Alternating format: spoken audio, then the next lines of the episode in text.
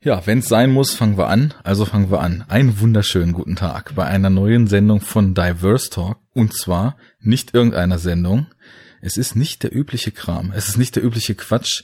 Es ist the one and only Le Filmzerstörer, der staubige, poncho-tragende, herzlose Klumpen mit Colt und Goldbarren im Sack über dem Pferdesattel. Es ist Tamino Mut. Guten Tag. Hallo, das war wirklich eine Sergio Leone-hafte Einführung. Jetzt muss sich jeder noch so ein Close-up auf meine Augen vorstellen und dann passt das. Genau. Du, du, du, du, du, du, du, du, du. Okay, ich sollte nicht singen im Podcast. Das haben wir vor einigen Episoden schon mal gemerkt. Du solltest, glaube ich, gar nicht singen. Auch außerhalb des Podcasts nicht. Also wenn ich erstmal am Wochenende meine heiße Kluft anziehe und die Karaoke-Bars dieser Welt unsicher mache, dann fängst du an zu staunen, mein Jung. Okay, okay. Ich nehme es zurück. Aber willst dich auch nicht vom Resultat überzeugen. Das kann ich verstehen. Ja. Ich kläre mal auf, worum es hier geht. Es gibt ja momentan so ein Häschen, was rumhoppelt und Eier verteilt. Man nennt es Ostern. Man denke sich zwei Buchstaben dazu und hat den O-Western Ostern, Western, ne? Klingelt? Das kannst eigentlich nur du dir ausgedacht haben. Habe ich aber nicht, sondern es haben sich eine Reihe von Podcastern aus der deutschen Filmpodcastosphäre ausgedacht und diese Aktion gestartet und wir sind nun auch ein Teil davon. Sieben Aber da Podcasts. muss ich gleich einhaken. Wir sind nämlich nicht nur ein Teil davon, weil die Idee zu dieser Sendung, die ist schon irgendwann letztes Jahr geboren worden. Das stimmt. Eigentlich ist die schon in einer unserer ersten Gespräche, nachdem ich mich dann auch mal an Mikrofone gewagt habe, geboren, dass wir irgendwann mal diesen Western besprechen müssen. Nichtsdestotrotz, ich plugge jetzt hier einfach nochmal kurz äh, diese Aktion. Wir haben uns einfach mal so wir backen kleine Brötchen, haben uns einfach mal die glorreichen Sieben getauft, ne, weil sieben Podcasts über Western sprechen zu Ostern dieses Jahr. Das sind äh, ja die andere Hälfte deines Formates. Second Unit Christian hat schon über Gold gesprochen. Hast du bestimmt gehört, ne? Ich habe es gesehen, also mhm. den Film nicht, aber ich habe gesehen, dass eine Episode veröffentlicht wurde. Aber genau. da ich wie üblich den Film nicht kenne, habe ich noch nicht reingehört. Mit weiblichem Co-Host, der leider Skype-bedingt mit Roboterstimme am Start war, was die Episode nicht weniger hörenswert macht. Mit weiblichem Co-Host, also so wie Kuhtreiber. Ja, natürlich. Sie trieb die Kühe und er schwang das Lasso. Oh mein Gott, ey. Das, also ich merke schon, das wird ganz, ganz groß hier heute. Wer noch mehr Bock auf Western-Besprechung hat, soll natürlich jetzt erstmal diese Episode hier, die mit Sicherheit nicht kurz werden wird, zu Ende hören. Kann dann noch bei der Wiederaufführung reinhören. Die besprechen den DEFA-Western. Die haben sich ja in letzter Zeit eh schon mit DEFA-Filmen relativ viel befasst und besprechen tödlicher äh, tödlicher Irrtum. Dann äh, etwas meditativer wird's im Lichtspielcast. The Assassination of Jesse James by the Coward Robert Ford. Den ähm, wollte ich auch schon mal gucken. Der ist doch noch relativ neu, oder? Ja, der ist, das ist so ein, so ein Spätwestern, ja, der eigentlich schon fast so als Genre-Dekonstruktion funktioniert. Ich finde den gut, nicht so gut wie viele Leute, die ihn als Meisterwerk hochjazzen, ihn finden. Ich habe da nämlich schon sehr viel Positives zu gehört. Ich glaube aber auch, das ist ein Film und vielleicht ist das etwas, was bei Western bei mir öfter vorkommt, im zweiten Mal besser gefallen könnte. Wer weiß. Auf jeden Fall gibt's den im Lichtspielcast. Das Bahnhofskino ist auch dabei mit wahrscheinlich dem schönsten Film aus der Auswahl. Django Nudo und die lüsternen Mädchen von Porno Hill. Okay. Sehr schön. Den kennt natürlich jeder. Wie das beim Bahnhofskino häufig ist. Richtig schöner Nischen-Sleaze wird da aufgefahren.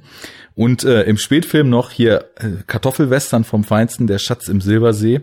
Und etwas neuer, aktueller und auch horrorlastiger wird's in der Cinecouch.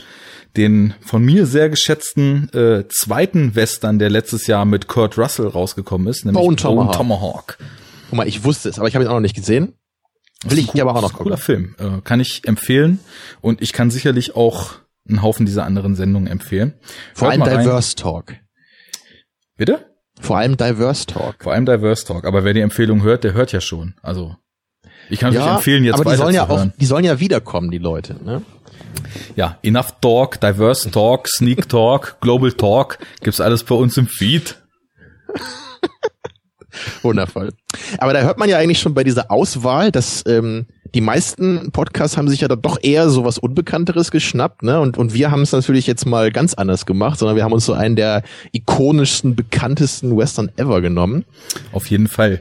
Aber das war auch Zeit, denn zum einen, wie wir eben schon gesagt haben, haben wir irgendwie in Messageboards in euren Kommentaren, glaube ich, damals auch bei eurer Episode, weil du hast den ja schon mal besprochen in der Second Unit, wenn ich mich nicht irre. Nee, wir haben äh, Once Upon a Time Ach, in the genau, West genau. besprochen. Da haben wir nur über äh, The Good, The Bad and The Ugly, haben wir, glaube ich, noch gar nicht gesagt, dass es darum geht, sagen wir jetzt. Ähm, haben wir mal diskutiert und kamen ja irgendwie immer zu dem äh, Schluss, wir müssen mal.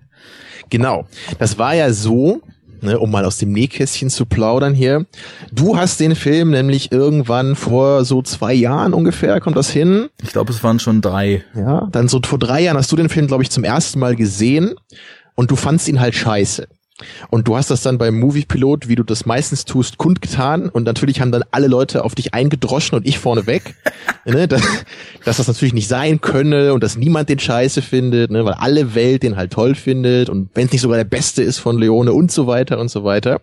Und im Laufe der Zeit hast du dich dann ja auch äh, bereit erklärt, dass du gesagt hast, hey, ich war krank, als ich den gesehen hatte, ich war ein bisschen fertig an dem Tag, vielleicht habe ich den falsch empfunden, irgendwann gebe ich dem noch mal eine zweite Chance Ne? Und äh, so ist dann, glaube ich, dieser Gedanke, dass wir irgendwann mal da zusammen eine Sendung zu aufmachen wollen, ist das dann entstanden. Und das Spannende ist nämlich jetzt ja auch, weil ich, ich weiß nämlich jetzt auch noch gar nicht, ob du deine Meinung überhaupt äh, geändert hast zu dem Film.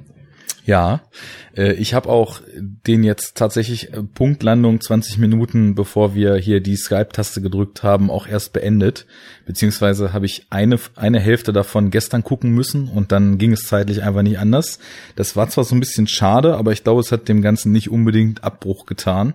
Ich glaube, ich habe den sogar beim ersten Mal auch so geguckt, denke ich gerade. Ja, das geht mir häufig mit längeren Filmen so, weil, also ich, ich habe zwar gestern irgendwie versucht, noch so früh anzufangen, dass ich dachte, okay, mit morgen früh zur Arbeit und so schaffe ich das noch, aber ich habe es halt nicht geschafft. Aber äh, egal, ja, ich, ich, mein Fazit will ich jetzt erstmal nicht vorwegnehmen und spann dich noch ein bisschen auf die Folter. Oh. Aber was du eben beschrieben hast, völlig richtig, das war so der eine Auslöser. Und dann ist es auch noch witzig, weil es nämlich quasi auch noch mit zwei Enough Talk Plänen korreliert. Ich habe halt am Anfang so mit mit René mir überlegt, was wollen wir denn eigentlich in unserem Format hier so machen? Und ich glaube, wir haben in unserer Vorstellung in der allerersten Folge haben wir gesagt, wir müssen uns auch mal an Genres ranwagen, mit denen wir nicht so firm sind. Und da fiel halt als erstes der Western, weil wir beide halt ziemlich wenig Western äh, gebildet sind, auch nicht unbedingt so die riesige Affinität zu dem Genre hatten, obwohl es ja halt einfach auch rein quantitativ mal so eins der größten Filmgenres der Filmgeschichte ist. Und viele Leute lieben den Western ja auch abgöttisch. Bei uns war das eher so ein bisschen verhalten, deswegen haben wir gesagt, okay, wir machen noch mal einen Western. Und ein zweiter Plan, den wir ursprünglich mal für die Sendung hatten, waren Filme, die uns beim ersten Mal überhaupt nicht gefallen haben, von denen wir aber der Meinung waren, dass sie irgendwie das Potenzial haben, uns vielleicht doch noch zu überzeugen oder aus irgendwelchen Gründen uns nicht gefallen haben, die vielleicht beim zweiten Mal nicht eintreffen. Das wollten wir eigentlich auch nochmal machen. Das heißt, sowohl unsere Diskussion als auch Enough Talk Pläne kommen zusammen. Ich habe mir schön eine Box mit der gesamten Dollar-Trilogie bestellt, um auch, das war mir jetzt wichtig, den Good, the Bad, the Ugly in anständiger Quali zu sehen und habe ihn geschaut. Das klingt jetzt echt so, als wäre die gesamte Weltgeschichte diesen Moment hingelaufen hier auf diese Aufnahme heute. Ja, ja und so war es auch. Manchmal kommt alles zusammen. Manchmal ist das Gold tief in den Riegen der DVD-Regale vergraben. Der eine kennt die Aufschrift, der andere kennt den Speicherplatz, der dritte weiß, wie man da hinkommt. Ja, und dann sitzt man hier zu zweit. Und dann ist es soweit. Genau, und dann sitzen hier die beiden glorreichen Halunken, ja. Genau. Ja, so wie, wie fangen wir denn an? Ich, ich würde vielleicht noch mal kurz, äh, bevor wir zum Film kommen, noch mal kurz auf das eingehen, was du gerade schon mal angedeutet hast, nämlich äh, vielleicht unser, unser allgemeines Verhältnis zum Western. Also bei dir habe ich da rausgehört, du sagtest, du bist nicht so affin dem Genre gegenüber. Ähm, war, war das denn eher so, dass du einfach nie so wirklich in der Jugend so Western geguckt hast? Oder hast du da ein paar geguckt und fandst die nicht so doll? Oder, oder wie war das so? Also es war nämlich, genau, das, das war auch mein Plan, damit anzufangen, uns mal so in Bezug auf Western beide so ein bisschen einzustufen. Bei mir war es halt so, dass ich glaube, ganz prägend kann die Kindheit auch sein in Bezug auf Western, weil ganz viele Leute, glaube ich, so in Kindheitstagen, da wo man halt auch verschiedenste Arten von Filmen lieben lernt, halt im Fernsehen Western sehen und in dem Alter, wo man da halt total empfänglich ist und die große Weite der Prärie und die coolen Cowboys mit ihren Colts und Lassos und so weiter, da habe ich halt nie Western gesehen. Ich habe weder zu dem Winnetou-Mythos noch zu den großen amerikanischen Western noch zu irgendwas aus der Richtung habe ich jemals ein Verhältnis gehabt. Und dann war es so, dass ich irgendwann mal dachte, ach, Western könnte man sich ja auch mal so ein bisschen mit befassen.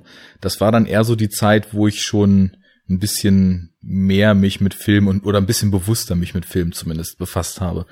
Und da ich weiß auch gar nicht mehr, was das war. Und ich glaube, die Auswahl war auch einfach so, dass ich tatsächlich häufig dann ab und zu, wenn nicht mal gesehen hatte, es läuft ein Western im Fernsehen, dass ich den halt mal geschaut habe.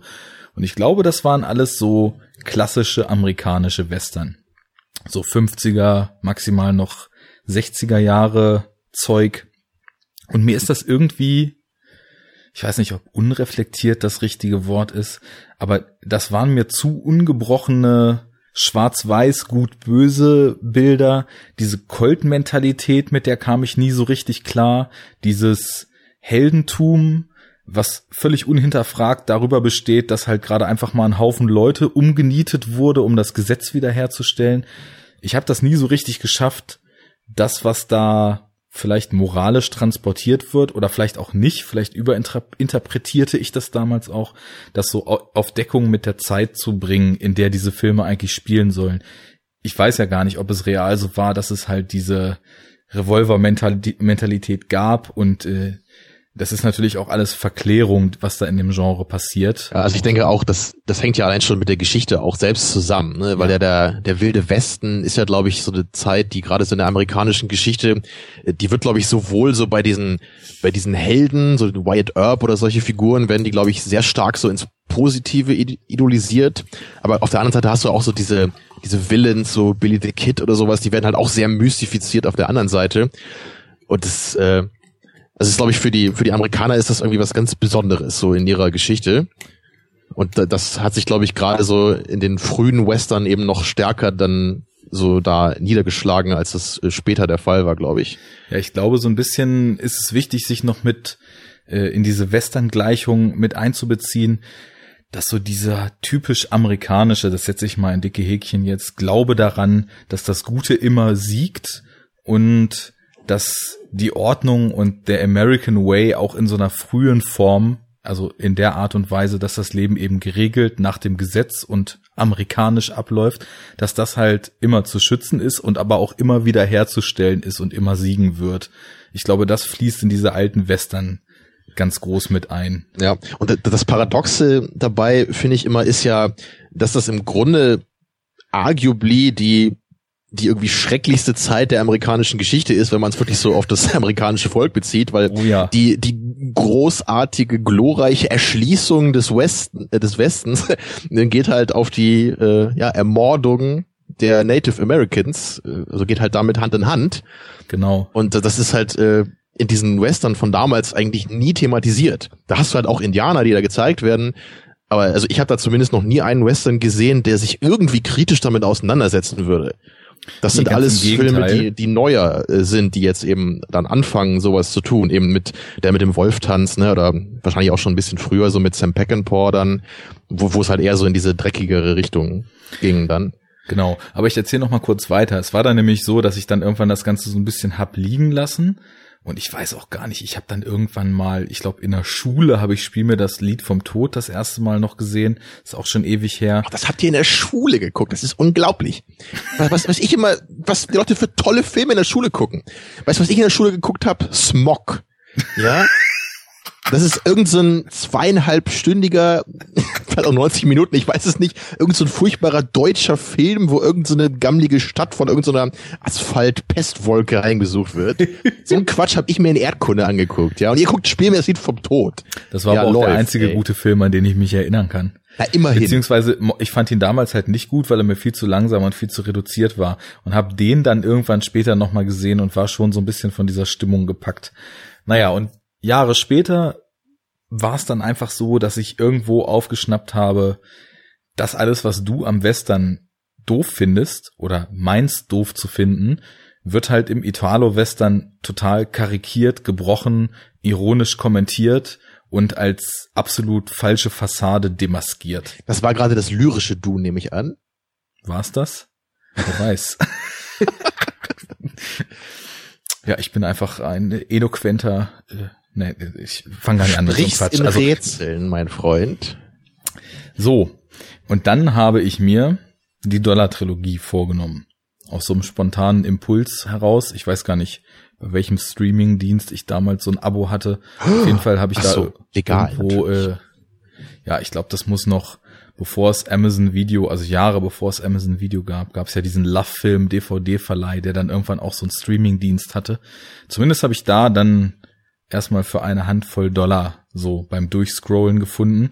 Dachte mir, okay, der hat doch einen guten Ruf. Clint Eastwood ist auch eine coole Sau. Nochmal kurz ein bisschen drumrum gelesen, bevor ich den angemacht hatte. Und dann halt so quasi so als einer der Grundsteine des Spaghetti-Westerns so gilt. Und den mochte ich dann auch sehr gern. Das war irgendwie da war so eine absurde Note mit drin, die mir ganz gut gefallen hat. Dann habe ich auch relativ schnell halt noch den, den zweiten Teil hinterhergeschossen, der mir auch äh, sogar noch ein Stückchen besser, glaube ich, als für eine Handvoll Dollar gefallen hat, weil da wirklich Szenen sind, die sich ikonisch in mein Hirn eingebrannt haben. Das Hut in der Luft halten oder die, die Gruppe von Villains, die einfach dann nachts vor dieser einen Pinte ihn umkreist und wie die Wahnsinnigen gefühlt zwei Minuten lang einfach nur irre lacht und also ein Zeug. Naja, und dann äh, war ich auch einige Monate später dann eben mit Il Bueno, Il Brutto, Il Cattivo zugange, wie er ja in Italien hieß.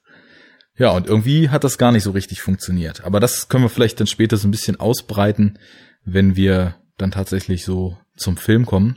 Ich kann nur noch kurz hinterher schieben, dass ich dann seitdem nochmal verschiedene Italo-Western gesehen habe und verschiedene Klassiker und verschiedene Spätwestern, mit denen ich eigentlich allen bedingt bis gut was anfangen konnte. Also ich glaube, Western ist einfach nur was, wo ich die richtigen Filme mehr raussuchen muss und mir immer so ein bisschen so einen Ruck geben muss, mir den mal anzugucken.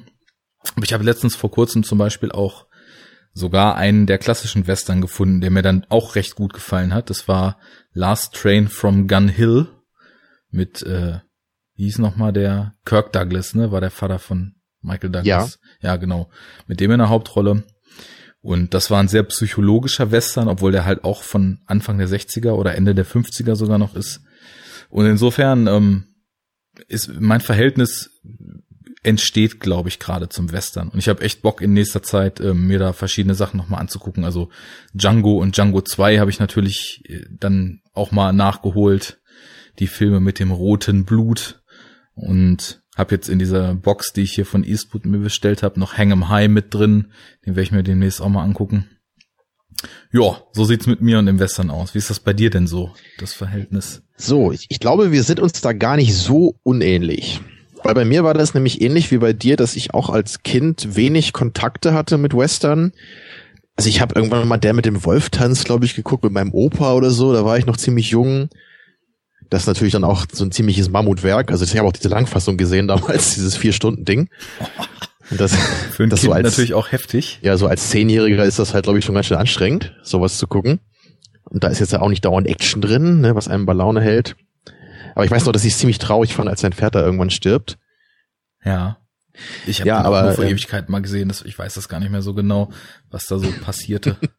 ja, ich habe den auch vor vor zwei, drei Jahren mal wieder geguckt. Äh, der ist schon ganz nett, aber er hat also sehr dieses äh, Kostner-typische. Also manche Momente sind halt doch so sehr manipulativ. Das finde ich halt nie so geil. Mhm. Und also, so ein paar Szenen sind halt auch echt ein bisschen bescheuert. Also, also am Ende gibt's halt so eine Szene, wo dann halt die, ähm, also seine ehemaligen Kollegen da aus der Army, dann kommen die irgendwie da an, wo er gelebt hat. Und dann findet halt irgendwie einer sein Tagebuch und er braucht halt irgendwie Klopapier, ja, zum Arsch abwischen und dann nimmt er halt das dazu. Und das ist halt so ein bisschen so, okay, ja, he's an asshole. Im wahrsten Sinne des Wortes. We got it. Naja. Ähm, jedenfalls war das bei mir auch nicht so, äh, wie das glaube ich bei vielen anderen so aus unserer Generation ist, wenn ich uns beide mal so als Generation zusammenfassen darf. Das geht gerade noch. Ja. Machst mich ja jünger mit, ne? Genau, mit dem Respekt vor dem Alter hier, mit dem gebührenden Respekt. Oh, Ähm, die also- Hüfte. Ich weiß halt so, dass viele meiner Freunde auch damals irgendwie so immer zu diesen Karl-May-Festspielen gefahren sind. Ich war da nie. Ich weiß, was das ist, aber äh, ich habe äh, das nie miterlebt. Und ich habe auch nie verstanden, was daran so toll sein soll, dass man da jedes Jahr hinfährt, weil das ja nicht immer das gleiche ist, oder? Äh, naja, will ich nicht viel zu sagen. Äh, ich habe das nur erwähnt, um mal zu zeigen, das war halt irgendwie nicht so mein Ding, glaube ich. Und bei mir in der Familie anscheinend auch nicht ich war als Kind immer eher so der Action-Fan. So als ich halt Filme wie Judge Dredd oder Robocop zum ersten Mal gesehen habe, das war dann immer so mein Western. naja. Und es fing dann halt irgendwann auch an, so als ich ein bisschen älter wurde, dass ich mich halt ein bisschen mehr dafür interessiert habe. Und ich glaube sogar, dass, da kann ich mich jetzt nicht genau dran erinnern, aber es kann, glaube ich, echt sein, dass The Good, The Bad and The Ugly einer der ersten Western war, die ich auch wirklich geguckt habe, als ich gesagt habe, so hey, ich will da mal ein bisschen Ausschau halten. So, was gibt's denn hier eigentlich so? Würde ja naheliegen, wenn Also man mal ich- guckt, was eine gute Reputation Genau, hat, dass man dann ja. ziemlich fix auf den stößt. Der ist ja, glaube ich, bei IMDb auch immer noch irgendwie die Nummer vier oder oder so, ne? Also ganz weit oben, auf jeden Fall in den Top Ten. Ja, und den habe ich eben dann, glaube ich, als erstes geguckt und fand den halt echt klasse. So, der hat mich halt richtig begeistert, so mit diesen ganzen Set-Pieces, die es da gibt, ne, mit der Eisenbahn und dem Bürgerkrieg und diesen ganzen coolen Figuren, ne, und dieser epischen Laufzeit. Das hatte mich einfach richtig begeistert, so, ne, weil das, das kannte ich halt einfach nicht, weil ich eben nicht äh, so Western eben viel gesehen hatte. Das war dann wahrscheinlich eher so, klar, wenn man im Fernsehen mal irgendwie äh, zufällig reingeseppt hat, dann hat man vielleicht mal was gesehen von irgendeinem alten Film. Aber bewusst kann ich mich da eben an nichts erinnern. Und so nach dieser Sichtung dann von The Good, The Bad and The Ugly habe ich dann eben auch noch die anderen Dollarfilme geguckt, die ich damals beide gut fand, aber eine Ecke schlechter schon als The Good, The Bad and The Ugly. Bei dem, bei dem ersten war das bei mir schon immer so, dass ich den einfach ein bisschen zu minimalistisch fand. So, das kennst du ja von mir. Ich bin ja meistens ein Fan davon, wenn Filme so ein bisschen opulenter sind, wenn es da mehrere Locations gibt, so viele Figuren und so. Ja, da ist Und- im Vergleich dann natürlich der dritte Teil um einige, ja nicht nur Nuancen, sondern einige Schippen stärker. Genau, ja. Und deswegen, der erste war immer ganz cool, so, und den, den zweiten, den zweiten habe ich auch relativ spät erst gesehen, denke ich gerade, wenn ich mich jetzt nicht irre. Ich glaube, also den habe ich auf jeden Fall als letztes gesehen von den dreien. Und den fand ich dann wiederum ein bisschen besser, aber den dritten, da kam irgendwie da nichts für mich ran. Mhm. Ich, ich glaube, ich hatte mir das damals auch immer so gesagt, so im ersten Film gab's halt eine richtig coole Figur, eben ne, von Clint Eastwood so, im zweiten kam dann eben Lee Van Cleef dazu und im dritten äh, ne, kommt dann eben der Tuco noch dazu. Und dann hast du halt drei coole Figuren. Also deswegen wird halt jeder Film sukzessive besser. Ich, muss glaube, ganz sagen, so ich einfach ist es nicht mehr, äh, aber sorry, ich, ich muss auch sagen, ich habe auch den ersten Film nicht als das Riesending empfunden. Ich, für mich war das ein kleiner Film, der mir gut gefallen hat. So. Nix Spektakuläres, einfach äh, eine coole Figur und ja, so der Ton, der hat mir gefallen. Das war es Ja. eigentlich auch schon. Aber das war ja, glaube ich, historisch, also filmhistorisch so ein ganz besonderes Ding eben, ne? So der, der Beginn des Italo-Westerns, der Beginn dieses dreckigen Western-Approaches, ne? Nicht eben der strahlende Held John Wayne und der glatt gebügelte Western so. Da können wir vielleicht nachher noch ein bisschen drüber reden. Ja, Ja. Weiß ich gar nicht so viel drüber, aber ich bin da jetzt auch nicht der große Experte, aber meines Wissens war das, also ist das eben der Grund, warum dieser Film auch äh, noch so ikonisch ist heutzutage, ne? Weil er eben durch, durch Leone und Corbucci ist ja eben der Italo-Western begründet worden. Das war nämlich jetzt, was ich mich gefragt habe, weil ich habe nämlich jetzt noch im Zuge des Films noch ein Interview gesehen mit so ein paar Beteiligten oder also so ein Feature halt auf der Blu-ray, die so ein bisschen erzählen, wie das damals war. Und die haben halt haben halt erzählt, dass damals also es schon eine Gattung europäische Western gab, die halt auch ausschließlich für den europäischen Markt eigentlich produziert wurden und sich dann halt eben so wie damals Clint Eastwood aufsteigende US-Stars geholt haben. Clint Eastwood hatte ja, glaube ich, vorher nur so ein paar Fernsehfilme gedreht oder in TV-Serien mitgespielt oder halt total abgehalfterte, die keine anständigen Rollen mehr gekriegt haben und die dann halt in Europa ins Kino mit quasi das als Zugpferd irgendein US Star in Häkchen auf dem Poster stand. Und dann, da war ich mir dann eben nicht sicher, ob es das vielleicht auch schon in relativ ausgeprägter Form vor Leone gab, nur Leone eben das als erster so gut gemacht hat, dass es dann tatsächlich international erfolgreich geworden ist. Aber ich glaube, wenn wir uns da beide nicht so richtig auskennen, ist das eh nur Spekulation. Ja, Auf jeden Fall hast du natürlich, natürlich völlig recht, dass er die ersten gemacht hat, die dann eben international eingeschlagen. Genau, wollte ich gerade sagen. Darauf können wir uns auf jeden Fall einigen. Und äh, zumindest sind das eben auch die Dinger gewesen, die dann in Amerika auch wieder äh, Resonanz fanden. Ja, weil da gab es ja eben vorher nur die eigenen Western. Wobei ich da auch nicht genau weiß, äh, wie gut die alle damals schon angekommen sind. Ich bin mir ziemlich sicher, dass äh, Once Upon a Time in the West relativ schlecht rezipiert wurde, als der neu rauskam, was halt so ziemlich unvorstellbar ist heutzutage. Also wie das ja. bei der Dollar-Trilogie war, ich glaube, die wurde besser rezipiert, aber da muss, muss ich auch noch mal gucken. Also auf jeden Fall wurde sie in den USA in recht kurzem Abstand ins Kino gebracht. Also die wurden auch in relativ kurzem Abstand in Europa halt ja gedreht, soweit ich weiß in Italien und in Südspanien, wo man halt so diese ganze Landschaft hat, die man eben braucht, um so das Western-Feeling einzufangen. Und ähm, ja, sind dann halt in USA, also haben zumindest sich da eine Reputation aufgebaut. Aber ob die dann so nach und nach zum böses Wort Kultfilm geworden sind oder direkt eingeschlagen sind, das ist halt die Frage. Das weiß ich auch ja. nicht. Und die, die englischsprachige Fassung ist aber auch im Vergleich zu dem, was in Italien lief, jetzt also vom dritten Teil, dann auch eine Extended-Fassung.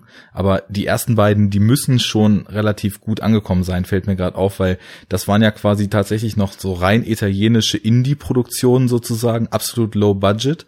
Und der dritte Teil ist ja dann schon von United Artists aus den USA co-produziert gewesen. Und die haben da ja auch ein gewisses Budget reingepumpt. Anders wäre das ja gar nicht gewesen in dem ja, teilweise muss man schon wirklich sagen, monumentalen Ausmaß, wie der Film umgesetzt ist, wenn man sich jetzt zum Beispiel die Schlachtszenen am Ende vor Augen ruft. Das geht ja ohne Budget gar nicht. Insofern nehme ich mal an, dass die ersten beiden dann, als ja. die angelaufen waren, schon gut angekommen sind. Ja, um jetzt nochmal kurz mein Vorverständnis hier abzurunden. ja. Ne, ich, ich, ja, wir nehmen uns über Zeit hier. Das ist ja das Format Diverse Talk. Ne? Das, genau. Das, das dauert immer. So machen wir das. Ja. Was gesagt werden muss, muss gesagt werden.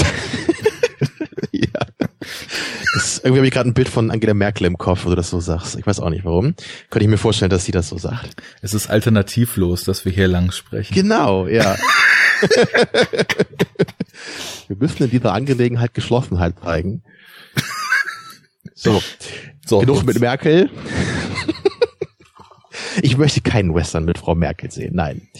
Ähm, ich habe jedenfalls mal ein paar Western auch mit John Wayne geguckt. Diesen Rio Bravo habe ich dann auch noch mal geschaut und irgendeinen anderen auch noch. Aber die äh, waren echt auch nicht so mein Ding. So, das, das, das ist mir einfach noch ein bisschen zu alt, glaube ich. So diese, diese 50er-Dinger ist eh nicht so ganz mein Jahrzehnt, was Filme angeht. Und das, ähm, das ist einfach nicht, äh, nicht das, was ich, glaube ich, persönlich von einem Western haben will. So, obwohl ja eigentlich dieser Italo-Western eben gerade eher so im Kontrast zu dem eigentlichen klassischen Western steht, ist aber genau das eigentlich das, was ich glaube ich so insgesamt daran eben toll finde, nämlich eben wirklich dieses dieses äh, echte Feeling da dran, wirklich diese hässlichen Typen, ja nicht nicht bei den Hauptfiguren, aber das so, du hast halt nicht nicht irgendwie nur die ganze Zeit schön Menschen so in jeder Rolle, ne? du hast halt irgendwie wirklich fertige Typen, so sehen die halt meistens aus, diese dreckig, ja, ungewaschen. Total. Ja, und das, das, das finde ich irgendwie cool, so das hat halt was. Also allein wenn man an das Opening da von Once Upon a Time denkt, ne, so das, das soll diese ranzigen Typen, die da irgendwo in so einer ranzigen Bahnstation sitzen oder auf irgendjemanden warten, so das ist, da bin ich halt so gleich drin dann. So das, das ist das, was ich will. Und ich habe jetzt auch neulich noch mal diesen ähm, Il Grande Silencio noch mal geschaut, den ich auch schon mal geschaut hatte vor ein paar Jahren. Damals fand ich den ganz cool, aber jetzt, äh, das, das hattest du auch eben schon, oft ist es anscheinend bei Western so, dass die beim zweiten Mal besser zünden. War bei dem nämlich bei mir auch so der Fall. Ich muss den kennst du glaube ich nicht, das ne? Ist, das der mit Kinski, der in Deutschland als Leichenpflastern sein ja, lief, ne? Genau, ja. Okay. Ja, da hat Kinski ein bisschen eine bisschen größere Rolle als äh, in A Few Dollars More.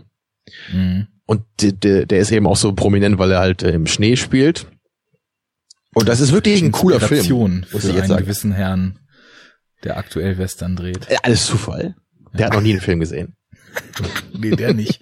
ja, aber den kennst du nicht, ne? Den den Great Silence nee, oder nee. Leichenblaster. Den habe ich mal aus dem Fernsehen aufgenommen, aber bis jetzt noch nicht geguckt. Ja, dann will ich dich da jetzt auch nicht spoilern. Ich kann nur sagen, der ist wirklich cool und der äh, bricht eben auch mit so ein paar Tropes, die man halt auch so kennt aus den Leone-Western. Und das, also gerade das Ende ist wirklich toll bei dem Film und das, das gibt dem Ganzen nochmal so einen Bonuspunkt bei mir. Ja. Ja, also das kann das, ich jetzt nichts drüber sagen, aber Ja, ich, ich gerade das, also ich merke, dass gerade wenn irgendwas, was man eigentlich mit Western assoziiert, gebrochen wird, dass das dann mir immer gut gefällt. Also in, insofern, Ja, du bist doch eh immer so Meta. Bei dir muss man ja immer alles irgendwie eine Stufe höher machen, damit du, damit dich ein Film interessiert. ja, aber genau auf der Ebene funktionieren halt auch die Spaghetti-Dinger von Leone total brillant. Im Grunde Weil- schon, ja. Man muss sich halt überlegen, auch, es ist ja nicht nur so, dass es die großen John Wayne Western in den 50ern gab. Western war ja das Genre schlechthin in Hollywood in den 50ern. Das ist halt so wie heute Horror. Die waren super billig zu produzieren. Da bist du einfach irgendwie quasi in Arizona in eine Wüste gefahren, hast drei, vier äh, Holzhütten hochgezogen für deine Westernstadt oder dich schon in bestehende Kulissen irgendwie eingemietet und hast halt die billigen Dinger von der Stange runtergekurbelt. Und ich meine mal gehört zu haben, dass Hollywood in den 50ern irgendwann als Peak Western war, so weit gewesen ist, dass fast 80 bis 90 Prozent aller produzierten Filme Western gewesen sind. Und das System ist dann halt so völlig in sich kollabiert. Und ich finde, der Italo-Western, also wenn man sich das jetzt mal so vor Augen hält, Die amerikanische Western-Blase. ja, die Ja. ist geplatzt in sich. Aber der Italo-Western zeigt doch eigentlich genau das, was von, als, als ob der dieses kollabierte System zusammenmanscht und das, was übrig bleibt, einem vorsetzt. Da gibt es keine strahlende Helden mehr, sondern nur, wie du eben schön gesagt hast, dreckige, schwitzende, ungewaschene, dubiose Typen, die durch die Gegend laufen und man kann eigentlich keinem trauen. Da gibt's auch keine Helden mehr, da gibt's nur noch Arschlöcher. Genau, und du Äh, hast dann eben Henry Fonda, ne, den strahlenden Helden eigentlich, in anderen, aus anderen Filmen, hast du jetzt hier in dem, in der Rolle des dreckigen Killermörders. Ja. War, äh, Das war jetzt in Once Upon a Time. Ja, ich wollte gerade sagen, da bin ich jetzt nämlich verrutscht. Da komme ich nicht mit hin. Aber das, der ist auch lange her bei mir, wie gesagt. Also da, bei dem weiß ich nur noch, dass ich den mochte und kann mich ans Finale und das, den Anfang noch gut erinnern. Ja, das, das ist im Grunde auch das, was ich über den Film auch sagen würde, nur multipliziert mit 1000 so ungefähr. Ja, den Film mochte ich auch, mal 1000. Und das, der Anfang und das Ende, an die kann ich mich auch noch ganz gut erinnern. ja, es ist äh, sehr richtig. Ja, gesundes Viertelwissen hier. Ja. Macht aber nichts. Gut. So, So. jedenfalls auch abschließend, jetzt wirklich abschließend zu meinem Vorverständnis. Ich bin nämlich jetzt auch so in dieser Phase, so wie du auch, dass ich jetzt äh, nicht dauernd Western gucke, aber schon immer so meine Augen offen habe. Wenn jetzt irgendwie ein Western rauskommt, äh, so neu, dann gucke ich zumindest immer, was ist denn das? So wie jetzt dieser Bone Tomahawk, will ich halt sehen, wenn der ganz gut ankommt, interessiert mich. Klar, Hateful Eight, äh, den hätte ich jetzt auch geguckt, wenn es kein Western gewesen wäre. Aber ähm, ich habe jetzt auf jeden Fall Interesse an dem Genre und ich obwohl ich im Grunde nicht so viele Filme kenne, würde ich schon sagen, dass es ein Genre ist, was ich wirklich sehr gerne mag. Was vielleicht auch ein bisschen paradox klingt. Also, weil so, so irgendwie Science Fiction oder Gangsterfilme, die ich sonst immer so als meine Lieblingsgenres nenne, da kenne ich halt einfach eine unglaubliche Menge Filme von, so von beiden. Und bei Western ist das im Verhältnis relativ wenig. Aber viele von denen, die ich kenne, habe ich halt auch schon recht oft geguckt und habe immer wieder so meine Freude mit denen. Ja, und ich, ich glaube, also wenn ich einen Favoriten nennen müsste, so von allen Western, dann wäre es, glaube ich, The Wild Bunch von Sam Peckinpah, den du, glaube ich, auch nicht kennst, oder? Nee, auch nicht. Ja, dann würde ich den dir natürlich sehr wärmstens ans Herz legen, sobald du ähm, das nächste Mal einen Film guckst. Ich hatte nur mal aufgeschnappt, dass der wohl, also auch in seinem Showdown sehr brutal, konsequent und Ja. ja auch düster morbide sein soll. Genau, der ist halt auch sehr, sehr ehrlich und äh, es ist ja halt kein Italo-Western, aber er fühlt sich im Grunde so an, würde ich sagen. Nur, dass du halt eben hier die amerikanischen Schauspieler halt hast und auch mit Ernest Borgnine in einer Rolle, den ich einfach sehr, sehr gerne mag, in so ziemlich jeder Rolle, die er gespielt hat. Ja, wir haben ja, Ja, auch noch also- gar nicht, also von wann ist denn der? Der ist glaube ich schon von 66 oder so, ne? Oh, Ich weiß auch nicht, der ist ja irgendwann Mitte, Ende 60er ist der. Wann genau, weiß weiß- ich jetzt auch nicht. Jetzt ja noch so unter den Tisch haben fallen lassen.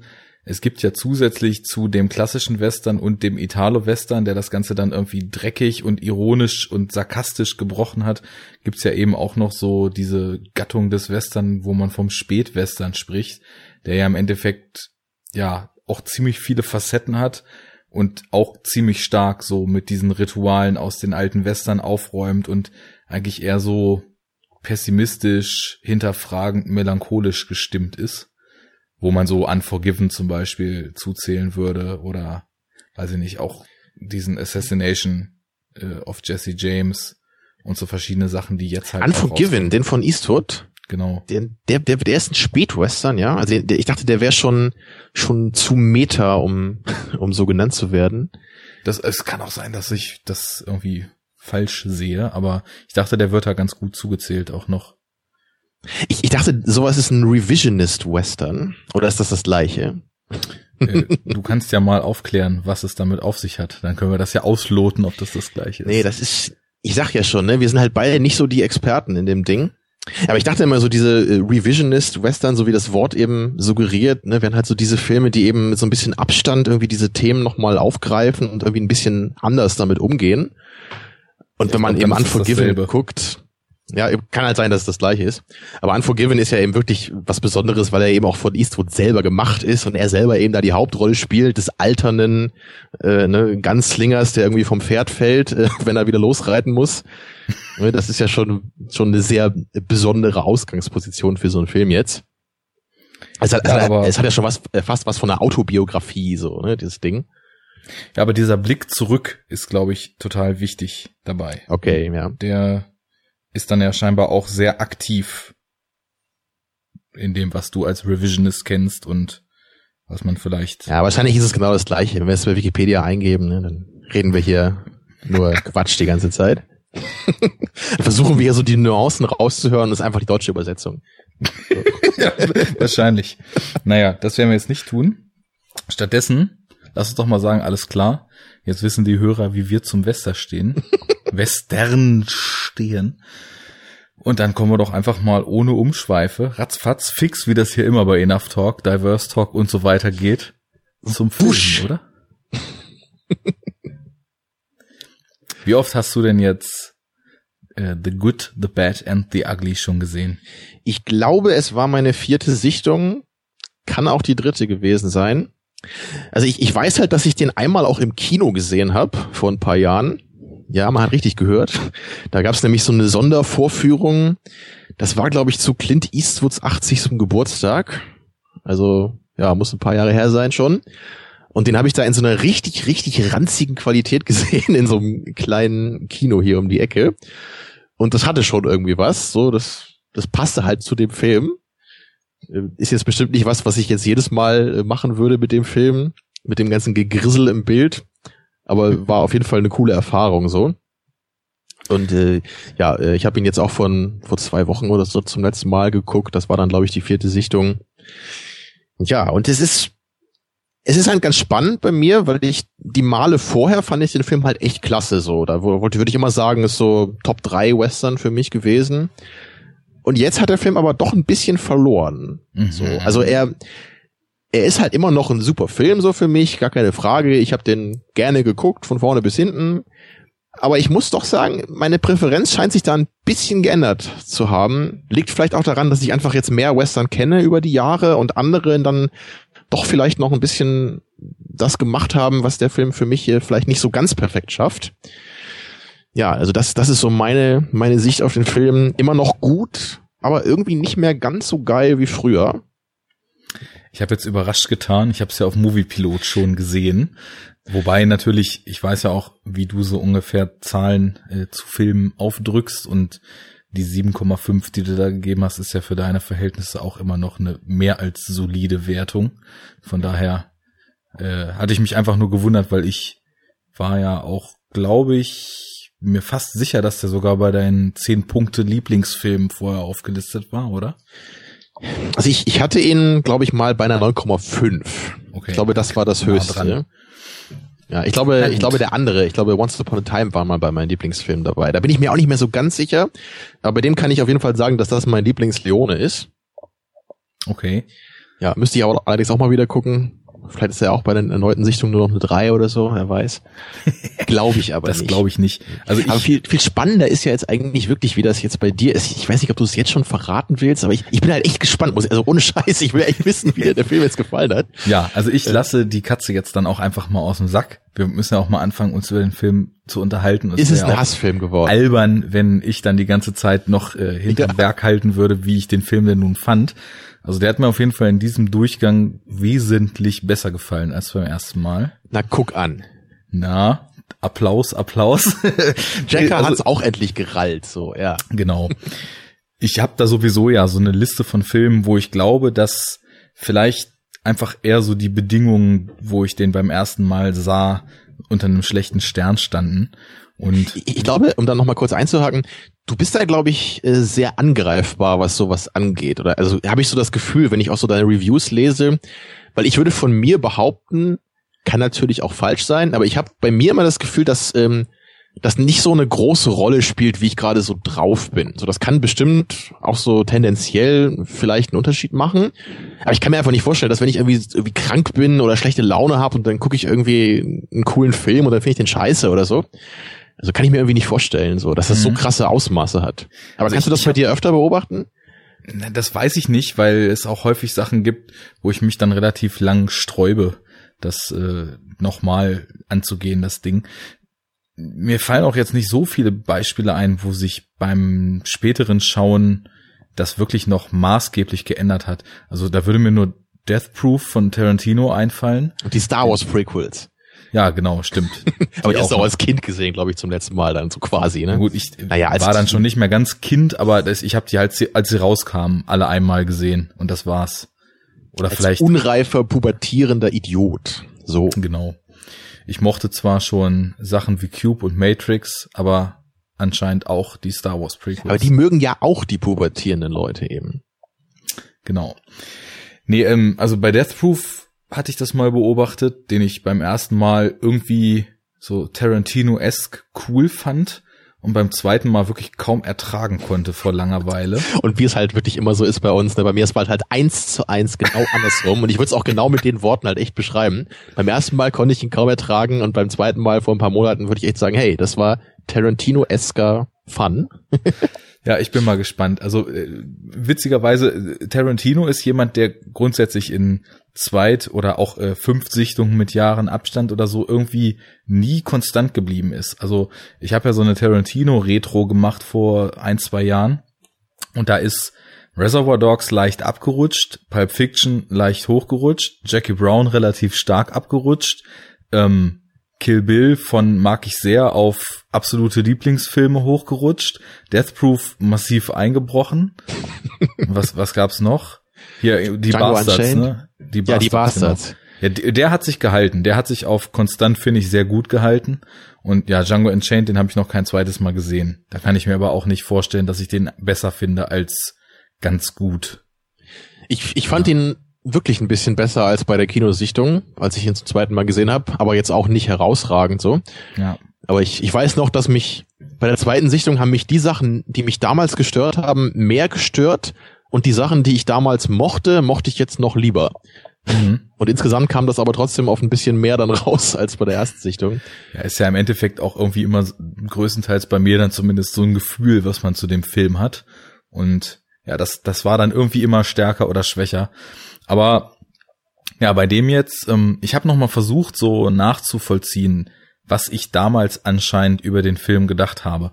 Aber das war halt auch noch so eine Zeit, ja, da habe ich irgendwie so meine Meinung kurz auf Moviepilot gesämpft, aber so richtig ergiebig, um mein damaliges Ich zu verstehen, was ich damals vor drei Jahren zu dem Film geschrieben habe, war es halt nicht. Also ich konnte da halt rauslesen und das deckte sich auch ganz gut mit meiner Erinnerung dass ich ihn einfach unfassbar zäh fand. Also du, du redest jetzt davon, wie du jetzt deinen eigenen Review nochmal gelesen hast.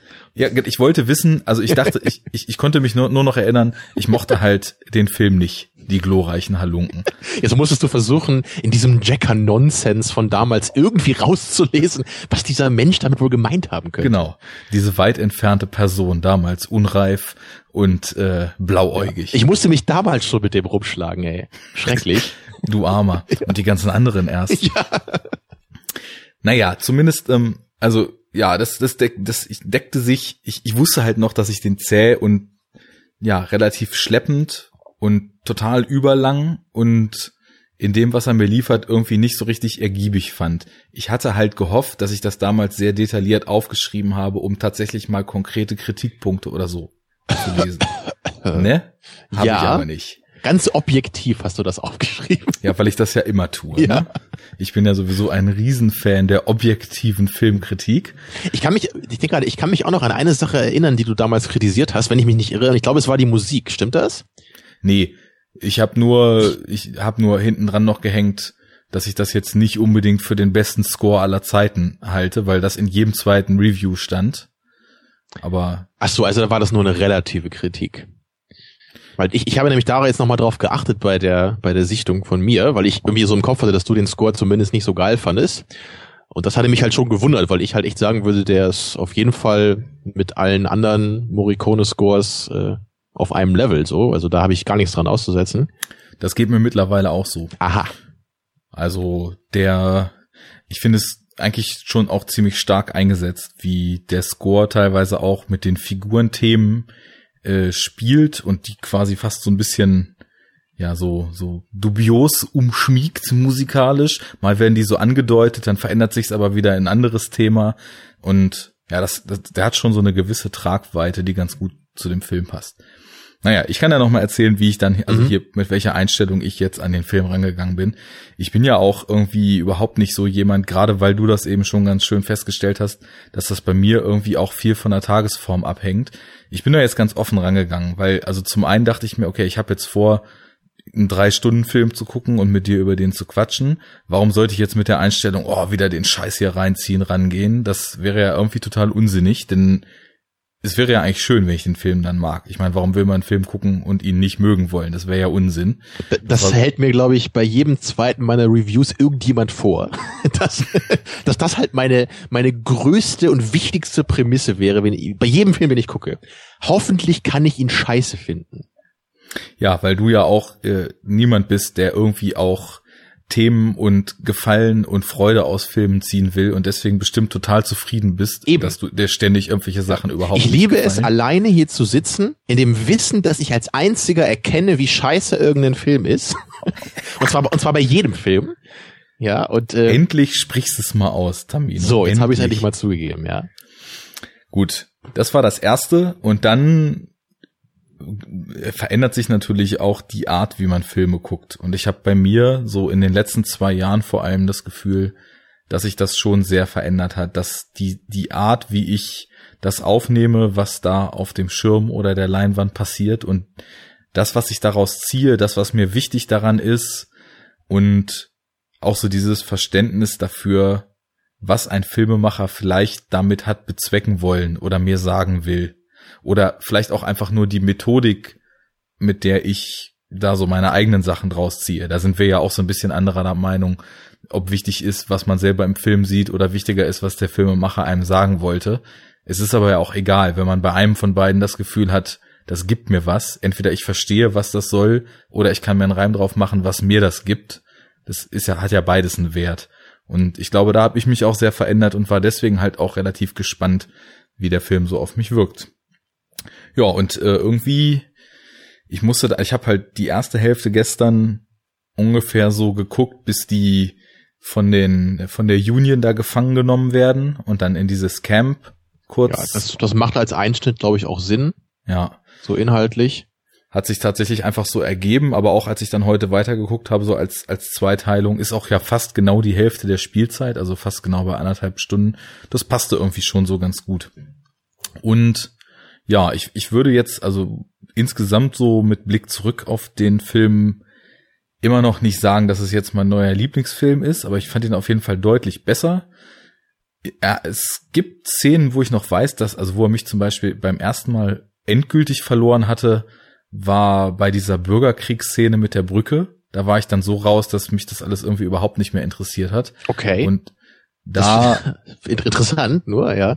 Weil das, äh, ich meine, ist halt arguably eine der ernstesten äh, Szenen des ganzen Films. Also man kann sich natürlich darüber streiten, inwieweit die so im Kontext mit dem anderen so wirklich Sinn ergibt in dem Film. Aber wenn ich jetzt eine Szene nehmen würde, wo ich das Gefühl habe, da, da geht's halt um ein bisschen mehr als nur um diese recht kleine Geschichte ne, zwischen, Ja. zwischen Tuko und dem Blondie, dann wäre es natürlich die. genau da äh, wollte ich jetzt auch gerade noch drauf hinaus und dieses Mal, also ich hatte tatsächlich wieder das Gefühl, obwohl genau das, was du sagst, zu, zutrifft, dass es auf jeden Fall eine, wenn man jetzt mal tatsächlich von den Themen und der Aussage des Films ausgeht, eine der gehaltvollsten Szenen ist. Also diese ist mir sowieso jetzt komplett erstmalig aufgefallen bei diesem Durchgang, dass sich diese Antikriegsthematik ja in Andeutungen schon relativ stark auch durch den gesamten Film, also durch gewisse Szenen zumindest im Vorfeld schon zieht. Und da nimmt das ja so seinen Höhepunkt, als die beiden dann da eben an diesem Schlachtfeld ankommen. Das ist ja auch typische Antikriegssymbolik. Ähm, ich meine, umkämpfte Brücken sind ja seit jeher schon in Antikriegsfilmen eigentlich so das Symbol für die Sinnlosigkeit. Und genau das Symbol wählt Leone ja hier auch wieder. Fällt dir da ein anderer Antikriegsfilm ein, in dem es eine Szene um eine umkämpfte Brücke gibt, der bei mir relativ hoch in der Gunst steht? So als Testfrage? Weißt du nicht, ne? Etwa einer im Dschungel. ja, der ging mir durch den Kopf. Dann, also vom Titel her schon ja eindeutig gibt's ja diesen, äh, die Brücke, ne? Diesen, ich weiß gar nicht, ob es ein deutscher Film ist oder nur in Deutschland spielt im Zweiten Weltkrieg, wo auch diese Kindersoldaten noch auf Teufel komm raus diese Brücke verteidigen müssen und dann auch Wie größtenteils heißt denn der? Ich kenne diesen, diesen riesigen Hollywood-Ensemble-Film da, wo so unglaublich viele Stars dabei sind, wo es auch um diese eine Brücke geht. Ah, wie heißt der denn nochmal? Hab ich vergessen. Weißt du auch nicht? Geht's in Thin Red Line um eine Brücke? Welcher Terence Malick-Film würde auf diese Beschreibung passen? Ja. Also riesen Hollywood-Ensemble-Film, jeder. Ensemble von dem Viertel ist in den Film schafft natürlich nur, ne? Mann, mich nervt das immer, wenn mir, wenn mir so ein Titel nicht einfällt, obwohl ich es wissen müsste. Ein Kriegsfilm jetzt? Ja, ja, das ist so ein Kriegsfilm, wo es halt auch um so eine Brücke geht. Aber es ist nicht die Brücke von Arnheim, sondern es ist irgendeine so eine andere Brücke. Es gibt die Brücke am Quai, aber ist das ein Kriegsfilm? Ich kenne nur den Titel. Ich glaube auch, aber ich glaube, das ist ein anderer. Den wollte ich auch schon lange mal gucken. Naja, ich will das Naja, jetzt nicht zu sehr ja off-topic steuern. Rede einfach mal Das, weiter. äh, Ich werde mit diesen Off-Topic-Spitzen, das ist völlig in Ordnung, die Abschweiferei. Das äh, macht Dann lass uns den nichts. Rest der, der Sendung nur noch damit zubringen, über diesen Titel zu rätseln. Genau. Äh, Anrufe bitte auf äh, Skype-Handle so und so. So, naja, zumindest, ähm, das war halt so der Punkt, wo der Film mich im ersten Durchgang komplett verloren hatte, weil ich aber auch vorher einfach schon gar nicht involviert war. Und naja, diesmal, ich empfand die zweite Hälfte auch wieder ein bisschen schwächer, kann ich nicht sagen, aber ich glaube ein bisschen weniger charmant und vereinnahmend und so auf so einem dieses Gefühl der Lockerheit, was man beim Schauen dieses Films hat, war nicht mehr so ausgeprägt. Das ist natürlich auch klar, weil du jetzt ja auch schon gesagt hast, es wird ernster, aber mh, das Tempo und das Timing hat mir auch nicht so gut in der zweiten Hälfte gefallen, wie es in der ersten Hälfte der Fall ist. Wohingegen dann natürlich das Finale noch mal einiges rausreißt. Ah, Das ist schon echt ein spannender Punkt, den du da gleich ansprichst. Also da würde ich mal fast gleich schon einsteigen wollen hier. Weil das ist halt was, was ich eigentlich bei, bei mehreren Leone-Filmen kann man das äh, finden, das, was du gerade beschreibst. Also so ein bisschen, äh, es gibt so tonale Änderungen, meiner Meinung nach, so im Laufe des Films. Das ist genau der richtige, die richtige Formulierung. Das hat mir gefehlt eben. Der Ja. Ton wechselt und ich find's nicht unbedingt äquivalent gut. Ich habe da nämlich auch immer so meine Probleme mit bei Leone. Also am, am deutlichsten ist mir das bis jetzt aufgefallen bei ähm, bei dem äh, letzten Western, den er gemacht hat, den du auch nicht kennst. Ne? Den, der hat ja so viele Titel. Äh, Duck You Sucker heißt er, glaube ich, wirklich, aber irgendwie auch bekannt als Fistful of Dynamite oder Todesmelodie auf Deutsch. Das ist nämlich ganz spannend, weil der äh, der fängt sehr klamaukhaft an. So gerade so in der ersten Dreiviertelstunde, das ist äh, vermutlich sogar das äh, abgefahrenste so von allen Leone Western. Und der äh, wird aber immer ernster im Laufe so der Geschichte. Und da gibt's am Ende halt wirklich äh, Szenen, die halt echt krass sind. Also die, die sind wirklich bewegend und äh, also nicht nur ernst, sondern wirklich äh, fast verstörend, kann man sagen. Aber das Ganze fängt an als ein sehr lockerer Klamauk. Und ich, ich finde eigentlich beides auch gut, aber ich habe immer so so ein bisschen Probleme, das irgendwie in einem Film so zusammenzubringen. Der, der Film ist ja ist, bei auch, dir eh äh, stark ausgeprägt, so eben. diese Abwehrhaltung und dieses nicht so gerne tonale Wechsel im Film sehen. Genau, also ich, ich, ich muss aber sagen, also in, inzwischen ist er trotzdem meine Nummer zwei, was Leone-Filme angeht. Der ist nämlich auch immer so mit jeder Sichtung gestiegen. Der ist auch hier von, äh, von meinem Kumpel Hannes, ist das auch der Lieblingsleone sogar. Meinte er, den fand er schon immer am coolsten. Und, und bis auf diese, bis auf diese tonale Geschichte ist er auch wirklich nahezu perfekt, würde ich sagen. Aber das ist immer was, mit dem ich so ein bisschen zu kämpfen habe dabei. Ja, und, und das, das ist hier, glaube ich, auch der Fall, ne? Weil du, weil du halt einerseits bei The Good, The Bad and The Ugly eben eher diesen komödiantischen Ansatz hast, ne, also gerade durch den Tuko-Charakter, der halt sehr lustig ist und sehr charmant in gewisser Weise, auch wenn er ja irgendwie äh, ein ekliger Mörder ist in gewisser Weise. Aber ähm, du hast das eben so in der ersten Hälfte eher, ne, dieses Hin und Her mit mit ihm und Blondie, ne, und dieses, äh, wir lassen, wir hängen ihn jetzt und dann äh, holen wir ihn wieder raus und und so weiter und so weiter. Aber am Ende kommen die beiden dann eben in dieses etwas ernstere ne, Bürgerkriegssetting oder auch in diesem Gefangenenlager schon, ne, wo dann wo dann immer die Kapelle spielt, wenn die Leute da verprügelt werden in der Hütte. Also das sind halt schon so Sachen, die die sind tonal ein bisschen anders als das am Anfang so, ne? Das, das, da muss man irgendwie mit klarkommen. Und ich weiß auch nicht so ganz, wie man das äh, genau macht als Zuschauer. Ja, also ich komme damit ja eigentlich sehr gut klar. Also zum Beispiel Filme, die du für ihre tonalen Wechsel eigentlich kaum gucken kannst, wie Snowpiercer oder so. Wobei, da hast du ja auch noch andere Probleme mit, aber die Tonalität war ja auch so eins deiner Hauptargumente, wie man so viel verschiedene Facetten in einen Film kleistern kann und dann soll das noch funktionieren. Ich komme da ja hingegen relativ gut klar mit, weil ich habe irgendwie am Ende immer nur so ein Gesamtbild und das passt auf jeden Fall jetzt bei Good Bad The Ugly auf jeden Fall schon. Soweit bin ich definitiv. Aber genau das, was auch die Beispiele, die du eben genannt hast, die passen, weil als plötzlich diese Kapelle einen total melancholischen, traurigen Song spielt während dieser Geschang Gefangenschaft, da macht er ja das erste Mal eine ganz, ganz starke Tonbildschere auf. Also drinnen wird Tuko übelst verprügelt, richtig brutal, geschlagen, getreten, auf den Boden hin und her geschmissen, blutet schon. Ich dachte auch bei der einen Szene, jetzt holt er sich schon so einen ausgeschlagenen Zahn raus, nachdem er sich da im Mund rumfummelt. Und draußen läuft so tragende, erhebende Musik. Das, das passt schon so seltsam nicht zusammen. Und plötzlich flechtet sich was vorher nur in Andeutungen zum Beispiel passiert ist, als zum Beispiel hier der, wie, wie heißt denn eigentlich der Lee Van Cleef, wenn er nicht nur The Bad ist? Hat er einen Namen? Ja, der heißt Sentenza oder wird auch ein paar Mal Angel Eyes genannt. Ja, Angel was Eyes, ich, Was ich sehr cool finde, ja. Definitiv. Er hat auch den krassesten Blick überhaupt. Also da gefriert man ja, wenn in den Close-Ups der Typ einen direkt anguckt. Aber als, als er einmal durch so ein zerbombtes Vor von der Südstaatenarmee dort durchwandert und auch noch auf der Suche ist nach diesem oh Gott, ey, Namen. John Bear. Naja, weißt den schon. meinst ne? du den, der, der den Schatz der früher als hat? Jackson unterwegs war. Wir können ja eh gleich mal kurz durchgehen. Ist der nicht Bill Carson? Bill Carson, nicht John Irwin. Das habe ich jetzt gerade so im Kopf. Stimmt das noch? Ja, ne? Genau, früher Jackson und dann Bill Carson.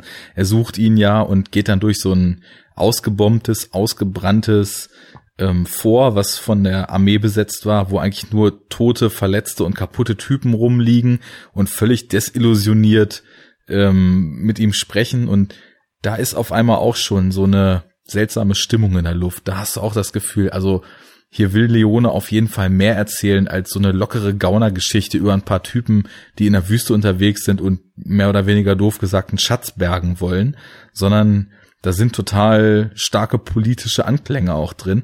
Und in der ersten Szene halt mit Angel Eyes wird das so angedeutet und im Vor hast du dann auf einmal ja, so eine Szene, die emotional schon auf so eine gewisse Wirkung abzielt.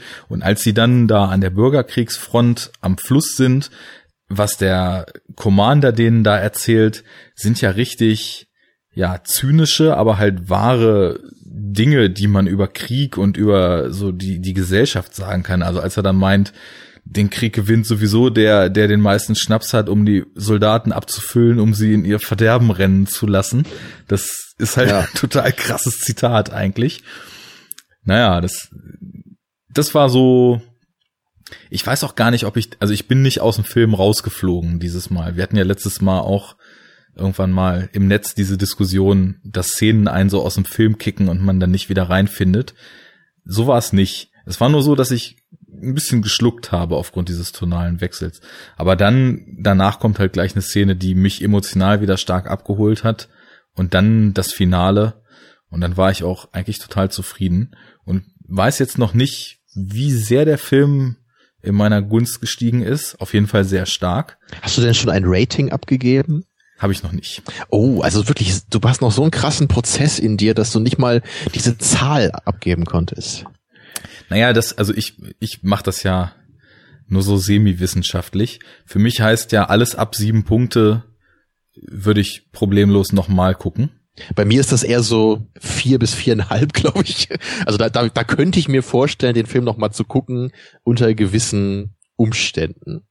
Und ich glaube, ich würde sagen, Bock haben, den Film nochmal zu gucken, wäre wahrscheinlich eher so bei, bei sechs oder so. Okay, bei mir ist es so, ja. also alles eins bis drei sind Sachen, die mich aktiv aufregen, wo ich wirklich in gewissen Abstimmungen, also null natürlich auch, ne, wie jetzt mit dem neuesten Michael Bay Film gerade passiert. Ähm, Wer hätte gedacht, dass der scheiße werden könnte? Ja, dass er scheiße ist, das, also das, das muss ich jetzt nicht zu lang ausführen, weil da erzähle ich auch in der äh, noch nicht erschienenen, aber jetzt morgen oder übermorgen rauskommenden, nee, also von unserer Aufnahme für die Hörer vor zwei Wochen rausgekommenen letzten. Ich kann da absolut folgen gerade, ja. Enough Talk Sendung erzähle ich da noch mal was drüber. ähm, das halt, also nicht einfach nur stumpfe Scheiße, wie Michael Bay bis jetzt gemacht hat, sondern in meinen Augen höchst gefährliche Propaganda und Kriegsverherrlichung. Aber noch egal. mehr als bei Transformers. Oha. man muss, man muss sich ja steigern, ne, anscheinend. Ja, also das geht ab jetzt nicht mehr.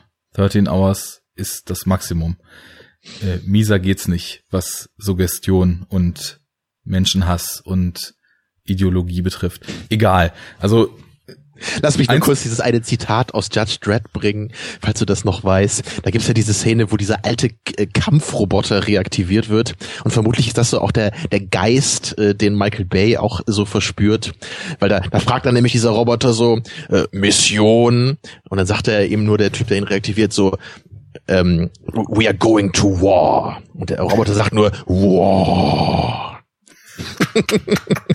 ja, das scheint tatsächlich Motivation gewesen zu sein, denn we have to start acting right now, otherwise Americans are going to die. das ist eine Line aus dem Film? Ja. Nicht schlecht, ja.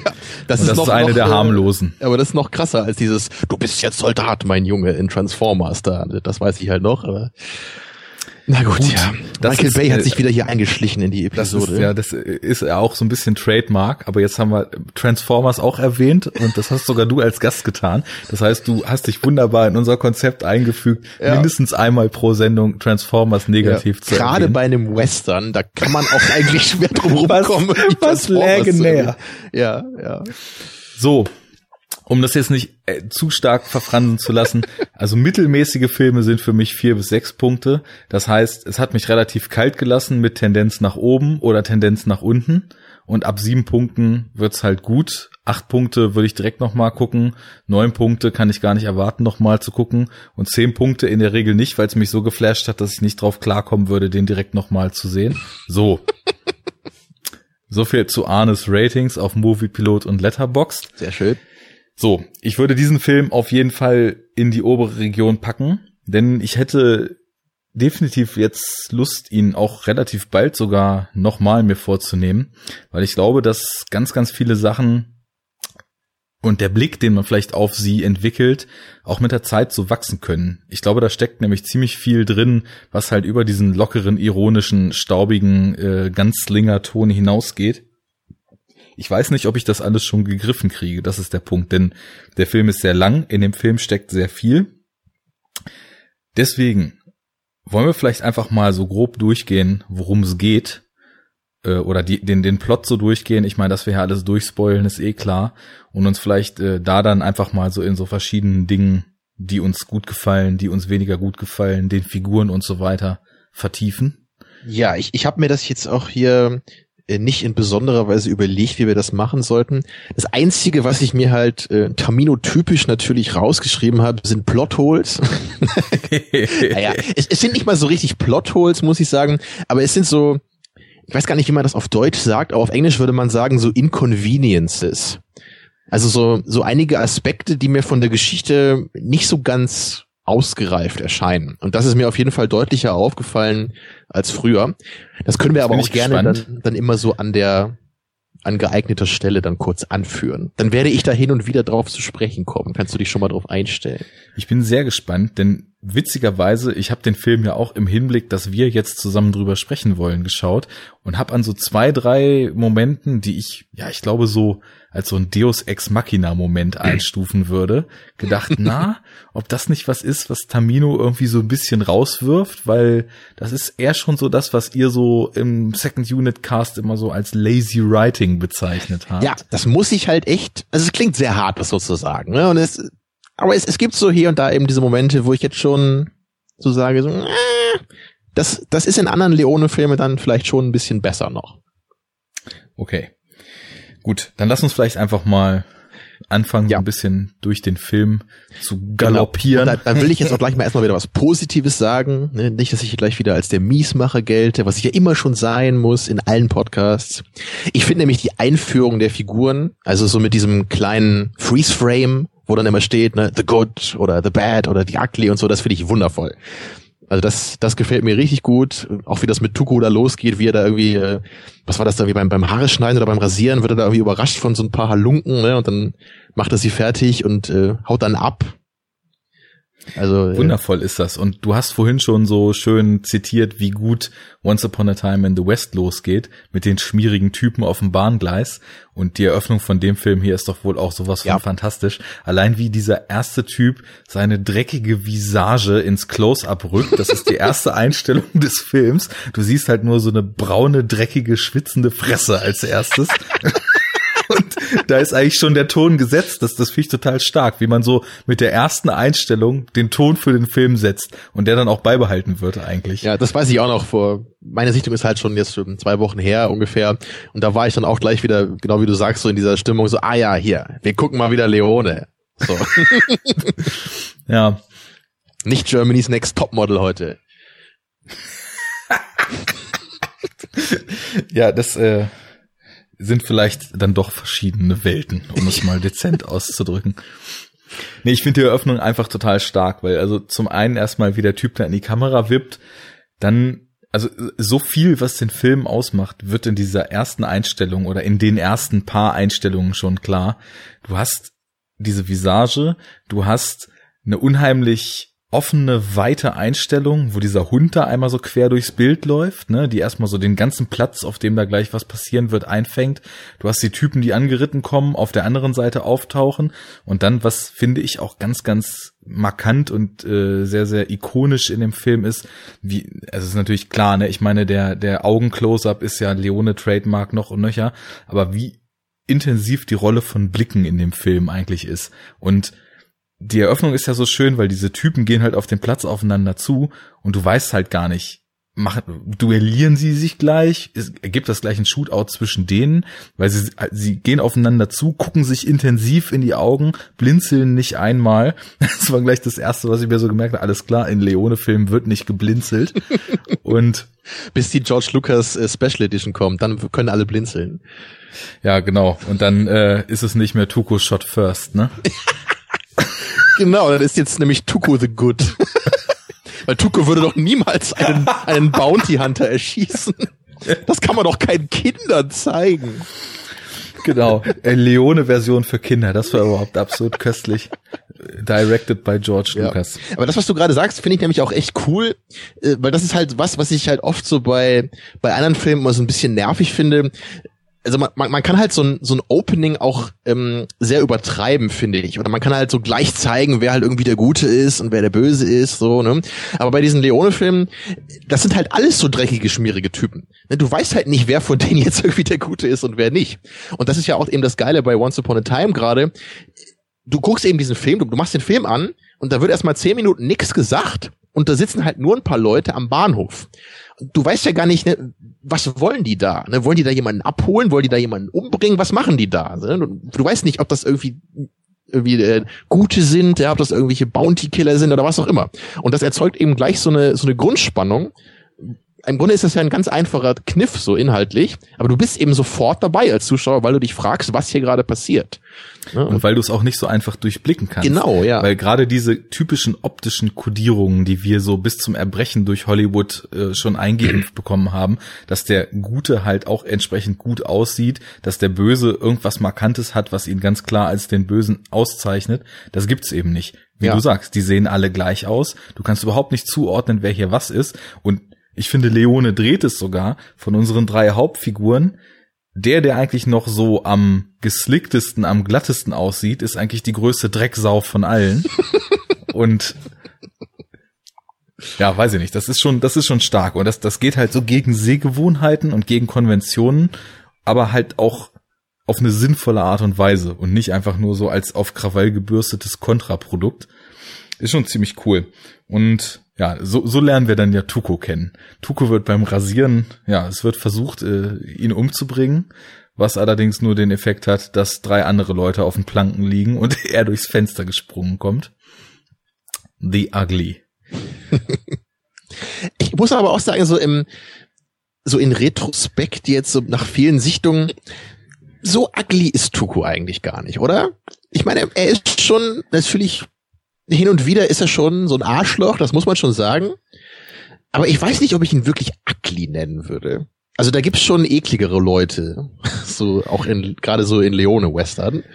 Ja, ohne Frage. Das ist sowieso ein total spannendes Thema, weil es wird ja dann als nächstes wird ja dann Lee Van Cleef als The Bad eingeführt, der halt wirklich sich auch erstmal von seiner absolut badesten Seite zeigt und erstmal einen Typen umbringt, ja. für Geld. Vor seiner Familie aber, auch noch, ja. Genau, und die Familie und sich aber vorher von dem noch einen Auftrag holt, um den eigentlichen Auftraggeber, ja. für den er unterwegs war, umzubringen.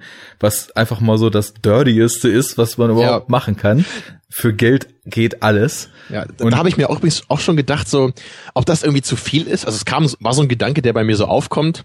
Aber es war hier so ein bisschen das Gefühl, was ich auch habe, wenn ich so den Imperator angucke bei Star Wars.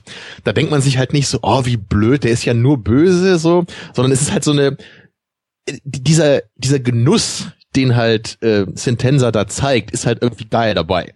Also dieses, äh, wie, wie er halt dem anderen Typen dann sagt, so, hey, du weißt doch hier, wenn, wenn jemand mir Geld zahlt, ne, für so einen Auftrag, dann werde ich den Auftrag auch erledigen. Also mit, mit welcher fiesen Genugtuung er es halt wirklich ne, genießt, diese beiden Leute dann umzubringen. Das, das ist halt schon so evil, da kann man ihm gar nicht mehr böse für sein, so. Nee, das ist einfach, er, er verpackt es auch einfach schauspielerisch genial und wenn dann The Bad steht, dann hast du keinen Zweifel daran, dass das genau auf ihn zutrifft. Ja. Wohingegen The Ugly ja noch relativ vage ist von der Beschreibung. Und ja, dann, dann geht es halt weiter. Dann lernen wir Blondie kennen, der halt also das ist ja auch total schön, diese Einführung der Charaktere dauert ja 30 Minuten. Ich habe einfach aus Interesse, als dann tatsächlich bei Clint Eastwood dann irgendwann The Good steht und er sozusagen eingeführt ist, mal den Timecode der Blu-ray eingeblendet, es sind genau 30 Minuten in dem Moment, wo dann alle drei Figuren eingeführt sind. Mhm. Und auch was du vorhin meintest äh, mit Once Upon a Time in the West, auch in dem Film hier wird nach zehn Minuten Laufzeit das erste Wort gesprochen. Also Oh, echt? Ist, das ist auch so lange hier? Ja, ja. Das hätte ich jetzt gar nicht geschätzt. Also da gehen noch drei Minuten Vorspann oder so runter. Aber es gibt erstmal diese ewig lange Szene, wo die Typen dort ankommen und dann halt Tuko erschießen wollen. Dann gibt es äh, eine ewig lange Szene, wo ja Angel Eyes dann bei dieser bei dieser ja, Wohneinheit oder was das ist, wo diese Familie da wohnt und er den ersten Anschlag macht, ankommt, dann wartet er, dann kommt der Mann, dann sitzen sie sich ewig gegenüber und das war halt schon so eine schöne Szene, wo die Blicke eben schon so viel erzählt haben, weil Leute, die sich starr in die Augen gucken und so eigentlich ein psychologisches Duell ausfechten, ziehen sich ja auch immer weiter durch den ganzen ja. Film. Und das wird man auch die ganzen drei Stunden lang. Allein wie, wie der Angel Eyes da auch irgendwie sein, sein Messer raus und sich da so eine Brot oder so abschneidet, ne? Das, das ist halt auch schon so cool. Also man ja, dieses, das, das, also so dieses, dieses Eindringen in das Mal des anderen, ne? Das hat halt auch so was ziemlich sadistisches irgendwie. Ja, überhaupt. In dessen Haus zu kommen, um ihn umzubringen. Das ist schon ja. so ein Einbruch auf kompletter Ebene. Das ist ja auch so wie bei Inglourious Basterds gleich am Anfang, ne? Auch diese, da wird das ja auch sehr explizit gemacht, so wie dieses, können, kann ich einen Schluck ihrer Milch trinken und so diese Sache, ne? So dieses, genau. dieses, also wirklich in, in, das, in die intimste Sphäre des anderen einzudringen. Und das wird halt durch dieses Essen symbolisiert. Ja, stimmt auch vielleicht wieder eine schöne Orientierung da das so als ikonisches Vorbild zu nehmen. Wer weiß, worauf ich jetzt hinaus Wieder wollte. Zufall. Tarantino kennt den Film nicht, habe ich schon gesagt. Stimmt, er hat ja noch nie einen Film gesehen. Nee. Der macht ja nur welche. Genau. Um, ähm, da hast du gar keine Zeit noch welche zu gucken, wenn du welche machst. Was ich sagen wollte, dass Clint Eastwood, der als The Good eingeführt wird, als allererstes erstmal ohne zu zögern drei Leute umbringt. das ist die erste Handlung, die wir von ihm sehen. Der wird halt als der Gute eingeführt. Und äh, das ist ja auch irgendwie total ulkig, wie er dann Tuko einliefert beim Sheriff, die die, die, die äh, Belohnung kassiert für ihn, 2000 Dollar, was ja auch echt viel ist für die damalige Zeit. Tuko soll gehängt werden, nachdem 15 Minuten lang seine Verbrechen verlesen werden. und er schießt dann von, von weiter Entfernung mit der Flinte den Strick durch und Tuko flieht auf dem Pferd. Das ist also wundervoll, wundervoll eingespieltes Team und da, da schwingen so schöne Ungereimtheiten, auf die man sich noch überhaupt gar kein Bild machen kann mit. Also es wirkt ja dann so, als seien die beiden total gute Kumpels erstmal, dass die halt so ein Ding zusammen durchziehen. Und eine Frage, die ich mir durch den ganzen Film immer wieder gestellt habe, wie viel von dem Verhältnis zwischen Tuko und Blondie ist denn eigentlich tatsächlich Freundschaft? Wie viel ist so ein ironisches freudiges Kräftemessen und dem anderen so immer mal Nackenschlag und einen Rippenhieb verpassen und wie viel ist tatsächlich nur schlitzohriges Kalkül und beinhaltet den anderen halt mit, um ans Ziel zu kommen, wo man alleine ja. nicht hinkommen würde. Das ist auch genau so ein Punkt gewesen, der mir jetzt auch viel klarer war, als das bei früheren Sichtungen war. Ich meine mich zu erinnern, dass ich beim, beim ersten Anschauen gar nicht auf die Idee gekommen bin, dass sich zwischen den beiden irgendwas ansatzweise Positives entwickelt hätte. Ich, ich glaube, beim ersten Mal dachte ich wirklich, das sind einfach zwei, die hassen sich und die müssen halt zusammenarbeiten. So. Und am Ende gibt's dann eben natürlich diesen kleinen Moment, wo dann halt äh, The Good äh, der Gute ist, so ungefähr, und halt Tuko verschont. Aber jetzt äh, war das halt schon ein bisschen anders. Da war ich nämlich genau wie du auch immer so dabei, wann spielen sie miteinander? Ne? Mögen die sich irgendwie doch, ja, obwohl sie halt genau, halt immer scheiße Frage, zueinander ja. sind. Ne? Aber ich meine, Tuko genießt es halt einmal sadistisch, den Blondie durch die Wüste zu treiben und ihn halt fast verrecken zu sehen. Ne? Aber, aber dennoch kommt es ja dann irgendwie so danach immer mal wieder so zu so kleineren Annäherungen zwischen den beiden. Also ist schon eine spannende Frage. Da kann man bestimmt eine Doktorarbeit drüber, äh, drüber schreiben. ich Über das auch. Verhältnis von Tuko und Blondie exakt nachdem diese Wüstengeschichte da passiert ist, wo Tuko ihn äh, da ohne Hut und ohne Wasser durch die Wüste treibt und das Ganze halt auch noch mit so einem typisch irren Leone-Lachen die ganze Zeit kommentiert. Ja, und, und seinem rosa Schirmchen auf dem oh, Pferd oh, das auch. ist ja. auch nur geil, ja, das rosa Schirmchen.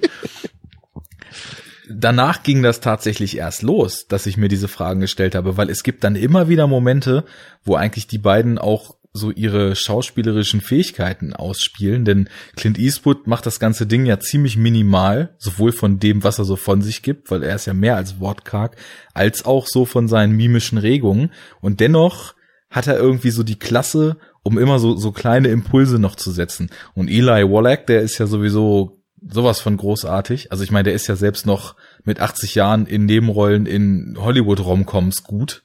Also damals war er halt auch schon gut. Ja, er ist ja auch in diesem einen Edward Norton Film dabei, also den Edward Norton auch gemacht hat, äh, diesen äh, Keeping the Faith. Ich weiß nicht, ob du den kennst. Nee. Aber das ist halt auch so eine romantische äh, Komödie eben mit Ben Stiller noch dabei. Und da, da habe ich ihn auch gar nicht erkannt erst, weil er da auch viel äh, schlanker halt schon ist. Also, weil er halt, da war er glaube ich auch schon, ich weiß nicht, ob er da schon 90 war, aber kann sogar sein. Also, ja, der, der ist ja auch, ist ja echt 95, glaube ich, geworden, ne? Irgendwie uralt jedenfalls. Ja, ja. Ja, klasse Typ. Habe ich aber gar Definitiv. nicht in so vielen Filmen gesehen. Also im, im Paten 3 war noch dabei, das weiß ich, aber ich glaube ansonsten fällt mir da jetzt nichts mehr ein. Nee, ich kenne ihn halt, wie gesagt, auch nur als, als Nebenrolle aus der Romcom The Holiday mit Jude Law, Jack Black, ähm, wie heißt sie?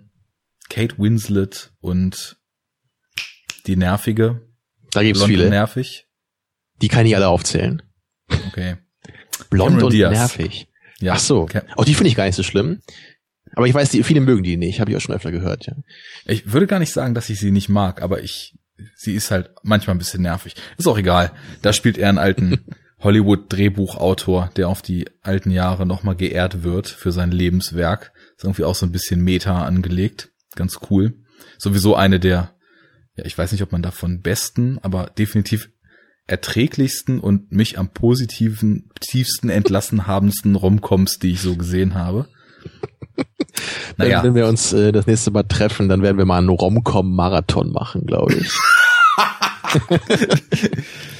Julia Roberts und Ryan Reynolds nonstop. Das wird endlich mal Zeit. Und danach können wir dann gucken, was denn wirklich die erträglichste Romcom war. Ja. Nicht immer nur diese 80er Jahre Science-Fiction-Scheiße hier oder Western aus den 60ern. Mal eine solide Romcom. Genau. Mal ein bisschen Emotion zulassen im eigenen filmischen Spektrum. Um jetzt elegant den Bogen zurückzuschließen, ich glaube nämlich, dass bei The Good, The Bad and The Ugly nur eine Frau zu sehen ist. Kann das sein? Weil ich glaube, die einzige Frau, die man im ganzen Film sieht, ist doch die ähm, von der der Familie sitzt, dieses ne? Typen. Oder? Also ganz am ja, Anfang. dann gibt's zwei. also weil- Angel Eyes erschießt ja diesen Typen ganz am Anfang, wie wir eben besprochen hatten, und da gibt's ja seine Frau zu sehen. Und gibt's sonst noch eine? Genau, einmal geht Angel Eyes noch in einem Ort, kurz nachdem Tuko da gehängt werden sollte und dann aber vom Blonden gerettet wurde, in so eine Kutsche. Und da sitzt eine Frau drin und der erzählt er irgendwas. Ich weiß nicht mehr was. Während Tuko das zweite Mal gehängt werden soll. Und gerade auch wieder die Strafen verlesen werden. Dann gibt's ja doch noch eine starke Frauenrolle hier in dem Film. so, da können sich die Feministen nicht beschweren. Genau, diese ganzen Kritiker, die immer sagen, Leone könnte keine Frauenrolle Genau, schreiben. guck da, da ist eine Frau. So, jetzt halt Da. ruhig. Ja, was soll's. Also das ist aber auch wirklich das allerletzte, was ich jetzt als Kritikpunkt hier an den Film anlegen würde, dass es da halt irgendwie keine oder nur eine Nebenrollenfrau gibt. Naja, ähm, was ich schön fand, ist mir jetzt auch erst so bewusst aufgefallen, dass ja das Hüte vom Kopf schießen auch wieder prominent platziert ist. Ja. Das macht ja, Also das ist aber auch ein Plothole, oder? Ich meine, also wenn man, also selbst wenn man davon ausgeht, dass jemand den Skill hat, so einen Hut jemandem vom Kopf zu schießen, dass diese Hüte immer noch unbeschädigt sind danach, das ist ja wohl ein Witz. ja, weißt du, ist genauso ein Plothole, dass es immer einen Heuler gibt, egal wo drauf geschossen wird. Der, der ganze Film ist scheiße, ist alles total unlogisch. Lass uns aufhören hier. Ja. So ein Scheiß gucken. Wie soll ich denn da noch der Geschichte folgen können? Scheiße. Nun gut. Wir waren eigentlich dabei, worum es geht. Also Ach ja. Angel Eyes hat in der ersten Szene, als er diesen Mann erschießt, den Namen erfahren von, und jetzt musst du mir wieder sagen, wie der Name war, Bill Carson. von Bill Carson, der früher mal bei der Armee gewesen ist, irgendwann mal überfallen wurde und ein Transport von 200.000 Dollar ist verloren gegangen.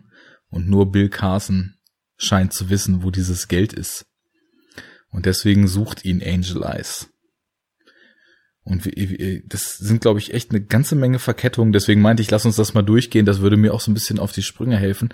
Es sind, glaube ich, eine ganze Menge Verkettungen, die erstmal passieren, bis es überhaupt sowas wie einen Anstoß für den eigentlichen Plot Ja. gibt, oder? Ich, ich kann mich auch noch genau daran erinnern, äh, wie das bei meiner ersten Sichtung nämlich war. Weil ich, ich weiß nämlich genau noch dieser, dieser Moment, als ähm, sie dann in der Wüste sind, ne, Tuko Blondie da quält, äh, er kurz vorm Verdursten da ist und dann eben diese Situation ne, da, da eben aufkommt, dass halt äh, die, die beiden eben nur die Hälfte dieser Informationen von dem Bill Carson eben bekommen haben. Da, da war ich halt, da weiß ich, dass ein ganz breites Lächeln bei mir auf dem Gesicht entstand, weil ich dann dann habe ich gedacht, so, okay, das ist der Witz dieses Films. So, da, darum geht's eigentlich, ne? Weil, weil vorher war es genau wie du sagst, es gab noch nicht so richtig den Plot, ne? Es waren so, die Figuren wurden eingeführt, so man, man wusste ungefähr, dass es um dieses Geld geht. Aber so was jetzt so dieser konkrete Plot eben gerade in Bezug auf Tuko und Blondie sein würde, wusste man eben noch nicht. Aber in diesem Moment, da beginnt es natürlich dann. Vor allem, weil sich ja auch quantitativ allein einer Spielzeit der Film erstmal total stark von Angel Eyes entfernt und sich eigentlich fast nur mit Tuko und Blondie und deren gemeinsamer Sache beschäftigt. Und am Anfang hat Angel Eyes ja nach der Kohle gesucht sozusagen. Nur die beiden haben damit ja noch gar nichts zu tun. Und ich glaube, nachdem dann deren Betrügernummer irgendwann schiefgegangen ist und äh, wie, wie kommt es denn dazu eigentlich, dass sie sich da gegenseitig überhaupt durch die Wüste Ich krieg das echt schwer zusammen. Was war jetzt genau deine Frage? Ich versuche gerade zu rekapitulieren, was da, was da handlungstechnisch eigentlich passiert. Also zunächst liefert Blondie Tuko zum Sheriff. Tuko soll gehängt werden. Er schießt ihn runter, sie flüchten, teilen die Belohnung auf. Aber wie geht's denn weiter? Genau, also dann, dann gibt's ja diese Szene, die ich jetzt auch nicht so ganz verstanden hatte, ähm, wo dann ja Blondie zu Tuko sagt so, ich glaube beim nächsten Mal wirst du nicht mehr wert sein als jetzt, ne, weil das war ja immer so ihr Spiel, das sie hatten, so jedes Mal, wenn er ihn rausholt, wird er danach halt ein bisschen mehr wert und sie können immer mehr Geld machen. Und aus irgendeinem Grund ähm, schickt er ihn dann ja einfach äh, zu Fuß ins nächste Dorf. Und da kommt Tuko dann ja an und äh, ist dann halb verdurstet und stürzt sich so kopfüber in diesen äh, Wasserbehälter für die Pferde, falls du dich daran noch erinnerst.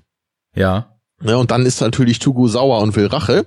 Und dann äh, sucht er ja so ein paar alte Kumpels von ihm auf und äh, überredet die, dass die ihm helfen. Und dann äh, gehen sie halt da zu Blondie ins Hotel und die Typen kommen halt die Tür rein. Blondie erschießt die alle und dann kommt Tuku aber durchs Fenster. Und dann hat er eben Blondie überwältigt. Aber kommt das nicht erst später? Soll Tuku nicht eigentlich erst das zweite, also ist doch direkt ein Umschnitt, das nächste Mal wirst du weniger wert sein, dann ist direkt wieder ein Schnitt, wie er wieder an der Schlinge hängt? und Blondie irgendwie verkackt, ihn frei zu schießen. Und dann, dann hauen die ab und Tuko hat halt kein Pferd mehr, weil das Pferd weggelaufen ist. Und genau, aber glaube, dann beenden sie doch ihre Partnerschaft. Dann. Genau, und dann, dann streiten sie sich und dann, dann lässt er ihn da ohne Pferd alleine in der Wüste und ohne Kohle. Genau, ich dachte, das war deine Frage jetzt. Ja, ich habe mir fehlte da gerade noch so ein Zwischenschritt. Okay. okay. Ich meine, du hast den Film gestern und heute gesehen, ich vor zwei Wochen und ich muss jetzt den Plot erklären oder was? Du hast ihn schon öfter gesehen. Ja. Na gut, dann sind wir ungefähr gleich auf, würde ich sagen. Ja. nee, alles klar. Ja. Zumindest ähm, ja, Tuko fängt an auf Blondie ein bisschen äh, Wut zu schieben und will ihm das heimzahlen. Ja, und da wollte ich mich jetzt eben nochmal fragen, warum genau ist denn eigentlich Blondie so fies zu Tuko? Also warum lässt er ihn da zu Fuß in dieses andere Dorf laufen? Das habe ich aber nicht so ganz gecheckt, weil Tuko hat ja eigentlich nichts gemacht, was äh, irgendwie jetzt gegen Blondie gewesen wäre, oder? Ja, und das habe ich nämlich auch irgendwie mich gefragt und kam zu dem Schluss, es kann eigentlich nur von so einem von so einem Grundlevel an Verrohtheit, der sich nun mal durch alle zieht. Ja, es ist schon Sadismus, ja. Ja, lauf doch einfach mal 50 Meilen in den nächsten Ort durch die Wüste. Das ist einfach so, so meine Grundstimmung. So bin ich einfach gegenüber Leuten wie dir. Also. Ja, und das führt wieder auf meine Frage zurück oder auf den Gedanken, die ich ja. hatte, dass ich am Ende des Films oder auch während des Films oft mich gefragt habe, wie gut ist denn derjenige, der hier als der Gute eingeführt ja. wurde überhaupt? Und wie dreckig ist eigentlich derjenige, der hier als der Dreckige eingeführt wurde? Denn so richtig viel nehmen tun die sicher nicht. Nur dass der eine sabbelt wie ein Wasserfall und der andere enorm ja. schweigsam ist. Aber von ihren Handlungen. Und das ist eigentlich schon ein Unterschied, finde ich, zu den anderen beiden Dollarfilmen. Auch wenn da äh, beim zweiten ja ähm, Blondie auch ein Kopfgeldjäger ist und deswegen halt auch Leute erschießt. Aber das sind halt da immer Gangster natürlich oder halt miese Typen, was man halt natürlich zu seiner Verteidigung anführen könnte. Aber er zeigt halt nie da gegenüber einer Figur halt wirklich so eine sadistische Einstellung wie hier. Ja, und das ist natürlich schon irgendwie bemerkenswert. Ich weiß auch nicht, ob das irgendeine Metasache ist oder ob das einfach nur ja zeigen sollte, dass Tuko einfach im Grunde ein verachtenswerter Idiot ist und dass deswegen auch der Gute so mit ihm umgeht.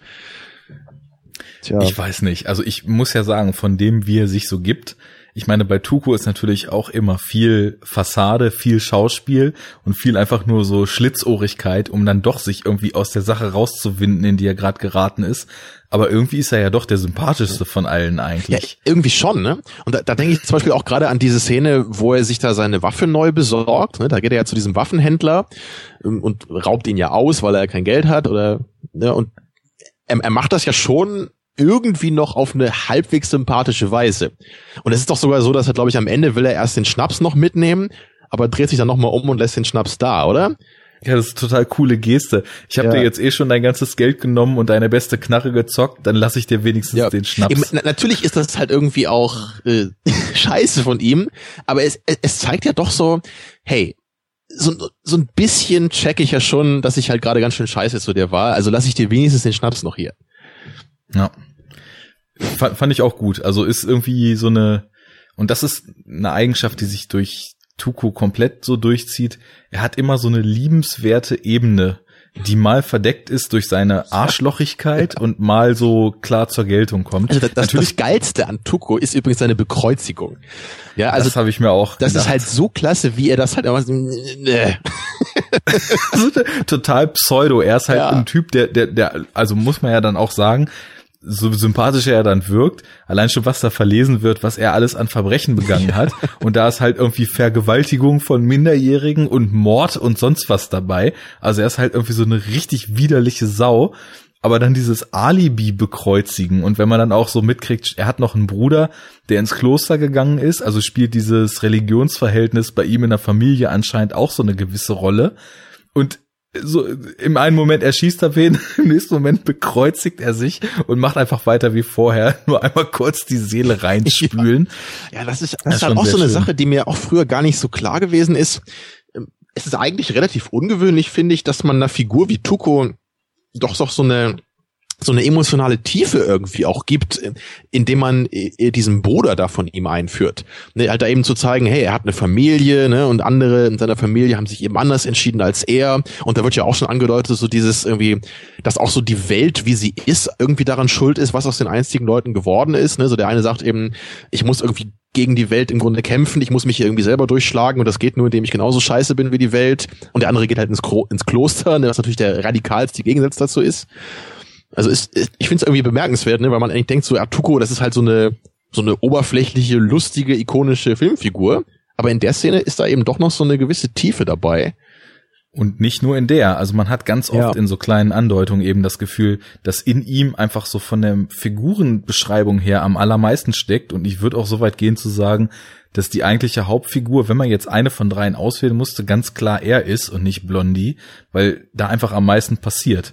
Und was auch schön ist, man kann halt diese, ja, was du eben meintest, mit diese Betrachtung der Welt, was sie aus den Menschen macht, ist zum einen erstmal auch wieder ein schönes Meta-Ding, was so den Western betrifft, weil da ist halt nicht heile Welt, sondern die leben irgendwie in Umständen, die aus allen Leuten eigentlich nur verzweifelte, ruppige Typen machen. Ja, und gerade, wir haben ja auch das Bürgerkriegssetting bei der ganzen Dollar-Trilogie, was natürlich da dem nochmal die Krone aufsetzt. Genau, das kommt auch dazu. Und ähm, zum anderen wollte ich noch sagen, weil das, das sind so Feinheiten in den Dialogen. Ich hatte vorhin schon mal angedeutet, dass ich das Gefühl habe, man kann den Film wahrscheinlich immer wieder gucken, weil auch, glaube ich, in Nebensätzen und in so kleineren ja, Begegnungen auf dem Weg, einfach mit auch vielleicht unwichtigen Leuten für die Handlung, dass da viel drin steckt. Und ich glaube, so wie in dem Gespräch mit seinem Bruder auch in der Subebene extrem viel erzählt wird, halt auch über die Welt, über die Figuren, über deren gemeinsame Vergangenheit. Und das formt ja auch die Figur so weit, dass man später auch Entscheidungen schon wieder ganz anders versteht, die er trifft. So ist, glaube ich, auch, wenn die mit Soldaten mal eben drei Sätze am Wegesrand wechseln oder wenn sie in dem, in der zerbombten Festung da auf Deserteure treffen oder wenn irgendwelche Leute einfach Dialoge führen, dass, dass man, glaube ich, extrem viel draus ziehen kann und die Welt dadurch, je häufiger man den Film sieht, wahrscheinlich immer ausformulierter wird und immer mehr Nuancen kriegt, die einem vielleicht einfach aufgrund der Fülle an Informationen, die der Film einem auch nur mal gibt, aufgrund seiner epischen Laufzeit und den vielen Setting-Wechseln und so weiter, das einem vielleicht entgehen kann beim ersten ja. oder zweiten Mal. Vor allem liegt es natürlich auch daran, wie du so als Zuschauer so in deiner Grundstimmung gepolt bist, glaube ich. Weil ich früher eben da war ich eher so drauf, dass ich halt mehr auf die drei Hauptfiguren geguckt habe und was die einfach erleben. Das, ich habe das mehr so als deren Geschichte gesehen, was es natürlich auch ist. Aber je öfter ich den Film geguckt habe, desto mehr habe ich irgendwie auch auf die Welt geachtet, einfach die da äh, gezeigt wird.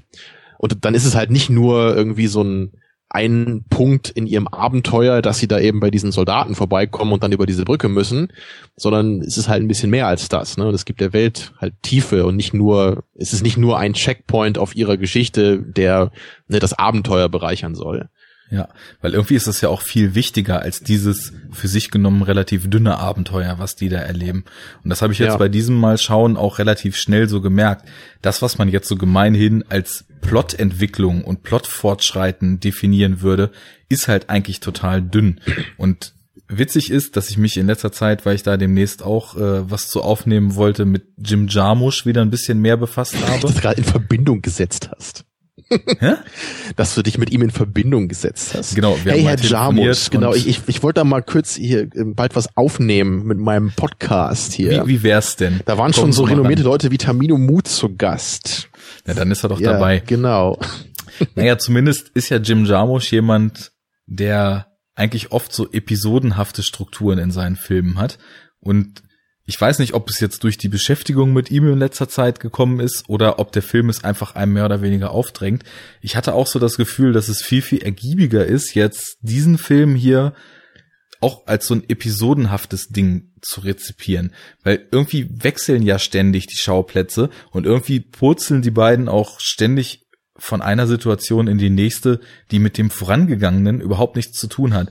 Und die sie dann, und da sind wir vielleicht auch bei so ja, zumindest kleineren Faktoren, die man kritisieren kann, wenn man will, da führt ja eigentlich nicht eins logisch ja. zum anderen, sondern oft sind es auch irgendwelche Zufälle, die sie dann diesem Gold näher bringen oder überhaupt auf die Spur bringen, dass es dieses Gold geben also du, kann. Du wirfst mir hier heute echt perfekt den Ball zu, immer in dieser Diskussion. Das wirkt fast wie abgesprochen. Ähm, erstmal muss ich nochmal einen kurzen Seitenhieb hier an dich austeilen. Weil wir nämlich heute so spontan aufgenommen haben, hatte ich jetzt nicht mehr die Chance, nochmal Deadman zu gucken, der eben auch natürlich thematisch schön gepasst hätte noch zur Folge. Den habe ich mir nämlich extra nochmal ausgeliehen, weil das bei mir nämlich so ein Kandidat auf dieser imaginären zweite Chance-Liste ist. Den habe ich nämlich einmal vor Urzeiten gesehen. Ne, da komme ich halt gerade drauf, auch wegen Jarmusch. Und den fand ich damals eben irgendwie sehr, sehr ermüdend und ich habe irgendwie gar nicht verstanden, was das alles sollte. Und ich habe aber echt so in den Jahren irgendwie immer mehr Bock bekommen, den nochmal zu gucken, weil ich irgendwie denke so, hey, ich glaube, da kann ich heutzutage viel mehr mit anfangen, jetzt wo ich mehr Western gesehen habe. Ja, hätte ich natürlich gerne nochmal gemacht, ging aber nicht, weil du ja so einen blöden Zeitplan hast. Ja, ja, ja. So, erstmal das.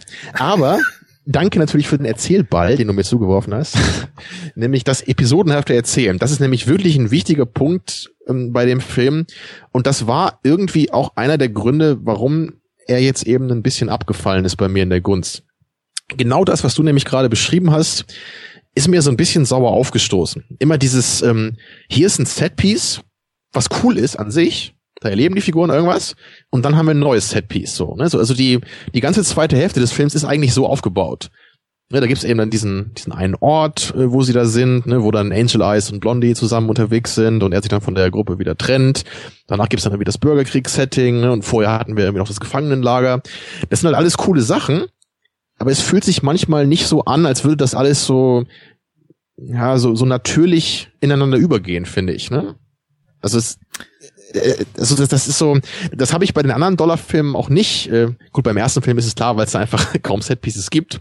Aber gerade im Vergleich jetzt zu A Few Dollars More, den ich, den ich nämlich heute Nachmittag nochmal geguckt habe, äh, da muss ich dann eben schon sagen, dass mir der zweite Teil der Trilogie da eben ein bisschen besser gefällt, weil ich da nicht das Gefühl habe, dass hier nur einzelne Setpieces äh, nur in Anführungsstrichen, ne, aber dass die aneinandergereiht sind, sondern das ist eher so, es fühlt sich an wie eine richtig ähm, aus sich selbst heraus entstehende Geschichte, so mit einem klaren Anfang, klarer Mitte und klarem Ende so.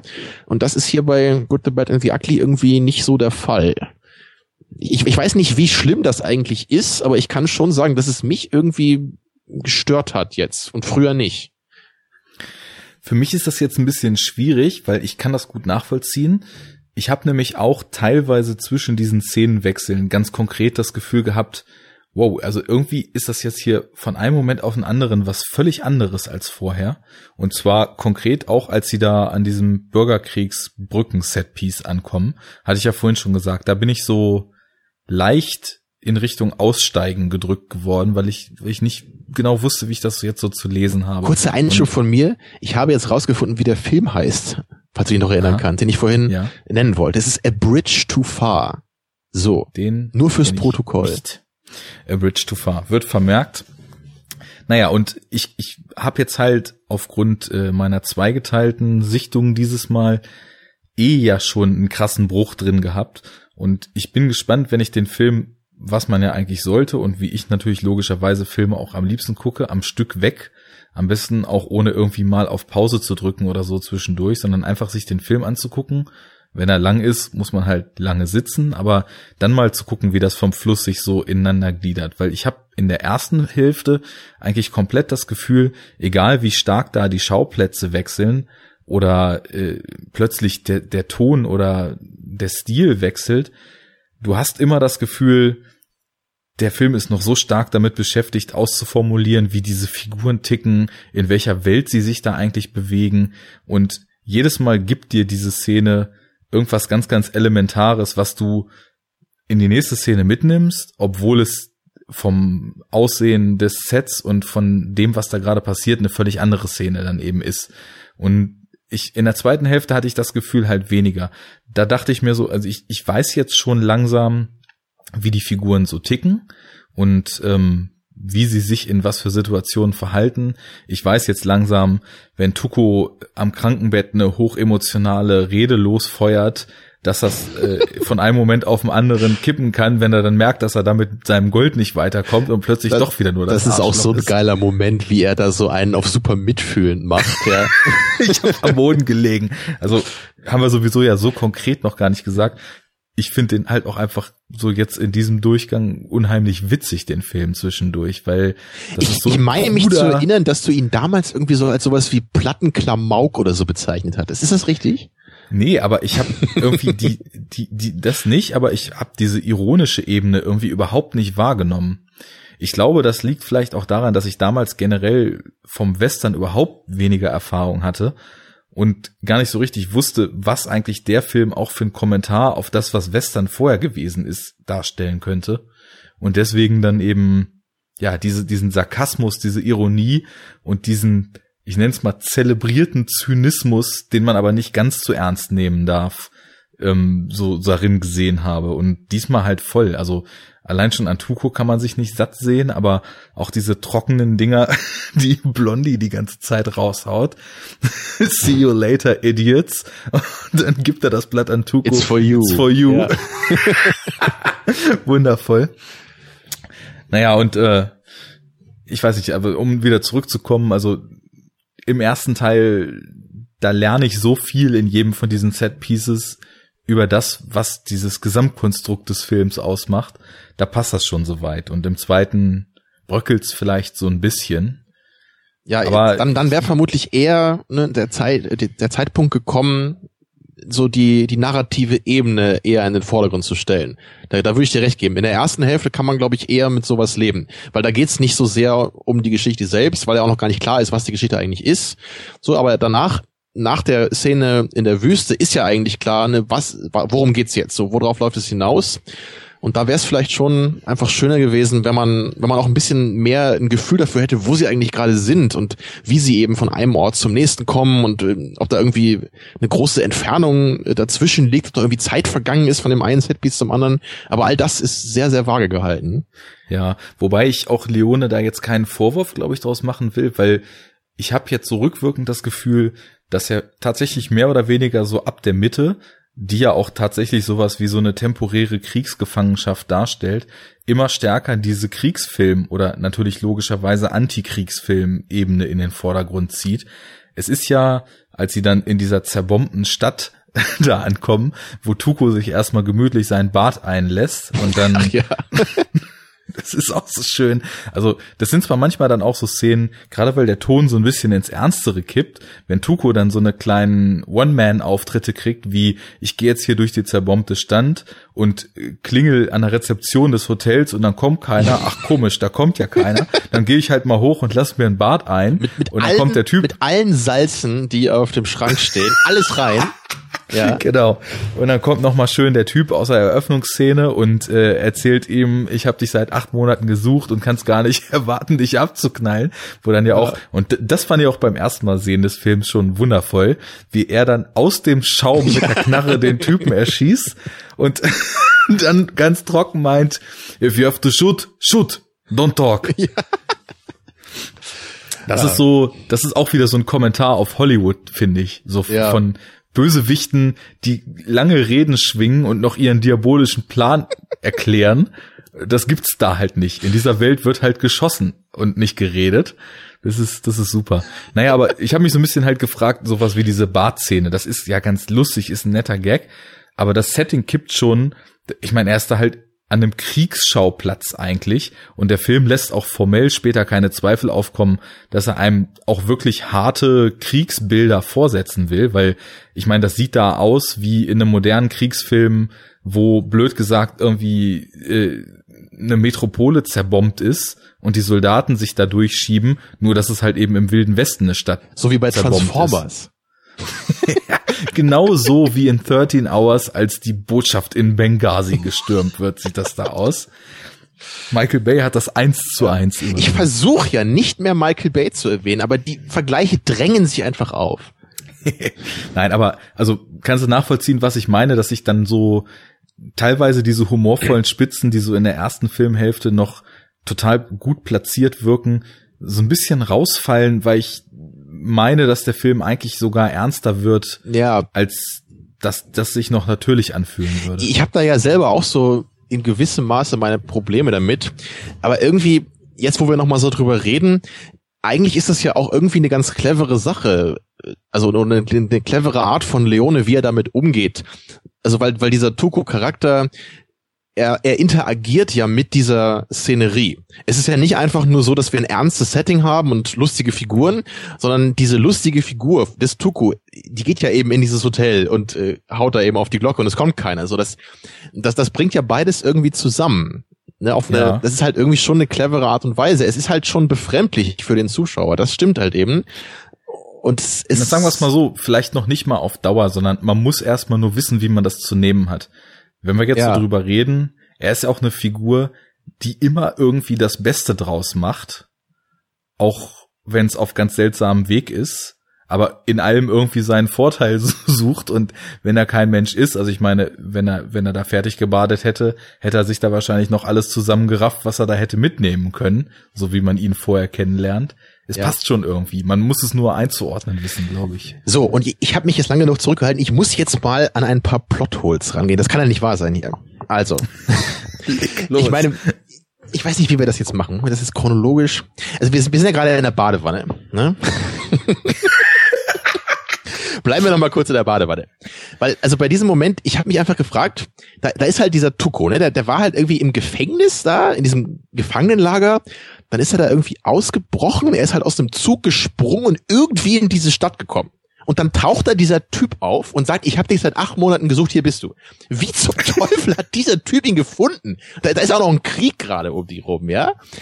Ich meine, es ist vielleicht nicht so zentral für die Geschichte, aber das ist echt so dieses, what? Wo kommt der denn her? Ja, weil ich nämlich eben selber auch gar nicht verstanden habe, wie Tuku eigentlich Angel Eyes und Blondie gefunden hat, äh, gefunden hat. Ja, also er ist ja auch aus dem Zug abgehauen und dann, dann, woher wusste er denn, dass, dass die beiden da in diesem Ort sind? Oder war das äh, auf jeden Fall völlig klar, dass nur dieser eine Ort auf dem Weg zu diesem Friedhof liegt? Oder, oder wie war das? Na gut, das hätte ich jetzt vielleicht tatsächlich so gedeutet, dass das einfach der direkte Weg zu diesem Friedhof war. Und einfach weil natürlich beide Gruppen, also sowohl Angel Eyes und Blondie, weil wenn man jetzt, wir haben ja wirklich die Handlung jetzt schon komplett durch. Blondie ist ja zu dem Zeitpunkt dann, seit sie in der Kriegsgefangenschaft waren, in den Augen, äh, in den Händen von Angel Eyes und soll ihn da halt zu diesem Friedhof geleiten, weil nur er das Grab kennt. Und ich hätte gedacht, das wäre auf dem Weg so der direkte Stopp. Anders, also es wäre die einzige Erklärung, die irgendwie noch zusammengeht und dann würde man sich sagen, gut, so stark ausgebaut war wahrscheinlich das Railway-Netz und so viele Orte gab es da auch nicht, dass man vielleicht sich da noch hätte treffen können. Keine Ahnung. Aber das Ja. ist so einer von diesen Momenten, wo durch Zufall halt sowas Genau, passiert. also so muss man sich das wahrscheinlich zusammenreimen. ja. Und ich glaube, das stimmt auch mit dem mit dem Railway-Ding, weil das wurde, glaube ich, echt auch erst ähm, während des Bürgerkriegs ausgebaut, wenn ich mich nicht irre. Also ich glaube, diese diese ähm, große Route, ne, das das was wo es ja auch in Once Upon a Time drum geht, so dieser diese Erschließung des Westens auch durch die Eisenbahn, das war halt auch genau in dieser Zeit des Bürgerkriegs. ja. Ja, also ich habe aber noch ein paar Ja, mehr. insofern- ne? es ist es macht schon soweit Sinn, wie dann der Rest des Films platziert ist, so dass man es sich zumindest irgendwie noch einigermaßen logisch zusammenreimen kann, weil Ja. das ist ja nun auch der der Ort, in dem die Truppenbewegungen stattfinden, die wahrscheinlich dann da zu diesem zu dieser Brücke halt auch hinkommen als Verstärkung, weil ja also man weiß halt nicht, wie ernst man das nehmen kann, als der Sergeant dann dort sagt, von dem Kampf hier hängt alles ab und die wird den Krieg entscheiden. Wobei es schon schön ist, es ernst zu nehmen, weil man dann ja irgendwie rückwirkend ein paar Minuten später eigentlich mit Grinsen zur Kenntnis nehmen kann, dass aufgrund ihrer Gier nach Gold Blondie und Tuko den Krieg beendet haben. Das ist halt auch so eine äh, kleine ironische Note da eben. in Genau, dieser Szene, genau. Weil im Grunde, die haben ja überhaupt nichts damit zu tun mit diesem Konflikt. Und einfach äh, für einen kleinen netten Gefallen äh, ähm, tun sie diesem äh, Captain da und deswegen sprengen sie die Brücke in die Luft. Da hat mir auch mein Kumpel Hannes erzählt, äh, er hat nämlich den Audiokommentar, glaube ich, mal gehört zu dem Film. Und da hatte wohl jemand äh, gesagt, dass das wohl so eine der äh, unglaubwürdigen Szenen ist. Also einer von den Machern, weil es wohl so, so eine Art Schlacht wohl nie gegeben hätte im Bürgerkrieg. Also so mit diesem, diesem äh, Klischee, so ne, da ist ja die Brücke und auf beiden Seiten sind die Soldaten, sie belagern sich und dann gibt's den einen Angriff auf der einen Seite und alle sterben und so. Äh, so lief das wohl nicht ab im wirklichen Bürgerkrieg. Ja, ich finde aber bei Kriegsfilmen ist eigentlich viel schöner, wenn auf so einer symbolischen Ebene gearbeitet wird, weil, um es jetzt das letzte Mal zu erwähnen, wenn man sich reale Schauplätze und versucht, das alles möglichst nah an der Realität zu machen, dann kommt halt schnell auch so ein Murks wie jüngst von Michael Bay dabei raus. Ach, Michael Bay. Ja, der. Ja. Schon mal erzählt, wie schlecht der Film von ihm ist, der neue? Schieß los, nee. Ähm, ja, das war jetzt auch keine große Kritik. Es war nur, war nur ganz interessant vielleicht zu wissen, Ja. weil wusste ich halt auch nicht, aber so muss man sich den Bürgerkrieg wohl eigentlich nicht vorstellen, so wie das hier so gezeigt wurde. Da ist wahrscheinlich dann eher so diese Note, so diese etwas allgemeinere Note ist wahrscheinlich die wichtigere da, ne? Das, was es halt einfach mit der Zeit an sich gemacht hat, Ja. ne? welches Elend das halt verursacht hat, klar, das, das wird schon stimmen. Ich habe auch witzigerweise, wenn es so um Bürgerkrieg USA-Bilder geht, eher sowas, wie man im letzten Mohikaner von Michael Mann sieht, immer vor Augen. Also so Truppen, die dann wirklich auf freiem Feld aufeinander zustürmen und sich einfach vollkommen sinnlos abmurksen gegenseitig. Kennst du den eigentlich? Nee, den habe ich noch nicht gesehen. Ich kenne aber The Patriot. Der ist bestimmt ähnlich gut. An den kann ich mich zumindest noch erinnern. Oder da gab es nämlich auch diese Szenen. Den kenne ich jetzt nicht. Den musst du auch Der nicht ist mit gucken. Mel Gibson, ne? Ja. er ist trotzdem nicht gut. Ja, nee, letzte Mohikaner ist eigentlich nicht verkehrt, weil Ja, Daniel Day-Lewis, ne, mit dem macht man, glaube ich, nie viel falsch. genau und mit Michael Mann ja eigentlich auch nicht. Also Ja, der ist aber bei mir noch schon so ein bisschen Hit, or- Hit or Miss inzwischen. Ja, also Heat, klar, aber alle anderen Filme, äh, naja, ist Ah, ich, alle mal mehr und mal weniger gut. ich finde ihn insofern schwierig, dass ich glaube, man muss erstmal lernen, diesen Filmemacher verstehen zu können. Also zumindest habe ich das Gefühl bei mir. Ich habe das Gefühl, jedes Mal, wenn ich einen Film sehe, egal ob das einer ist, den ich weniger mag, wie zum Beispiel Miami Vice, oder einer, der mir halt extrem gefällt, wie Heat, oder eben Thief jetzt zum Beispiel, der mir eben auch sehr gut gefallen hat, dass ich jedes Mal mehr verstehe, wovon Michael Mann eigentlich erzählen will. Ja, von dem Mann, Mann, ne? Von dem Mann, Mann, Ja. wie Max das immer so schön sagt. Ja, das, hab ich, das hat sich eingeprägt. Das finde ich sehr schön, seine Formulierung da, ja. Aber es ist auch so, es ist auch so treffend, weil der Mann, Mann ist halt einfach so ein, so ein Typus, um den es halt in jedem dieser Filme geht.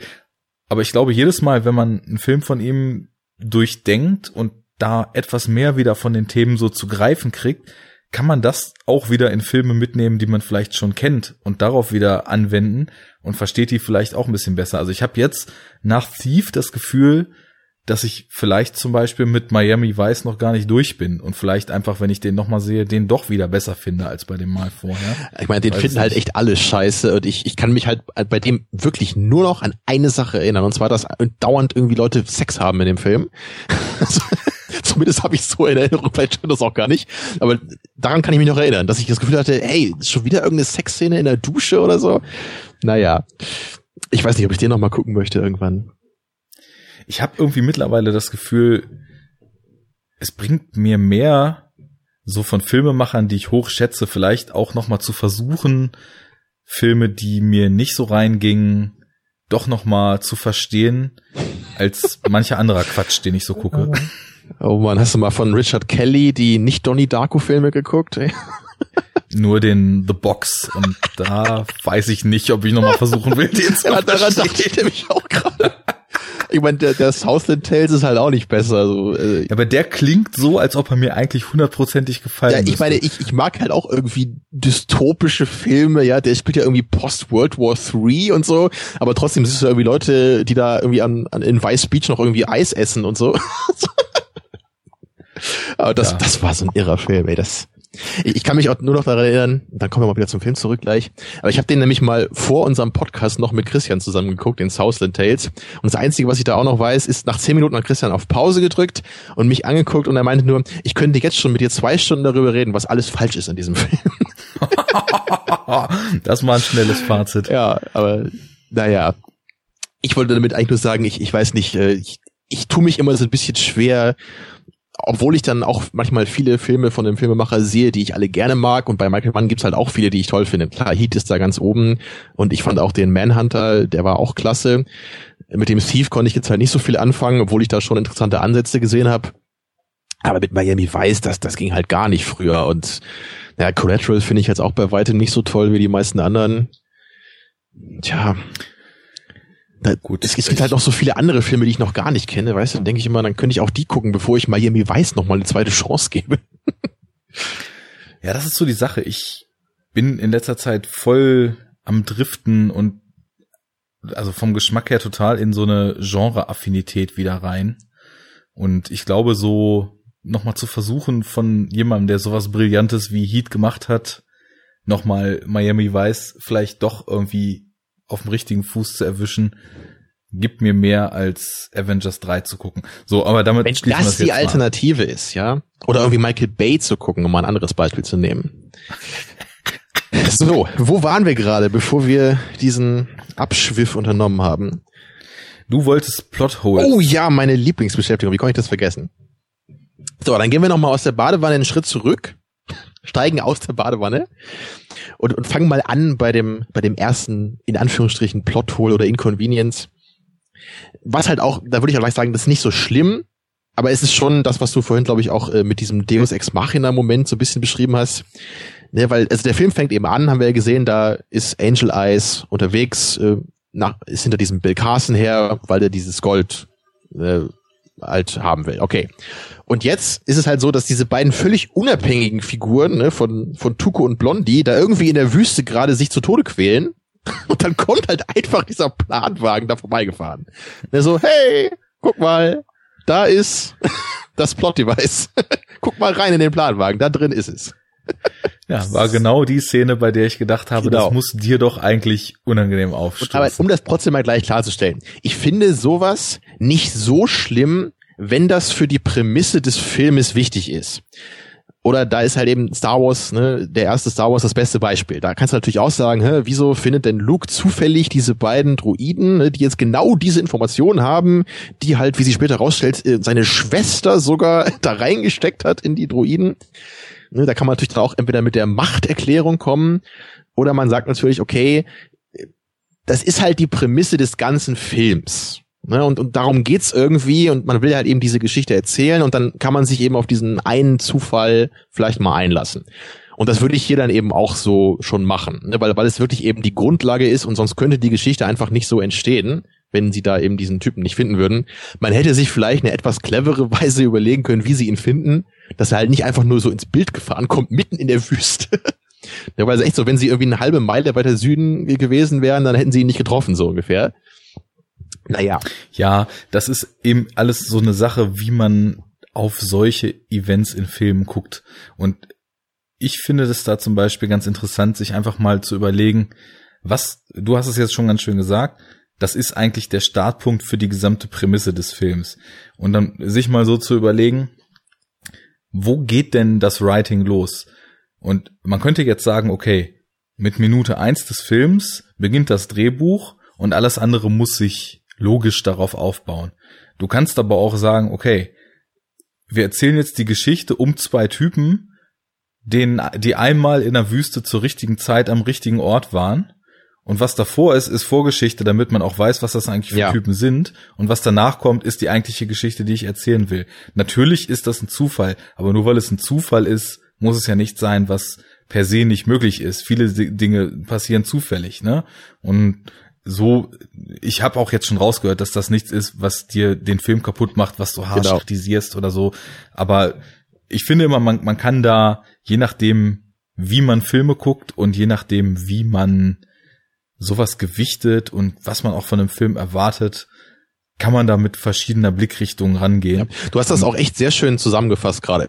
Es ist nämlich echt dieser, wenn man eben diesen Gedanken so formulieren kann, dass das irgendwie die Essenz dieser Geschichte ist, ne? So dieser, was wäre, wenn sich zwei Typen in der Wüste ne, tre treffen und die und da auf diese Information stoßen. Ne? Das ist so der die Essenz dieser Geschichte eigentlich, der Ausgangspunkt für all das, was passieren muss. Ne? Dann kann man eben damit leben.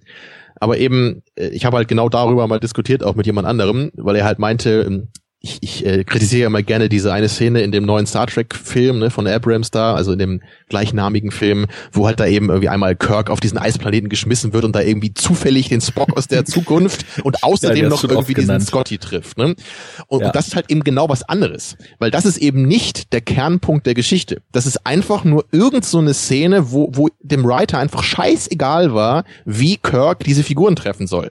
Ja, er wird auf irgendeinen so Planeten geschmissen, ne, auf einen unbewohnten Planeten Planeten und er trifft dort zwei essentiell wichtige Figuren zufällig, weil sie fußläufig entfernt sind von ihm. Und das ist für mich eben schon was anderes, als das eben bei Star Wars ist oder jetzt hier, wo halt ne, das das ist ein Kernelement, was dann eben ein Zufall war und darauf kann ich mich eben einlassen.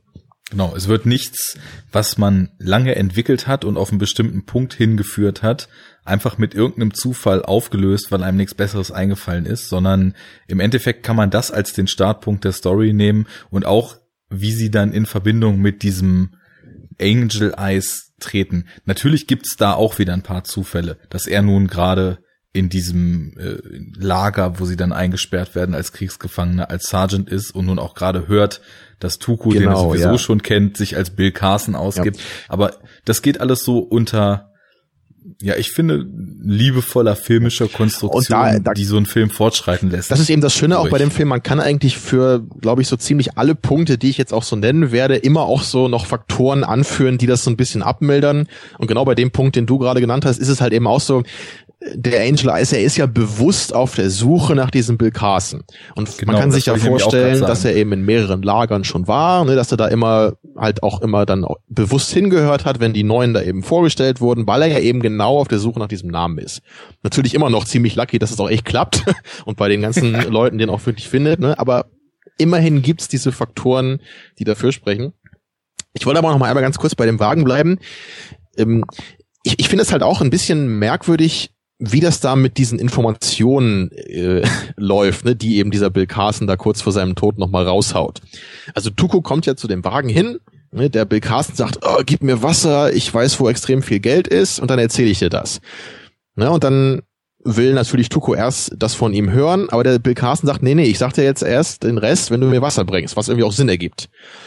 Und dann ist es schon ein bisschen komisch, finde ich, weil dann, dann geht eben Tuko weg, um das Wasser zu holen von seinem Pferd und in der Zeit ist halt irgendwie der, der halbtote Blondie anscheinend unbemerkt zu diesem Planwagen gerobbt und hat dann in der Zeit, wo Tuko zu seinem Pferd und zurückläuft, um das Wasser zu holen, was halt nur wenige Sekunden sein können eigentlich, vielleicht ein, zwei Minuten, wenn das Pferd weiter wegsteht, da hat halt äh, Blondie die andere Information aus Bill Carson rausgeholt. Also der Bill Ohne Carson, ne, der hat genau, Bill Carson hat kein Wasser bekommen und er hat außerdem nicht die Informationen wiederholt, die er schon gegeben hat, sondern er hat Blondie nur die andere Hälfte der Informationen gegeben. Auch nicht beide Hälften oder keine, sondern nur die andere. Und äh, da kann man natürlich jetzt auch wieder sagen, ne, der Typ ist halt irgendwie am Verdursten, der stirbt halt gerade, der ist nicht mehr ganz klar im Kopf. Aber dennoch ist das halt schon so ein bisschen konstruiert, würde ich sagen, ne? dass da wirklich genau so die beiden eben die eine Hälfte der Geschichte bekommen. fällt aber im Grunde natürlich auch wieder noch unter den Punkt, den wir gerade besprochen haben. Es muss halt so sein, dass die beiden nur die Hälfte kennen. Sonst äh, könnte halt diese gezwungene Partnerschaft eben nicht entstehen, was ja eben den großen Reiz dann des restlichen Plots ausmacht. Ja, das ist auch so ein Punkt, da wüsste ich jetzt auch nicht, wie ich das entkräften oder gegen argumentieren könnte. Das ist schon eher so, naja, sloppy würde ich nicht sagen, aber das macht nicht so richtig Sinn, weil da eigentlich tut dann jemand genau das, was er gerade gesagt hat, er würde es nicht tun, nur ohne dass ihm ein Grund gegeben wird. Ja, und da, man kann eben nur sagen, er ist halt am Rande des Sterbens und wahrscheinlich mit seinen Gedanken noch nicht mehr ganz klar. Ja. Ja. So, ein paar habe ich aber noch hier. Ich bin ja, ich gucke ja immer ganz genau hin bei Filmen. Ne? Das, das wird mir ja auch immer gerne vorgeworfen, weil ich zu klug bin und äh, mitdenke bei Filmen. Muss mal bescheiden zu formulieren. Äh, so, jetzt auch nur, auch jetzt wieder was, was eher eine Inconvenience ist. Ähm, sie sind in dem Lager, ne, in dem Gefangenenlager. Tuku wird gefoltert, sagt ihm, sagt Angel Eyes alles, was er, was er weiß. Und danach entscheidet sich Angel Eyes nicht, Tuku einfach umzubringen, sondern er gibt dem, äh, diesem Mario Brega Charakter, ich weiß nicht, wie die, wie die Figur heißt von ihm, äh, damit er eben Tukus Bounty kassiert, ne, und dann, dann setzen die sich eben in den Zug und fahren weg und Tuku haut halt ab und das ist halt auch alles, also diese ganze Chain of Events ist halt schon sehr merkwürdig so, ne? Weil erstmal, ob der Typ jetzt irgendwie 2000 Dollar Bounty wert ist, sollte halt scheißegal sein, wenn da irgendwie 200.000 auf dem Spiel stehen. Dann töte halt lieber Tuko, weil er ist halt einer der wenigen, die davon wissen und dir möglicherweise in die Quere kommen können am Ende. Ne? Also Kopf ab, logischerweise. Da würde ich aber jetzt zum Beispiel gegengehen, denn es wird ja klar, dass Angel Eyes Tuko von früher kennt. Und alles, was man über Tuko erfährt, eigentlich in jeder Szene, in der er auftritt, ist, wenn der Typ dir was erzählt, trau nicht dem, was er gesagt hat. Und ich würde zum Beispiel, wenn ich mich jetzt in Angel Eyes reinversetze, mir sehr gut überlegen, ob ich, nachdem der mir da irgendwas erzählt hat, wo dieser Schatz sein könnte, tatsächlich ihn umbringe und somit jegliche Restwahrscheinlichkeit, dass es halt nur Dünnpfiff war und ich irgendwann nochmal die korrekte Information aus ihm rausprügeln muss, damit über den Jordan schicke. Das stimmt also natürlich, ja. Das könnte man auch wieder hier zur Verteidigung anführen. Ich würde dann aber dennoch irgendwie sagen, dass man ihn nicht irgendeinem Henchman geben sollte, der ihn irgendwo hinbringt in irgendeinem Zug, sondern ihn vielleicht irgendwie gefesselt und geknebelt mitnimmt oder so, damit man ihn auch gleich fragen kann, wenn, wenn sie irgendwie nicht da ankommen, äh, wo er gesagt hat, dass der Friedhof ist. Ähm, Vor allem dazu musst du be beachten, jeder in diesem Film ist absoluter Sklave des Geldes. Also alle sind nur davon getrieben, sich irgendwie zu bereichern. Ja. Ich, da, da gibt's diese schöne Szene, als Tuko in das Versteck von seinen alten Gefährten oder wer das war dann kommt und dann in diesem Kochtopf rumwühlt und meint, Kartoffeln, äh, da muss, müsste er schon ganz schön arm sein, wenn er euch von Kartoffeln ernährt. Ja. Und dann irgendwie einen erzählt von wegen, aber ich kann euch reich machen und wir wissen ja, reich will jeder werden. Und sofort kommen die Typen raus und sind bei der Sache und äh, steigen ein auf die Aktion, dann Blondie umzubringen. Also man merkt so richtig, immer wenn Geld zur Sprache kommt, ist jeder nur noch sich selbst der Nächste. Ja. Und unter dem Aspekt finde ich es ganz schön heikel, irgend so einem Henchman den Tuko mitzugeben, weil was der halt ja auch machen könnte, wäre die Info nochmal aus Tuko rauszuprügeln und da einfach selber auf gut Glück hinzufahren, um diese Kohle Klar, das kann natürlich auch noch passieren. Ja, wer weiß, wem er da in die Hände fällt. Ne? Da ist ja ein Zug voller Soldaten. Wer weiß, was da für Leute dabei sind. Ne? Ja, also das ist halt so ein bisschen Wobei, konstruiert alles, damit ja, eben Tuko ausbrechen kann und am Ende eben wieder auftaucht. Ja. Genau. Also da kann man viel drum rum diskutieren, wer da was wie wann gemacht hätte.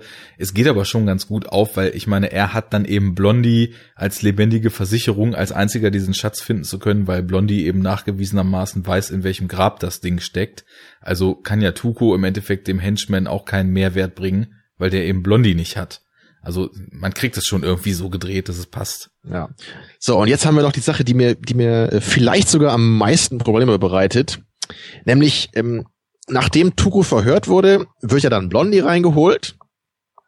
Und ähm, da muss ich jetzt erstmal noch mal kurz, ich weiß nicht, ob ich, ob ich würde sagen klarstellen kann, aber ich war halt immer davon ausgegangen, dass Leaf and Cleave in beiden Filmen die gleiche Figur spielt. Das scheint aber nicht so zu sein. Also da bin ich mir jetzt nicht ganz sicher. Also bei IMDb sind sie auf jeden Fall unter anderen Namen aufgeführt, ne, also die beiden Figuren. Das ist jetzt nicht, also Clint Eastwood heißt immer Blondie in beiden Filmen, aber Lee Van Cleef hat andere Namen bei den beiden Figuren. Und außerdem würde das ja auch, also ich, ich weiß nicht so genau, wie, das musst du mir vielleicht nochmal sagen, wie genau deren Dialog jetzt abläuft. Sagen sie da, dass sie sich von früher kennen? Wird das explizit nee, das gesagt? Nee, ne? Sagt er nur mit Tuko. Genau. Und ich glaube auch, dass es total problematisch ist, als tatsächlich aufeinander aufbauende Trilogie diese Filme sich anzugucken. Weil für mich ist das so ein bisschen so, als würde man die, also man kann die Trilogie, glaube ich, total gut mit der Evil Dead Trilogie von Sam Raimi vergleichen, weil der zweite Teil ist gefühlt eigentlich nur ein Remake vom ersten, in dem mehr oder weniger fast genau dasselbe passiert und der dritte hat mit dem ganzen eigentlich überhaupt nichts zu tun. Ich glaube, so, so wird es bei Ghostbusters zumindest. jetzt auch passieren, genau so, wie du es gerade gesagt hast. ja, ja, aber vielleicht die dritten im Bunde. ich, ich, ich glaube nicht, dass ja. man The Good, The Bad, The Ugly in direkten Kontext mit Few Dollars More rücken kann. Nee, das ist, das würde ich jetzt eben auch sagen. Ich fand das halt nur so verwirrend, weil eben Lee Van Cleef in dem anderen Film auch eine Figur spielt, die mal so ein Colonel war bei der Armee. Und hm. der mhm. jetzt eben wieder so ein Colonel bei der Armee ist. Und es ist mir jetzt echt heute zum ersten Mal aufgefallen, dass das einfach nicht zusammenpasst. Äh, zumal auch das Ende von A Few Dollars More ja suggeriert, dass sich Blondie eigentlich zur Ruhe setzen will, nachdem er da halt ordentlich abgesahnt hat und da diese ganzen äh, Typen halt gekriegt hat, die ganze Gang. Und äh, ja. jetzt, jetzt äh, beginnt eben der nächste Film wieder, dass er halt Bounty Hunter ist und äh, auf der Suche nach dem großen Geld ist. Deswegen würde ich dir da wahrscheinlich recht geben, dass die einzelnen Filme vermutlich nicht wirklich was miteinander zu tun haben. Naja, also wir haben ja spätestens in Looper gelernt, selbst das größte Vermögen, was ein Bounty Hunter, Auftragskiller oder Vergleichbares sich anhäuft, ist nicht für die Ewigkeit.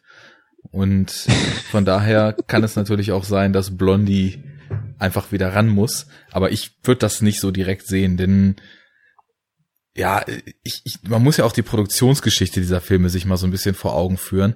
Und gerade der erste und dann auch noch der zweite waren halt mega günstig runtergeschwurbelte ja. Dinger. Also ich meine, ich habe gehört, der erste Film hat 200.000 Dollar gekostet, was ja einfach auch wirklich für damalige Verhältnisse nix ist. Irgendwie in Europa produziert mit Crews, die kein Wort Englisch sprachen und Clint Eastwood, der kein Wort Italienisch und Spanisch sprach. Und ja, auf dem Erfolg wurde das Ganze eigentlich mehr oder weniger fast nochmal gemacht. Und als Leone dann das Budget hatte, war, glaube ich, das letzte, was ihm wichtig war, eine tatsächliche Kontinuität zu vorhergegangenen Teilen ja. herzustellen. Insofern, man hat die Figuren, die sich natürlich auch gerade mit Clint Eastwood, mit dem Poncho und dem Hut und den Hüten vom Kopf schießen und dem äh, Kopfgeldjäger-Dasein natürlich da wiederfindet. Aber ja, es ist schon, also ich finde den dritten, den kann man eigentlich als komplett eigenständigen Teil so sehen. So richtig viel mit den Vorgängern hat. Das war jetzt auch gar nicht mein Kritikpunkt, ne? das wollte ich nur einmal nochmal klarstellen, weil mir das einfach nicht klar war vorher, ne? dass eben dieser, wie du schon sagtest, ne? da sind diese Leute, die schießen sich gegenseitig Hüte von Kopf, es ist der gleiche Schauspieler und es ist auch noch ein Colonel bei der Armee, aber es sind völlig verschiedene Figuren, die haben nichts miteinander zu tun. so. Ja, ja. klingt ein bisschen absurd. Das, das ist halt so wie bei den, bei den alten Mad Max Filmen, wo es halt eben auch im, im zweiten Film gibt's halt so einen Typen, der fliegt da irgendwie so einen Hubschrauber in der, äh, in der Wüste und im dritten Film ist halt der gleiche Schauspieler wieder da, der halt so ein, Hubsch äh, so ein Flugzeug fliegt. Aber es sind zwei völlig verschiedene Charaktere. Haben nichts miteinander zu tun. Na gut. so. Was mich aber eben an dieser Szene jetzt, oder bin ich davon, äh, was mir einfach sauer aufstößt, ist, wie sich das dann entwickelt. Da sind eben diese beiden Figuren, die sich eben nicht kennen, aber Angel Eyes sagt, ich, ich, wenn ich dich angucke, dann weiß ich, du hättest mir nichts erzählt. Ja, egal wie sehr ich dich foltere. Und deswegen ist die nächstlogische Konsequenz, ihm seine Waffe zurückzugeben? Also er hat ihm gerade gesagt, ey, ich wäre halt absolut bereit gewesen, dich zu Tode zu foltern, ja. Ich mache das aber nur nicht, weil du mir eh nichts erzählen würdest. Hier ist deine Waffe. und jetzt reiten wir zusammen los und werden hier, äh, ne, und, und werden uns den Schatz holen. Und äh, wir sind jetzt ja natürlich beide auf das Wissen des jeweils anderen angewiesen, weil Tuko ja weg ist, also brauchst du mich jetzt auch. Und äh, das ist, eine sehr gewagte Grundsituation, würde ich mal sagen, von Angel Eyes. Und das, was ja eben später auch passiert, zeigt ja auch genau, dass das halt eine total beschissene Idee war. Ja, ich wollte gerade ja. sagen, wir befinden uns ja in einer Welt, wo man sich zufällig in ausgebombten Städten Ja, ja, ne? und, und dann einfach irgendwann sagt äh, Blondie halt, oh, ja, dich brauche ich vielleicht, aber deine komischen Typen, die kann ich eigentlich alle abschießen, weil die sind scheißegal. so. Und hey, da ist ja Tuku auch wieder. Äh, ja, dann alles wieder so wie vorher. ähm, das, das ist halt alles wirklich, äh, nee, das, das passt irgendwie nicht so zusammen. Und außerdem gefällt mir das auch nicht. Ähm, das ist so ein, so ein Kritikpunkt, den ich oft so bei, bei alten Serien so anbringen würde. Du hast so eine, da ist so der, der Beginn einer Folge und der suggeriert, dass irgendwas ganz krasses jetzt sich ändern würde, aber am Ende der Folge ist natürlich alles wieder so wie vorher. Ne, so dieses, diese Mechanik. Und das hast du jetzt hier eben auch so in dem Film nicht als Serienepisode, aber als so eine kleine Episode innerhalb des Films. So, hey, äh, jetzt sind Tuko und du getrennt und äh, Tuko ist jetzt ganz woanders, jetzt musst du mit mir arbeiten, aber alle Umstände puzzeln sich irgendwie so zusammen, dass die gleiche Situation wie vor der Gefangennahme wieder da ist, nachdem sie beide da entkommen sind. Und das, das finde ich halt so ein bisschen, naja, ist alles nicht so, so hundertprozentig geil geschrieben, finde ich. Ist nicht so wasserdicht, es versprüht aber schon so ein bisschen diese Movie-Making-Magic, dass du einfach diese zwei Typen hast, die zusammen, so schräg sie auch sind und so, ja, so, so, so, so, so sehr sie auch ihre Reibungsflächen die miteinander haben. voneinander weg, ja. Die einfach zu smart sind, um nicht zusammen zu funktionieren und die sich irgendwie wieder zusammenraufen. Das gefällt mir schon ganz gut. Ich kann das aber total gut nachvollziehen, was du da meinst, weil gerade das Ding mit der Waffe, das ist schon gewagt. Ja, das war, glaube ich, genau das richtige Wort, da eben einfach mal jemandem seinen Revolver wieder zuzuschmeißen. Da, da müsste aber man jetzt auch wieder, da müsste man irgendwie sowas anführen wie, vielleicht muss wie Angel Eyes ihm irgendwie respektvoll begegnen, damit eine Chance besteht, dass Blondie sein Wissen mit ihm teilt, äh, weil wenn er ihn gefesselt auf dem Pferdearsch transportiert, dann äh, sagt er ihm auch nichts oder so. Vielleicht ist das der Gedanke, ich, ich, weiß es nicht. Aber dann hätte ich ihm nicht erzählt, dass ich ihn vorher zu Tode gefoltert hätte. Hm. Na gut, ich ja. meine, die wissen ja, wie sie da gegenseitig alle ticken. Nur ich glaube, man kann es einfach darauf runtermünzen, dass wahrscheinlich jeder sich bewusst ist, dass jeder andere absolut drauf geiert, diese Kohle zu kriegen und er wahrscheinlich davon überzeugt ist, also Angel Eyes jetzt, dass er in dem Moment auch eben nicht wegzudenken ist für Blondie, weil er dann eben Blondies Zugang zu dem Geld ist und Blondie nun mal eben auch gerade vorher auf dem Weg gewesen ist, diesen Schatz zu finden. Insofern denkt er oder nimmt er sich wahrscheinlich wichtiger, als er eigentlich ist, so die bisschen ja. Hybris, die bei so einem General dann mitschwingt oder bei so einem, was weiß ich, was er eigentlich ist, ob er nun Auftragskiller ist, der sich in die Armee eingeschleust hat oder wie auch immer. Ja. Nun ja. Ich will jetzt auch, ne, um das nochmal zu betonen, ich will auch nicht sagen, dass deswegen der Film jetzt scheiße ist. Es ist einfach nur hier so eine Dosis von, von Ungereimtheiten, die ich in dem Ausmaß bei Once Upon a Time zum Beispiel nicht habe. Da kann ich der Geschichte deutlich besser folgen. Da verstehe ich auch viel besser, was die eigenen, äh, die einzelnen Figuren so voneinander wollen und wie die miteinander umgehen. Und deswegen ist das im Kontrast, äh, nee, im Vergleich, äh, obwohl eigentlich auch im Kontrast, ja, dann, dann einfach äh, für mich dann hier schon eine Schwäche. Es macht den Film nicht kaputt, aber es macht ihn für mich inzwischen schwächer, als das äh, die meisten anderen Leone-Western sind. Ja, weil es wahrscheinlich auch dieses Kunststück ist, so einen relativ lockeren Ton, der sich so stetig wandelt, in Einklang mit wirklich wasserdichten Plot- und Figurenentscheidungen zu bringen. Ich habe nämlich immer das Gefühl, das ist übrigens auch mein neues Füllwort schlechthin, ich habe das Gefühl, mir erscheint es immer so, als ob so ein lockerer Ton automatisch dazu verleitet, verleitet, manch anderes auch ein bisschen lockerer zu nehmen. Und so kommt dann im Endeffekt vielleicht die ein oder andere Ungereimtheit dabei raus. Kann aber mhm. auch sein, dass da der Schein trügt. Intuitiv würde ich dir aber recht geben, auch so bei anderen Filmen. Was mir gerade auch noch einfällt, ich, ich finde es ein bisschen schade, wie sich das auch so mit dem, also wir hatten das ja vorhin schon mal angesprochen, dieses Verhältnis von Tuku und Blondie, dass die anscheinend ja so ein bisschen sich annähern, obwohl man sich dann nie so ganz sicher sein kann. Jedenfalls führt das ja zu diesem Moment, den sie da haben, als sie diese Brücke da in die Luft gejagt haben, glaube ich. Ich glaube, kurz danach ist das, wo sie dann ja auf die Idee kommen, dass sie sich vielleicht gegenseitig ihr Wissen verraten sollten, falls denn einem der beiden was passiert. Kurz bevor sie springen. Ja, oder, oder so, ja. Und da kann ich mich auch noch dran erinnern, dass das, das habe ich sogar beim ersten Ansehen damals ziemlich merkwürdig gefunden, weil sie ja eigentlich, wenn das eine Option wäre, dass sie sich wirklich gegenseitig das sagen, dann hätten sie das ja eigentlich auch schon früher machen können. Also muss ich jetzt davon ausgehen, dass die Erlebnisse, die sie kürzlich gehabt haben, irgendeine so Art Vertrauensverhältnis aufgebaut haben zwischen denen. Weil das ja eigentlich der einzige Grund ist, warum sie wirklich jetzt dem anderen das sagen würden. Man sieht ja auch gleich in der Szene, sie vertrauen sich nicht so richtig, weil sie sagen, ja, soll ich zuerst? Nee, sag du lieber zuerst. So, ja, ja, nee. Aber irgendwie, dass das überhaupt aufgemacht wird, finde ich ein bisschen merkwürdig weil die Prämisse ist ja eben, die beiden trauen sich nicht, sind aufeinander angewiesen und deswegen müssen sie jetzt zum Friedhof. Und dass sie dann einfach plötzlich so fast aus dem Nichts auf die Idee kommen, vielleicht sollten wir uns das doch mal sagen, falls wir getötet werden. Es ist jetzt nicht so, dass ihnen gerade aufgefallen ist, dass sie in einer gefährlichen Welt leben. Ja, da ist Krieg. So, das wussten sie vor zwei Wochen auch schon. Ja, aber da waren sie noch nicht so nah dran.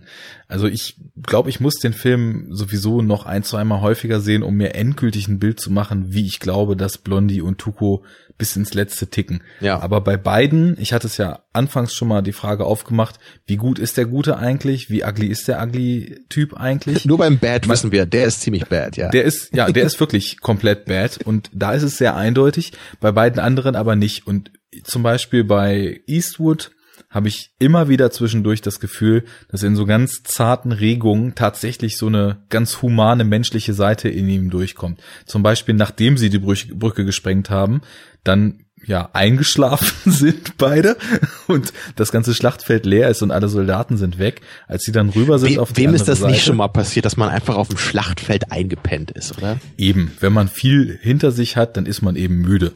und als sie dann rüberkommen, und in dieser ausgebrannten Kirche noch diesen einen jungen Soldaten finden, der mit dem Leben kämpft gerade.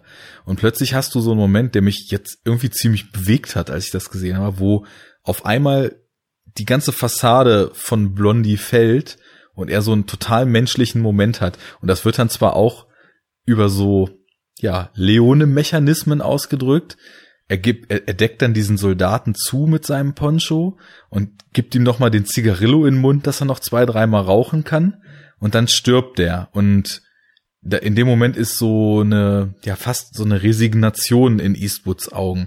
Und da habe ich gedacht, krass, es ist dieses Gute, was behauptet wird durch das anfängliche Freeze-Frame, von so zwei kleineren Momenten vor im Film, die mir jetzt irgendwie entfallen sind, wo ich aber noch weiß, dass ich beim Gucken auch dachte, okay, der ist tatsächlich so ein bisschen gut abgesehen. Das war der Moment, wo ich gedacht habe, er ist tatsächlich, er hat irgendwie einen guten Kern. Und bei Tuko ist das nämlich auch so. Du hast ja vorhin schon von dem Gespräch mit seinem Priesterbruder erzählt und ich hatte von dem, von dem Monolog über dem Krankenbett, als Eastwood verbrannt aus der Wüste kommt, erzählt. You need a friend. Das, das sind beides so schöne Dialoge und Monologe, aber die ändern sich. Denn der eine, den ich genannt habe, der ist total stark stellvertretend dafür, was Tuko eigentlich für ein Schauspieler ist und was er für eine Fassade aufbaut. Aber der mit seinem Bruder, das ist einer der Monologe oder Dialoge, je nachdem, wie man es wertet, wo plötzlich die Fassade fällt und wo man das einzige Mal im Film so einen ganz tiefen Einblick in seine Seele eigentlich kriegt und wo man so merkt, der hat viel durch, aber der, der ist nicht völlig tump in sich und eigentlich nicht derjenige, der die ganze Zeit vorgibt zu sein. Klar ist er das Schlitzohr und das Arschloch, aber dennoch steckt so ein menschlicher Kern in ihm. Und das resoniert irgendwie zwischen den beiden. Und deswegen habe ich auch das Gefühl, so eine leichte Freundschaft ist da. Und auch wenn die in sadistischen Spitzen und ja, weitergedacht wahrscheinlich einfach irgendwie so, wie man sich mit Kumpels mal irgendeinen blöden Spruch drückt und genau. Streich spielt. So tue ich doch einfach mal so, als würde ich dich jetzt hier hängen am Ende. genau. Oder treibe dich einfach mal durch die Wüste. Bisschen Humor ja, muss halt, auch mal sein hier. Das ist halt die Italo-Western-Abstraktion des normalen Lebens, ne? Ja, ja. Nee, aber ich, ich, also ich glaube, dass irgendwie, dass da ein bisschen mehr ist. Und gerade nachdem die beiden irgendwie ja schon viel zusammen durchgemacht haben, sich selber gegenseitig auch schon viel angetan haben, wieder zusammengefunden haben und dann in dieser wirklich fantastischen Szene in dieser verrauchten Stadt gegen die Typen von Angel Eyes kämpfen, was also wirklich eine so dermaßen großartige Szene ist, nachdem Tuko gebadet hat. Und dann raufen sie sich halt wieder zusammen und sehen da halt diesen Krieg und sehen halt, wie schnell unfassbar viele Leute auf einmal sinnlos sterben. Ich könnte mir schon vorstellen, dass nach dieser direkten Konfrontation mit diesem Massensterben, was sie da vorher gehabt haben, irgendwas in ihnen, weil es eben einen menschlichen Kern in ihnen gibt, plötzlich zu dem Schluss kommt, okay, ich offenbar mich jetzt in so einem ganz geringen Maße einmal kurz und dass sie sich halt doch so weit trauen, dass sie nicht dem anderen zutrauen, ihm jetzt das Messer in den Rücken zu stecken, nur weil er ihm gesagt hat, welcher Grabstein das ist oder ja, zu welchem Friedhof man ja. muss. Vermutlich habe ich einfach meine Probleme damit, weil eben deren Beziehung so schwer zu durchschauen ist. Und äh, das ist, das ist zumindest der Grund gewesen, warum ich bei dem Moment immer so ein bisschen so Hö? mache. Aber du hast schon recht, das ist jetzt auch nicht irgendwie völlig absurd, dass sie das machen. Ich, vielleicht gehe ich da auch irgendwie ein bisschen zu rational ran. Stimmt ja schon, dass die halt wirklich eine krasse äh, Situation gerade durchlebt haben, die sie vorher vielleicht von weitem mal gesehen hatten, aber eben noch nicht so unmittelbar da beteiligt waren. Ich kann dich aber gut verstehen, weil ich bin mir selber auch noch nicht so ganz sicher, ob ich das bis ins Letzte kaufe, weil man halt eben im Vorfeld, und das ist mir jetzt auch größtenteils eher klar geworden, während wir hier schon viel gesprochen haben, ja sehr, sehr viele kleine Momente für sich so deuten muss, dass das dann sich auch richtig anfühlt. Ja. Du hast jetzt ja eben auch schon mal schön nochmal den Tuko-Charakter zusammengefasst, was ich sehr treffend fand. Ja, über Sentenza haben wir uns äh, schon unterhalten. Er ist böse, sadistisch und äh, auf eine sehr coole Weise zumindest, äh, finde ich das so. Ich würde aber nochmal ganz kurz gerne nochmal auf, auf Blondie nochmal zu sprechen kommen. Ähm, ich kann mich erinnern, dass ich früher zu einem großen Teil auch immer gesagt habe, dass mir äh, The Good, The Bad and The Ugly von Leone am besten gefällt, weil ich die Figuren so cool fand. Und ich fand die Figuren auch, also die drei Hauptfiguren meine ich jetzt, fand ich auch noch besser als in Once Upon a Time. Und ich glaube, das hat sich auch bei mir äh, geändert ein bisschen im Laufe der Zeit.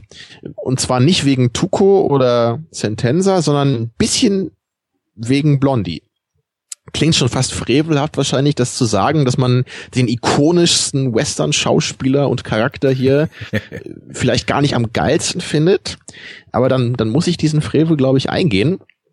Ähm, auch wo ich jetzt gerade noch mal den Unterschied zu A Few Dollars More äh, noch präsent habe, da gefällt mir Blondie ein bisschen besser. Ähm, und zwar, weil er für mich da ein bisschen menschlicher rüberkommt. Hier ist er eigentlich also natürlich, es gibt eben diese paar Momente, die du auch gerade genannt hast, wo er menschliche Züge hat.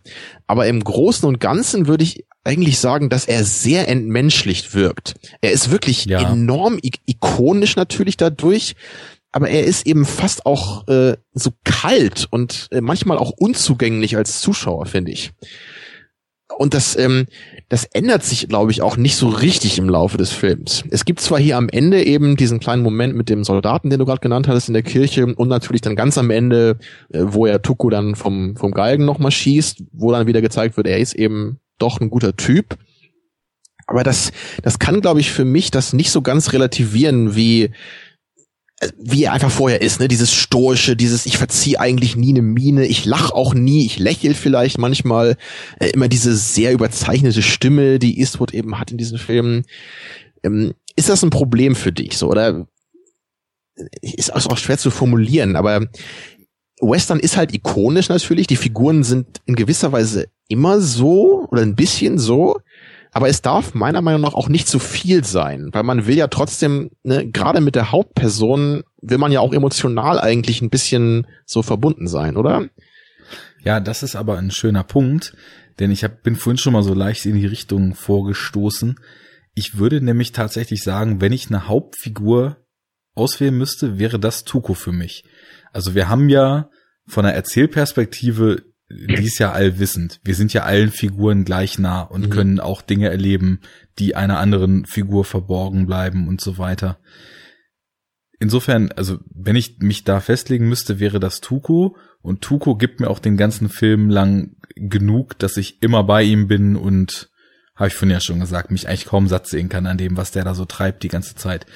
Was du jetzt über Blondie gesagt hast, stimmt in gewisser Weise auch irgendwie schon weil es auch, und es fällt auch auf, weil es in einem Kontrast eben zu Tuko steht.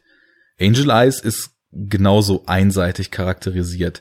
Der ist böse, der guckt fies und intensiv, der foltert Leute, quält Leute und geht seinem Ziel nach. Und ja, Blondie ist eben, ist schwierig. Der ist so wortkarg und ja fast schon, als ob man sich darauf verließe, dass die Figur, obwohl wir ja gerade vorhin gesagt haben, der direkte Zusammenhang besteht vielleicht gar nicht, schon in den Vorfilmen so weit etabliert ist, dass man hier schon fast mit einem Mythos arbeitet ja. und nicht mehr mit einer eigentlichen Figur. Ja, das würde ich auch sagen. Und also mir gefällt das schon, weil er einfach so trocken ist zwischendurch, dass ich da irgendwie genügend mit anfangen kann. Aber eben auch nur, weil als Projektionsfläche, und das ist auch sehr schön, dass das geht, weil Tuko ja auch irgendwie ein Drecksack ist, aber trotzdem als Projektionsfläche funktioniert. Und Blondie, ich meine, die Sprüche, die sind halt Gold wert. In this world, there are people with loaded guns and people who dig. Dig. ja, das, das, schon, äh, das, das, Aber ich weiß, was du meinst. Mhm. Dass da, also, äh, er ist fast, ja, wie, wie, wie so ein Mythos im eigenen Werk.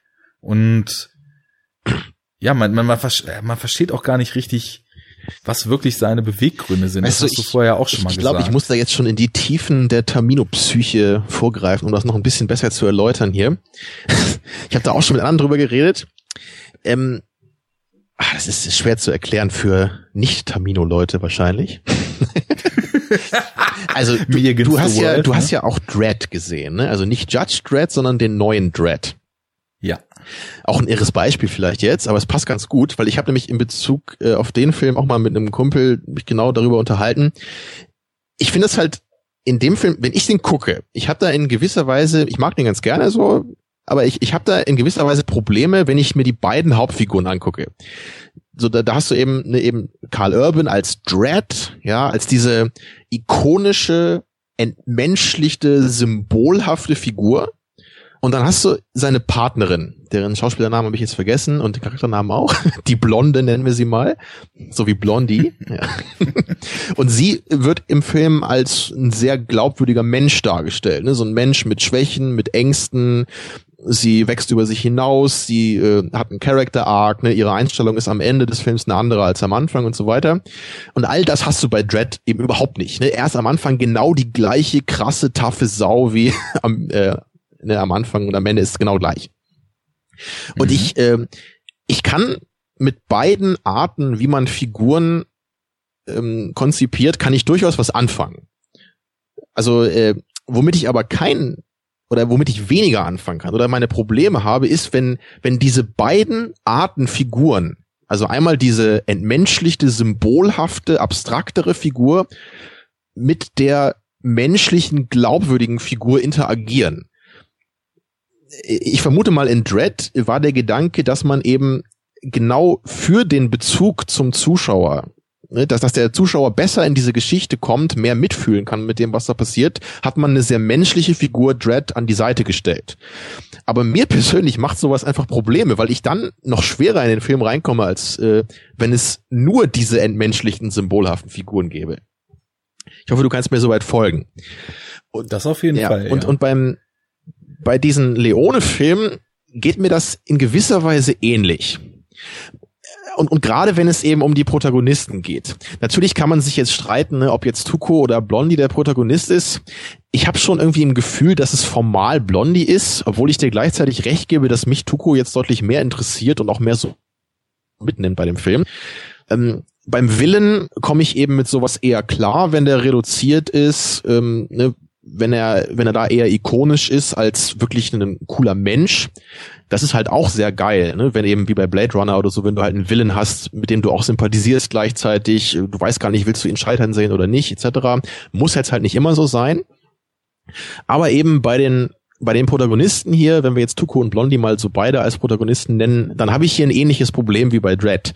Dass Tuko für mich äh, natürlich ist er jetzt auch nicht so ein total glaubwürdiger Charakter oder so, aber ich habe das Gefühl, das ist irgendwie, das ist halt ein Mensch so. Das ist halt. Ne? Da sind mehrere Ebenen. Ja. Genau, es ist ja. Es ist natürlich ein, ja, ein Ugly-Typ irgendwie. Er hat viele Verbrechen begangen, auch wenn wir die nie so richtig sehen. Aber ich kann irgendwie ich kann den als, als Menschen, kann ich mir den vorstellen noch. Bei Blondie geht das halt nicht mehr. So, das ist, das ist so eine abstrakte, überzeichnete Figur in dieser Coolness, ne, die ist so jenseits von dieser Welt, dass ich da einfach meine Probleme mit hab, so damit zu connecten. Die, diese Figur ist zwar im Film, aber ich persönlich bin eigentlich nie bei ihr. So, wenn, wenn du verstehst, was ich damit sagen will. Ja.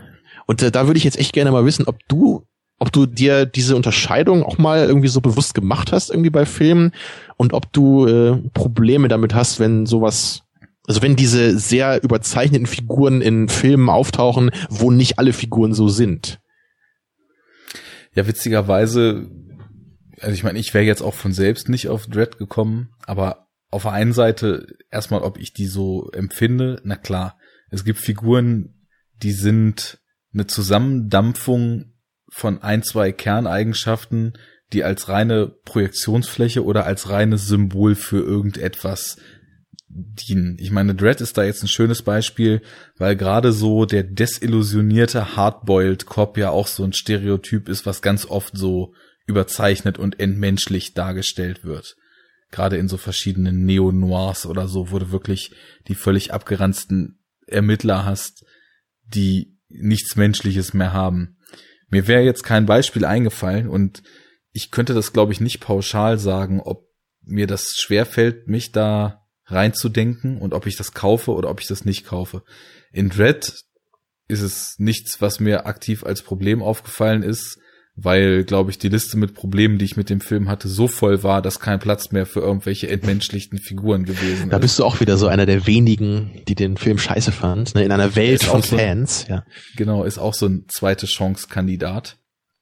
Habe ich auch krank geguckt. Vielleicht sollte ich einfach, wenn ich erkältet bin, keine Filme gucken. ich habe, ich hab, als ich richtig krank war zum letzten Mal, da habe ich 300 geguckt und das hat mir geholfen. Nicht, ja. weil ich den Film super geil finde oder so, aber ich habe mich danach ein Stück besser gefühlt als vorher. Na wunderbar. Hat also die spartanische Muskelkraft sich auf deinen Gesundheit. Genau, das spartanische CGI Sixpack hat mich geheilt, ja. Ja, also ich kann einfach vielleicht mich mal so ein bisschen aus der Richtung dieses Films dann konkret jetzt daran nähern. Ich empfinde ihn auch nicht als einen glaubwürdigen Mensch. Natürlich nicht. Er ist wie mit versteinerter Miene unterwegs, droppt eigentlich am laufenden Band, wenn überhaupt, nur One-Liner, ist sonst der schweigende Held. Aber ich glaube, ich komme damit klar, weil ich mittlerweile sogar trotz geringer Westernbildung das Gefühl habe, zu verstehen, was er sein soll. Und das ist auch wieder ein Kommentar auf den stillen Westernheld, der in den Sonnenuntergang reitet. Denn wir haben sogar das Endbild, wo er nicht in den Sonnenuntergang, aber in die große Weite reitet und diese ganze Geschichte hinter sich lässt. Nur dass er eben diesen ganzen moralischen Kodex nicht hat, den der typische Westernheld hat, der fürs Gute einsteht. Blondie steht nur für sich selbst ein, ist genauso gierig und hat zwar zwischendurch noch Andeutungen von einem emotionalen Kern, mehr aber auch nicht. Ich kann das echt nicht sagen. Also natürlich ist es schwierig, wenn man solche Figuren dann mit glaubhaften Figuren, die so wirken, als könnte man sie tatsächlich im echten Leben treffen, zusammenwürfelt. Nur habe ich bei dem Film jetzt hier eigentlich bei keiner Figur das Gefühl, das ist eine echte glaubhafte Figur. Tuko ist auf dem Level einer Filmfigur noch der vielschichtigste. Aber dennoch habe ich viel mehr vor Augen, wofür diese Figuren vielleicht stehen und wie sie Produkt ihrer Welt sind, wenn ich mir da Gedanken mhm. drüber mache. Und da ist Tuko ja auch der Einzige, der sowas wie eine minimalste Hintergrundgeschichte bekommt, die vielleicht auch so sein Driften zwischen dem oberflächlichen, spitzbübischen Gauner, äh, Schrägstrich fiesem Verbrecher und dem, der doch irgendwie noch zu sowas wie Freundschaft in der Lage ist, hin und her schwenkt. Aber ich, also das kann ich auf die Schnelle echt nicht kriegen. Das wird sonst, glaube ich, zu Gestammel. Da müsste ich mir mal länger Gedanken drüber machen, weil es ein Gedanke ist, den ich so noch gar nicht gedacht habe. Weil ich aber auch dieses Setting einfach ungewöhnlich finde, dass man im Umgang mit wirklich Ja, mal so als Beispiel zum Beispiel, ich, ich weiß ja, du guckst keine, keine Serien, aber. Nur Star Trek. Falls du mal auf irgendwie eine überzeichnete Cop-Comedy, die irgendwie viele Cop-Klischees durch den Kakao zieht, Bock hast, würde ich mal zum Beispiel jetzt Brooklyn 99 nennen. Hab ich noch nie von gehört. Halt, ja, die ist relativ neu, gibt's auch noch nicht so lange. Ich kenne nur Triceracop. ja, den kenne ich auch. Ein perfekter Ermittler. Ja, genau. ja, das ist der perfekte. Das ist halt so der Ermittler. Magst du nicht diese komische Tatortreiniger-Serie so gern? Wie wäre das denn, wenn, wenn Triceracop da die Rolle spielen würde? Als Tatortreiniger, das kann ich mir gerade sehr gut vorstellen. Mit so einem Mob. Ja, das Problem wäre aber, wenn Triceracop die Tatorte reinigt, ist ja Schotti nicht mehr am Start. Und dann wäre ja der Tatortreiniger seiner Kernkompetenz beraubt. Denk mal drüber nach. So, ja. Brooklyn 99. Das ist halt eine Serie, die komplett nur mit so sehr überzeichneten und aufgrund dessen, wie sie sich verhalten, alle durchweg menschlich nicht glaubhaften, also in gewisser Weise auch entmenschlichten Figuren arbeitet. Aber da werden halt nur solche Figuren in den Topf geworfen und mit denen wird gespielt. Ich meine, Terry Crews spielt da zum Beispiel mit. Weiß ja auch, was der Typ für eine Physis an Start bringt und wie der so wirkt. Ich habe keine Ahnung, wer das ist. Habe ich noch nie gehört, den Namen. Wie heißt der? Terry Crews. Der bei dieser äh, ehemalige American Football Spieler, glaube ich, oder Wrestler, ich weiß nicht. Das ist ein Megaschrank, der bei Expendables diese unfassbar krasse Wumme hat. Afroamerikaner, der so muskulös ist, dass man das Gefühl hat, es kann kein Hemd auf dieser Welt geben, wo der reinpasst. Den habe ich mal gesehen, den Film. Ja, da war irgend so ein schwarzer Typ bei den Expendables, ja, aber na gut, kenne ich nicht, gut. aber red weiter. Auf jeden Fall so ein ganz, ganz imposantes Muskelpaket, riesengroß, krassester Bodybuilder, American Footballer Körper. Und der spielt halt in der Serie zum Beispiel so einen total verschreckten Kopf, der durch eine Schießerei traumatisiert ist und keinen Außendienst mehr machen will und für seine, für seine zwei Töchter immer Puppenhäuser baut im Nebenraum und so weiter. Okay. Also, das ist halt sowas. Da, die, das das wäre doch was für Arnold in seiner Prime gewesen. ja. ja. Look here, darling. So. I made a puppet home. das ist halt sowas, das lässt keinen Zweifel daran was mit dieser Figur erzeugt werden soll. ist völlig eindeutig. Und so eindeutig ja. finde ich es jetzt hier eben nicht, um wieder zum Film zurückzukommen. Ich mhm. weiß nicht, als was ich den Blonden lesen soll. Das erschließt sich mir nicht auf Anhieb. Ich kann nur erstmal so rein aus dem Bauch raus sagen, dass er so als Tool für mich gut funktioniert hat, dass aber der Bindungspunkt für mich nicht er war, sondern dass das Tuko war. Tja, das ist jetzt auch wieder sowas, ähm, also bei Dread hat mich das wirklich gestört, das kann ich schon sagen. Ich fand den Film immer noch okay, aber ich hatte da wirklich Probleme mit, als ich den geschaut habe. Da ticke ich vielleicht auch einfach ein bisschen anders als andere Leute. Ich würde jetzt hier auch nicht sagen, dass das wirklich ein Problem für mich ist, so das stimmt eben schon. Die, die wenigsten Figuren wirken richtig menschlich in, in diesem Film. Und deswegen ähm, auch wenn Tuko menschlicher wirkt als Blondie, ist das immer noch kein großes Problem. Es ist eher wieder das, was ich heute schon oft gesagt habe. Im Vergleich zu anderen Leone-Filmen wirkt es auf mich trotzdem ein bisschen schwächer. Und da würde ich nämlich jetzt gerne nochmal äh, Once Upon a Time anführen, äh, der ja eigentlich ähnliche drei Figuren hat.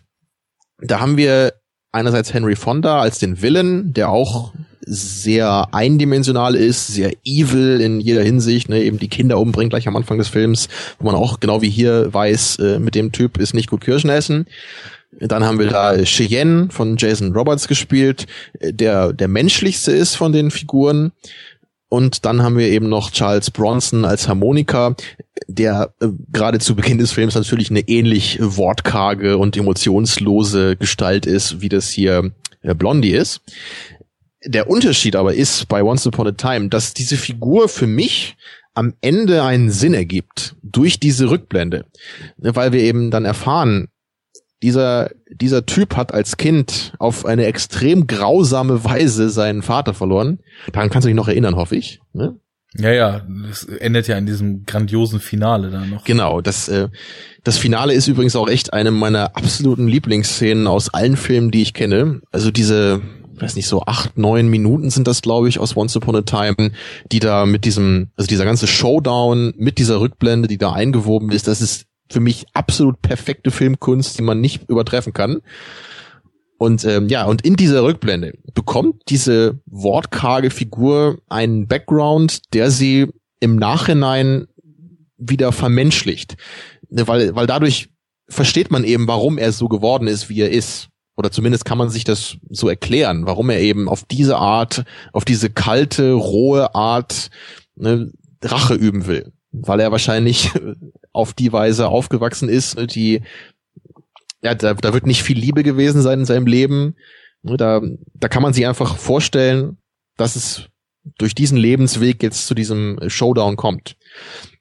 Natürlich wird der Film dadurch jetzt nicht zu einem super emotionalen Drama oder so, aber die Figur bekommt dafür eine Tiefe.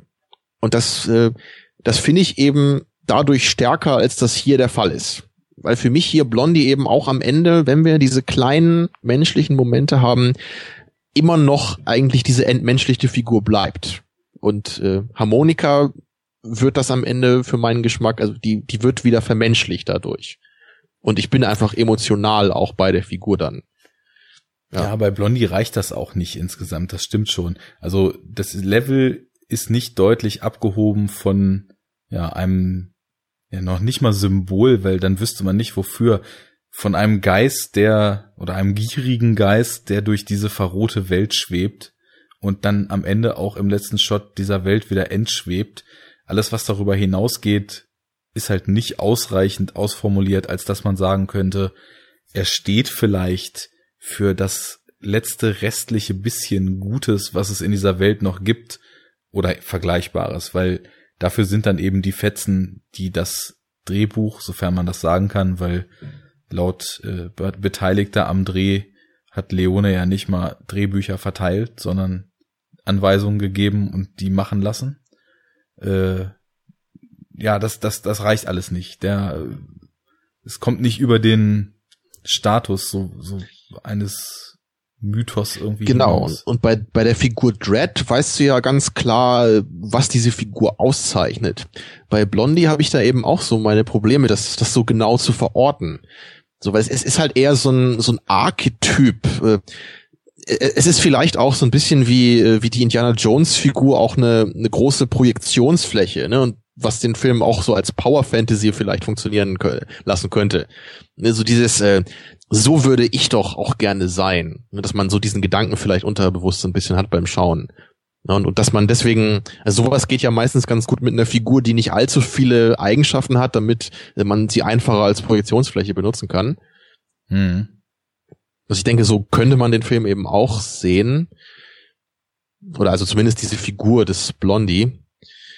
Ja, es Lass uns doch einfach mal einen Aufruf draus machen, dass vielleicht die Hörer, die den Film ja sicherlich auch alle kennen und lieben, dass die mal ihre Meinung dazu kundtun, was Blondie eigentlich für sie ist, was er darstellt und was sie so mit ihm assoziieren. Ja, auch gerade äh, Unforgiven hattest du ja vorhin auch noch mal in den Topf geworfen. Da behandelt Eastwood ja, glaube ich, auch sehr stark diese Figur hier, des Blondie die, die da ja eben auch dann vielleicht die Tiefe erst bekommt, die sie hier nie hatte. So könnte man ja vielleicht sogar so sagen, ne, dass er die erst dann 1990 oder von wann der äh, Film ist, dass, dass dann erst so in, in Retrospekt dieser Figur die Tiefe gegeben wurde, die ich hier ein bisschen vermisse. Mhm. Tja.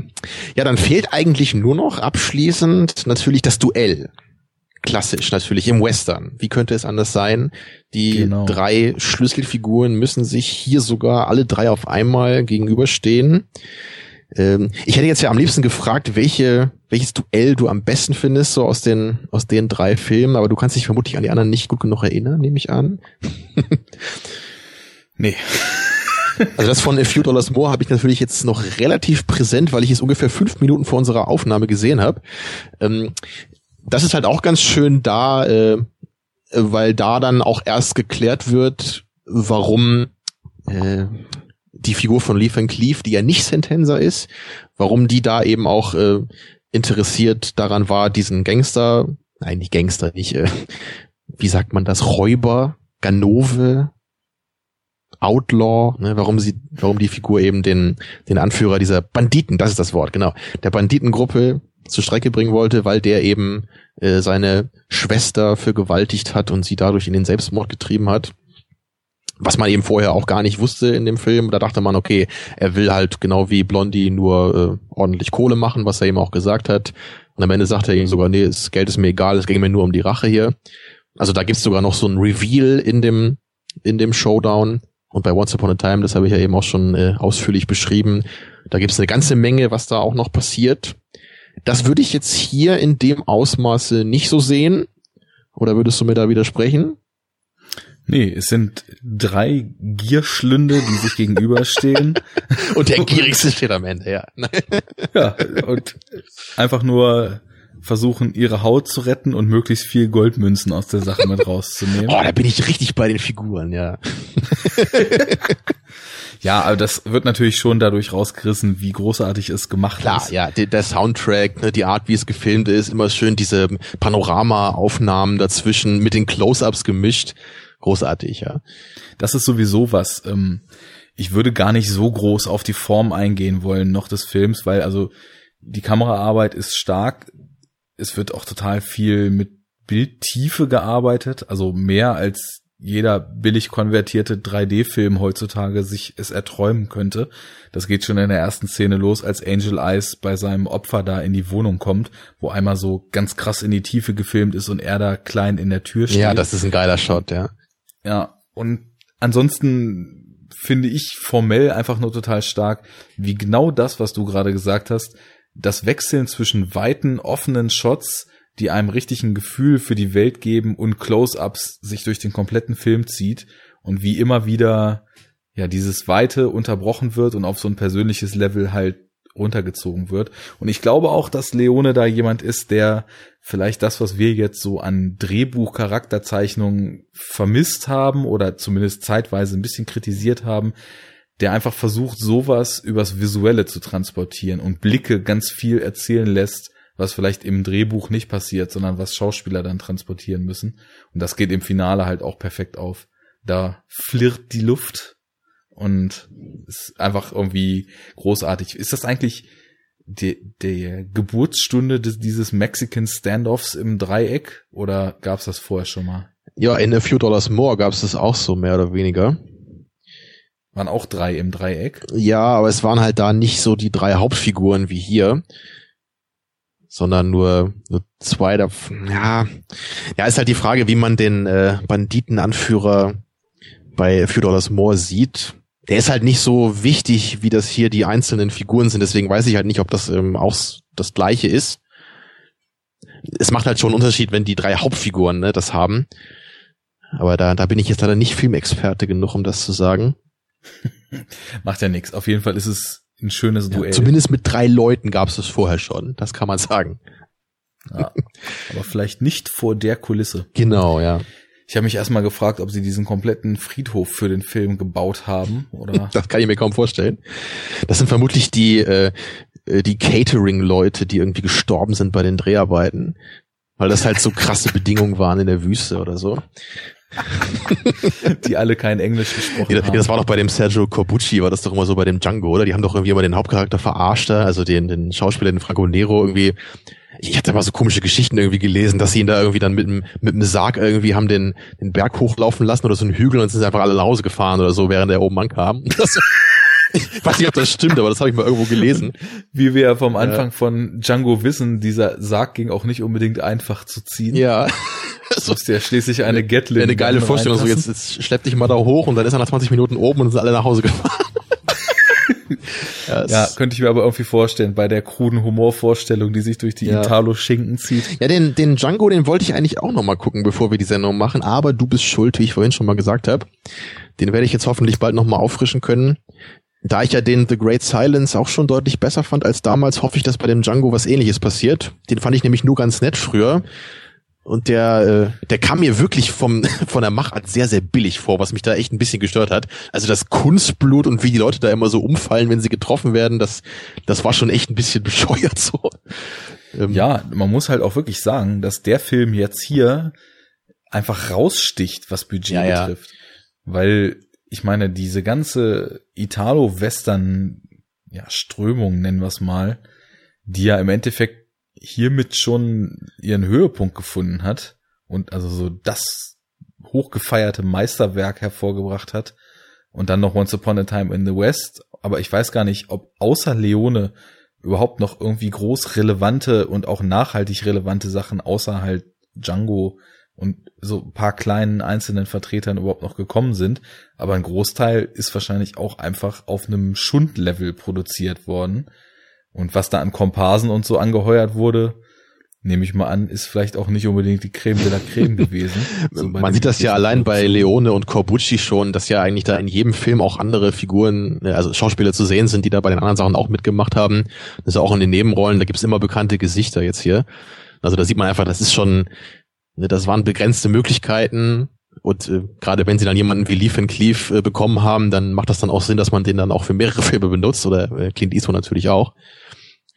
Ich, ich glaube auch, dass ähm, wenn ich mich jetzt nicht irre, sollten ursprünglich, glaube ich, auch bei, ähm, bei Once Upon a Time wieder die gleichen Schauspieler mitspielen wie bei, äh, wie bei The Good, The Bad and The Ugly.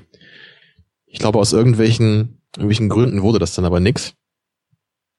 Ich bin auch ganz froh darüber, dass es dann mal andere Figuren sind. Also das, und eben bei dem äh, Fistful of Dynamite, da sind es dann eben wieder andere Schauspieler. Also da, da bin ich mir ziemlich sicher, dass da auf jeden Fall der Eli Warlock mitspielen sollte, in der Hauptrolle sogar. Und er wurde dann durch Rod Steiger ersetzt, den viele irgendwie nicht mögen in dem Film, was ich überhaupt nicht verstehen kann. Ja, also den solltest du auf jeden Fall mal gucken. Der ist, also der gefällt dir auch garantiert. Der, der hat halt wirklich, da ist inhaltlich wirklich eine Menge dabei. Der spielt auch in einer anderen Zeit als die Dollarfilme, weil die, die sind ja alle so um, um 1862, glaube ich, müsste ja so, wenn es so mitten im Bürgerkrieg ist. Und ja. ähm, der andere spielt halt so zur Zeit dieser mexikanischen Revolution. Das muss schon nach 1900 sein. Da gibt's halt auch schon so, die eine Hauptfigur hat auch so ein Motorrad schon, so ein altes Ding. Also ist eine mhm. bisschen andere Zeit, was das halt auch äh, nochmal interessant macht natürlich. Ja, gibt auch Deutsche, die da mitspielen, deutsche Soldaten. Äh, äh, ja, ich werde, ja. ich werde mir demnächst mal, wenn ich das irgendwie schaffe, die Zeit oder zu nur ja. auch am Wochenende. Also wenn du den mal guckst, dann achte mal. Diese gesamte Amerika-Trilogie Oh ja, das, das kann man natürlich auch machen. Ich wollte nur noch sagen hier, der, ähm, der Fistful of Dynamite, äh, diese, diese deutsche Figur, die da einmal mitspielt, so diese, das ist halt so ein, so ein Anführer äh, von, der, von der Armee und der sieht so erzdeutsch aus, das ist großartig. Das musst du mal drauf achten. Das ist äh, mit Kaiserbart und so. nee, nee, aber so von den Gesichtszügen, das ist so der der deutsche Archetyp, so, ja, wie man sich das klar. damals vorgestellt hat. Äh, ja, fein. Also ich frisch auf jeden Fall Once Upon a Time in the West mal auf, weil das kann nicht sein, sich da nur noch an zwei Szenen erinnern zu können. Ja. Und ich werde dann Todesmelodie oder wie man ihn auch sonst nennt und dann auch, es war einmal in Amerika auch äh, in nicht allzu langer Zeit, glaube ich, mal hinten ja. dran hängen. Ich habe jetzt noch einen Punkt, mhm. wenn, also ich weiß nicht, was dir noch auf der Seele brennt. Nee, ich hätte jetzt noch ein paar abschließende Worte zum Film genannt. Mach das mal, weil ich würde nämlich dann nochmal in ein etwas vielleicht übergreifenderes Thema überleiten. Okay. Ja, ähm, ich habe es heute auch eigentlich schon oft angedeutet. Vieles, was ich jetzt so kritisiert habe, ist wirklich nicht was, was mich großartig stört oder was den Film irgendwie schlecht macht oder so. Es ist eher, dass ich das Gefühl habe, bei anderen Leone-Filmen einfach äh, viele Aspekte irgendwie in besserer Form zu finden. So sei es der Plot, sei es die Figuren, so dass äh, naja, das, das ist hier für mich nicht so ganz die Creme de la Creme in dem Film. Und äh, deswegen verstehe ich auch, glaube ich, nicht mehr so ganz, warum ja gerade der Good, The Bad and The Ugly eben fast immer so als der beste Leone gehandelt wird. Klar gibt's auch viele, die das bei Once Upon a Time sagen, aber ich glaube schon, dass die Mehrheit das IMDb-Rating spricht auch dafür, dass bei Good, the Bad and the Ugly sagen würden. Klar, ähm, ich kann halt die Figur von Tuko, das kann ich halt absolut verstehen, dass die immer sehr, sehr gelobt wird. Ich würde vielleicht auch so weit gehen und sagen, dass es die coolste Figur aus allen Leone-Filmen ist. Ja, aber ich persönlich äh, finde halt bei Blondie, dass sie jetzt eher zu den schwächeren Figuren gehört. Da da komme ich dann mit den mit den späteren Filmen und deren Figuren, da kann ich dann doch deutlich mehr anfangen. Ja, aber im Großen und Ganzen ist es einfach ein, eine Kritik auf recht hohem Niveau. Und da stimmst du mir inzwischen ja auch zu. Und es, es kann halt nicht sein, dass irgendjemand diesen Film scheiße findet. Das ist halt einfach unmöglich und es wird keine Person auf dieser Welt geben, die das sagen wird. Äh, Jetzt nicht mehr. Natürlich kann man sich immer vorstellen, wenn jemand irgendwie prinzipiell Western irgendwie blöd findet, dann äh, okay, dann mag man den wahrscheinlich auch nicht. Aber im Großen und Ganzen hat er einfach auch so viele äh, Western-typische Merkmale, dass man da einfach irgendwie zumindest einen gewissen Spaß dran haben muss. Und einfach auch diese vielen kleinen, lustigen und cleveren Momente, die der Film so hat. Also man muss immer, immer schmunzeln und grinsen bei so einfach ganz vielen kleinen Stellen. Und äh, das, das ist einfach, einfach schön natürlich. Ja, sehr schön. Ich glaube, ich schließe mich einfach mal insoweit an, dass ich erstmal resümiere, dass ich es ganz schön finde, an welchem Punkt ich jetzt in der Rezeption dieses Films angekommen bin, gerade unter dem Gesichtspunkt, wo ich herkam, als einziger Mensch auf dieser Welt, der den nicht mochte. Du hast einen richtigen Character Arc durchgemacht heute. Genau. Und der ist auch noch nicht vorbei, weil ich glaube, da ist noch Potenzial nach oben. ich würde halt total gerne, und das ist mir so gegen Ende des Films im Showdown dann erst recht bewusst geworden, den Film tatsächlich mal auf der Leinwand sehen. Weil so viel Spaß das auch auf einem großen Fernseher mit einer schön restaurierten Blu-ray macht, irgendwie ist es ein Film fürs ja, Kino. Gerade der Standoff immer bei diesen Filmen, ne, den wir mal wirklich im Kino sehen. Ja, aber es ist zwischendurch auch so viel anderes, wo ich glaube, dass das im Kino einfach noch mal einige Schippen geiler ist. Das, natürlich, es gibt viele Filme, da nimmt sich das nicht viel. Aber der ist in seiner Darreichungsform einfach insgesamt so. Denkst du auch gerade an Unfriended? ja, ich glaube ja fast, dass es sogar vollkommen unmöglich ist, Unfriended irgendwo anders als auf einem Laptop zu gucken. ja. Weil der Film spielt auf einem Laptop. Aber nun lass uns aufhören, solche Machwerke in, in dem Resümee von The Good, The Bad and The Ugly zu nennen. Nee, ich bin sehr positiv überrascht. Also was, irgendwie habe ich es ja fast vermutet, aber was im Endeffekt jetzt dann doch bei mir passiert ist, während ich den geguckt habe, hat mich sehr, sehr positiv gestimmt. Man hat es auch, glaube ich, gemerkt in der Besprechung. Ich finde die Figuren cool. Ich finde einige Momente intensiv. Wir hatten vorhin noch mal kurz drüber gesprochen. Die Filmmusik ist auch klasse, wie da mit Themen gespielt wird und ist auch generell stark komponiert. Morricone halt, der macht ja eigentlich nie was verkehrt. Hat der echt eigentlich und jemals einen Soundtrack gemacht, der irgendwie blöd ist? Also ich kann mich nicht erinnern, das jemals so empfunden zu haben. Nee, ich auch nicht. Da fällt mir auf Anhieb nichts ein. Und ich glaube auch bei längerem Überlegen nicht. Naja, und ich finde es ganz interessant, sich Gedanken darüber zu machen, wie dieser Film eigentlich funktioniert, was er einem erzählen will und was er einem vor allem auch vorsetzt, ohne dass man es auf Anhieb bemerkt. Denn so dieses, eigentlich, du hast vorhin von Serien gesprochen. Irgendwie ist der Film fast wie so eine moderne Serie. Er ist so eine Ansammlung von Episoden mit so kleinen Einzelhandlungen, aber hat halt eine übergeordnete Handlung, die sich komplett durch. So eine Miniseries, so wie Band of Brothers genau. oder sowas. Okay. Genau.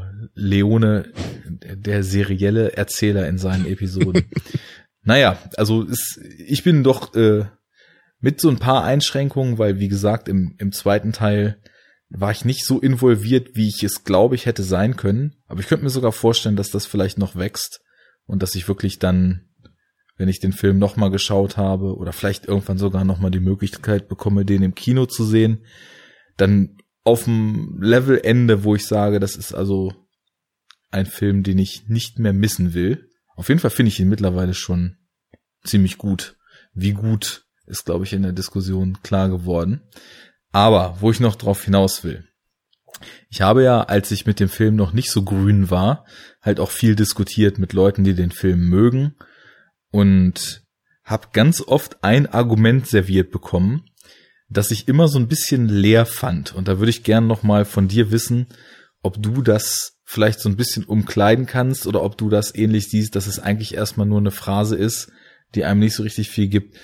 Es wurde nämlich immer gesagt, Mensch, wie kannst du denn den Film nicht mögen? Der ist doch sowas von episch. so, und ich habe bei mir so gemerkt, dass anscheinend häufig Filme, die im positiven Sinne als episch bezeichnet werden, bei mir nicht so richtig zünden. Und grüble seit einer Weile so ein bisschen daran rum, was macht eigentlich diesen Begriff episch aus?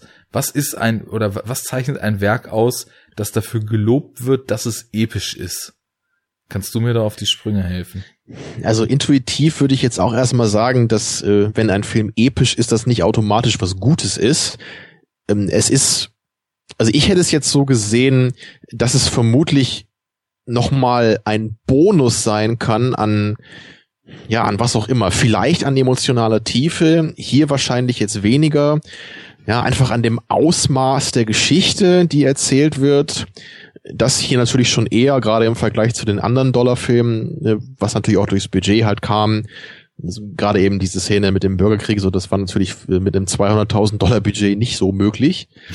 Ja, nee, nicht im Aber das ist natürlich dann auch in Once Upon a Time gibt's eben diese Szenen, wo man äh, mit ganz vielen Statisten sieht, wie diese Eisenbahn da gebaut wird, was ich auch richtig klasse finde. Auch wieder so eine Kinoaufnahme. Äh, das sind natürlich Sachen, die, die lassen diesen Film dann episch wirken. Du hast so eine, so der, der, der Scale ist groß, wie, wie sagt man das, ne? so die, die Reichweite der Geschichte so was sie an, an Themen und Figuren umfasst, hätte halt eben eine besonders große Reichweite und das könnte man dann als episch nennen. Äh, oft geht natürlich eine lange Laufzeit damit äh, ähm, anheim. So, äh, ja, das ist halt, das weiß natürlich jeder am besten. Ne? Wenn du einen Film scheiße findest, dann macht es ihn nicht besser, wenn er lange läuft. Äh, ja, ja, aber genau. aber natürlich kann ein Film, den du gut findest, äh, vielleicht kann man sogar so sagen, kann gar nicht lang genug sein. naja, so mehr oder weniger. Ähm, ja, aber im Großen und Ganzen würde ich auch sagen, es ist schwierig, jemanden, der einen Film nicht mag, vom Gegenteil zu überzeugen, indem man die epische Breite des Films anführt. Es, es muss halt, es muss vor der epischen Ebene schon was da sein, mit dem man äh, connecten kann, so als Zuschauer. Und dann würde ich sagen, kann ja die, die, die epische Dimension das noch äh, potenzieren. Ja, auch, auch vielleicht nicht zwangsweise. Es gibt äh, viele Leute, die auch äh, gerade eben so Filme mögen, die klein sind, reduziert sind, ne, vielleicht auch gar nicht so große Geschichten erzählen. Gerade wenn wir an irgendwie neue, äh, moderne Blockbuster denken, äh, da ist natürlich das Epos irgendwie auch in der falschen Weise zu sehen, meistens würde ich sagen. Ne? Wenn immer gleich die ganze Welt auf dem Spiel steht und wenn jetzt selbst irgendwelche Actioner, die früher 90 Minuten lang waren, jetzt immer in drei Stunden erzählt werden müssen, da fragt man sich dann auch so, ist hier die epische Breite überhaupt angemessen, wenn eigentlich das einzig epische die Größe der Explosionen ist? Ja. ja. Ja, mir fällt das so schwer, diesen Begriff zu greifen. Ich, ich glaube nämlich auch, dass es ein Trugschluss ist, einfach nur zu sagen, groß und bombastisch ist episch. Da, da gehört für mich mehr zu, aber ich, mir fällt das schwer einzugrenzen, was. Weil, ja, der Begriff kommt sicherlich vom griechischen Epos. Ich kann mich erinnern, darüber mal ein Referat gehalten zu haben in der Schule, aber da das sehr lange her ist, kann ich das jetzt, glaube ich, nicht nochmal wiedergeben. also, ich, ich kann ja noch mal einmal hier Epos, das geben wir jetzt noch mal ein. Hier einmal, einmal Interneten heute. das, das will ich jetzt nämlich auch noch mal wissen. Ja, während du recherchierst, kann ich noch mal kurz weiter genau, ausführen. Genau, erzähl mal ein bisschen der toten Phase hier. Für mich ist da nämlich immer das Problem, dass ich nicht so richtig weiß, heißt das jetzt, dass ich einfach nur große, umfassende Kulissen habe? Heißt das, dass die ganze Welt auf dem Spiel steht. Würde das zutreffen, wäre ja, wie du eben gesagt hast, jeder moderne Blockbuster episch. Heißt das, dass von allem mehr als das Übliche dargereicht wird? Ich meine, ich, ich finde zum Beispiel, wenn ich höre, Herr der Ringe ist eine epische ja, Sage. Klar, ja. Das, das klingt richtig. Mhm. Genauso jetzt, nachdem ich den Film dann auch äh, in positiver Weise wahrgenommen habe. Irgendwie passt es hier auch, aber ja, heißt das, sich, sich Zeit zu nehmen, um, um Größe wirken zu lassen? Muss diese Größe inszenatorisch sein oder kann diese Größe auch, also rein auf einer inhaltlichen, menschlichen Figurenebene passieren? Weil wenn das der Fall wäre, dann könnte ja auch einfach nur ein Charakterdrama episch sein oder muss das alles zusammenkommen? Ja, das, es ist irre, das zusammenzubringen. Ne? Also ich, bei Wikipedia steht, auf jeden Fall der Satz hier, im allgemeinsten Sinn ist ein Epos heute eine weitläufige oder ausschweifende Erzählung. Also dann lag ich vermutlich gar nicht mal so schlecht mit meiner Umschreibung. Es klingt allerdings, wie du sagst, äh, dann nicht so, als könnte das rein inhaltlich gemeint sein. Zumindest würde ich das intuitiv nicht so verstehen. Also wenn ich jetzt äh, ich, ich kann mir nicht vorstellen, dass irgendwie ein Film, der in einem Raum spielt, aber die komplexesten Figurenbeziehungen darstellt, in epischster Breite, könnte man ja sagen, würde man trotzdem nicht als episch bezeichnen. Also ja. würde ich auch sagen, es muss in gewisser Weise ist es vielleicht eher so pompös auch. Es, es muss viel Aufwand drinstecken, den man, glaube ich, auch im Bild sehen muss. Ja, aber das, äh, ja. Das ist ja also nichts, insofern wäre dann, was per se gut ist. Ne? Das kann man sicherlich dann meistens loben, weil es aufwendig gemacht ist. Ähm, aber das erinnert mich jetzt auch äh, an unsere hitzige Diskussion zu Victoria, äh, wo ich natürlich auch sagen kann, klar ist das enorm aufwendig, einen Film in einem Take zu machen. Aber wenn ich den Film scheiße finde, inhaltlich von dem Schauspiel, ne, von den Dialogen und all das, dann dann macht das den Film nicht besser für mich. Das, das, ich, ich genieße den Film dadurch nicht mehr, als wenn der auf konventionelle Weise geschnitten wäre.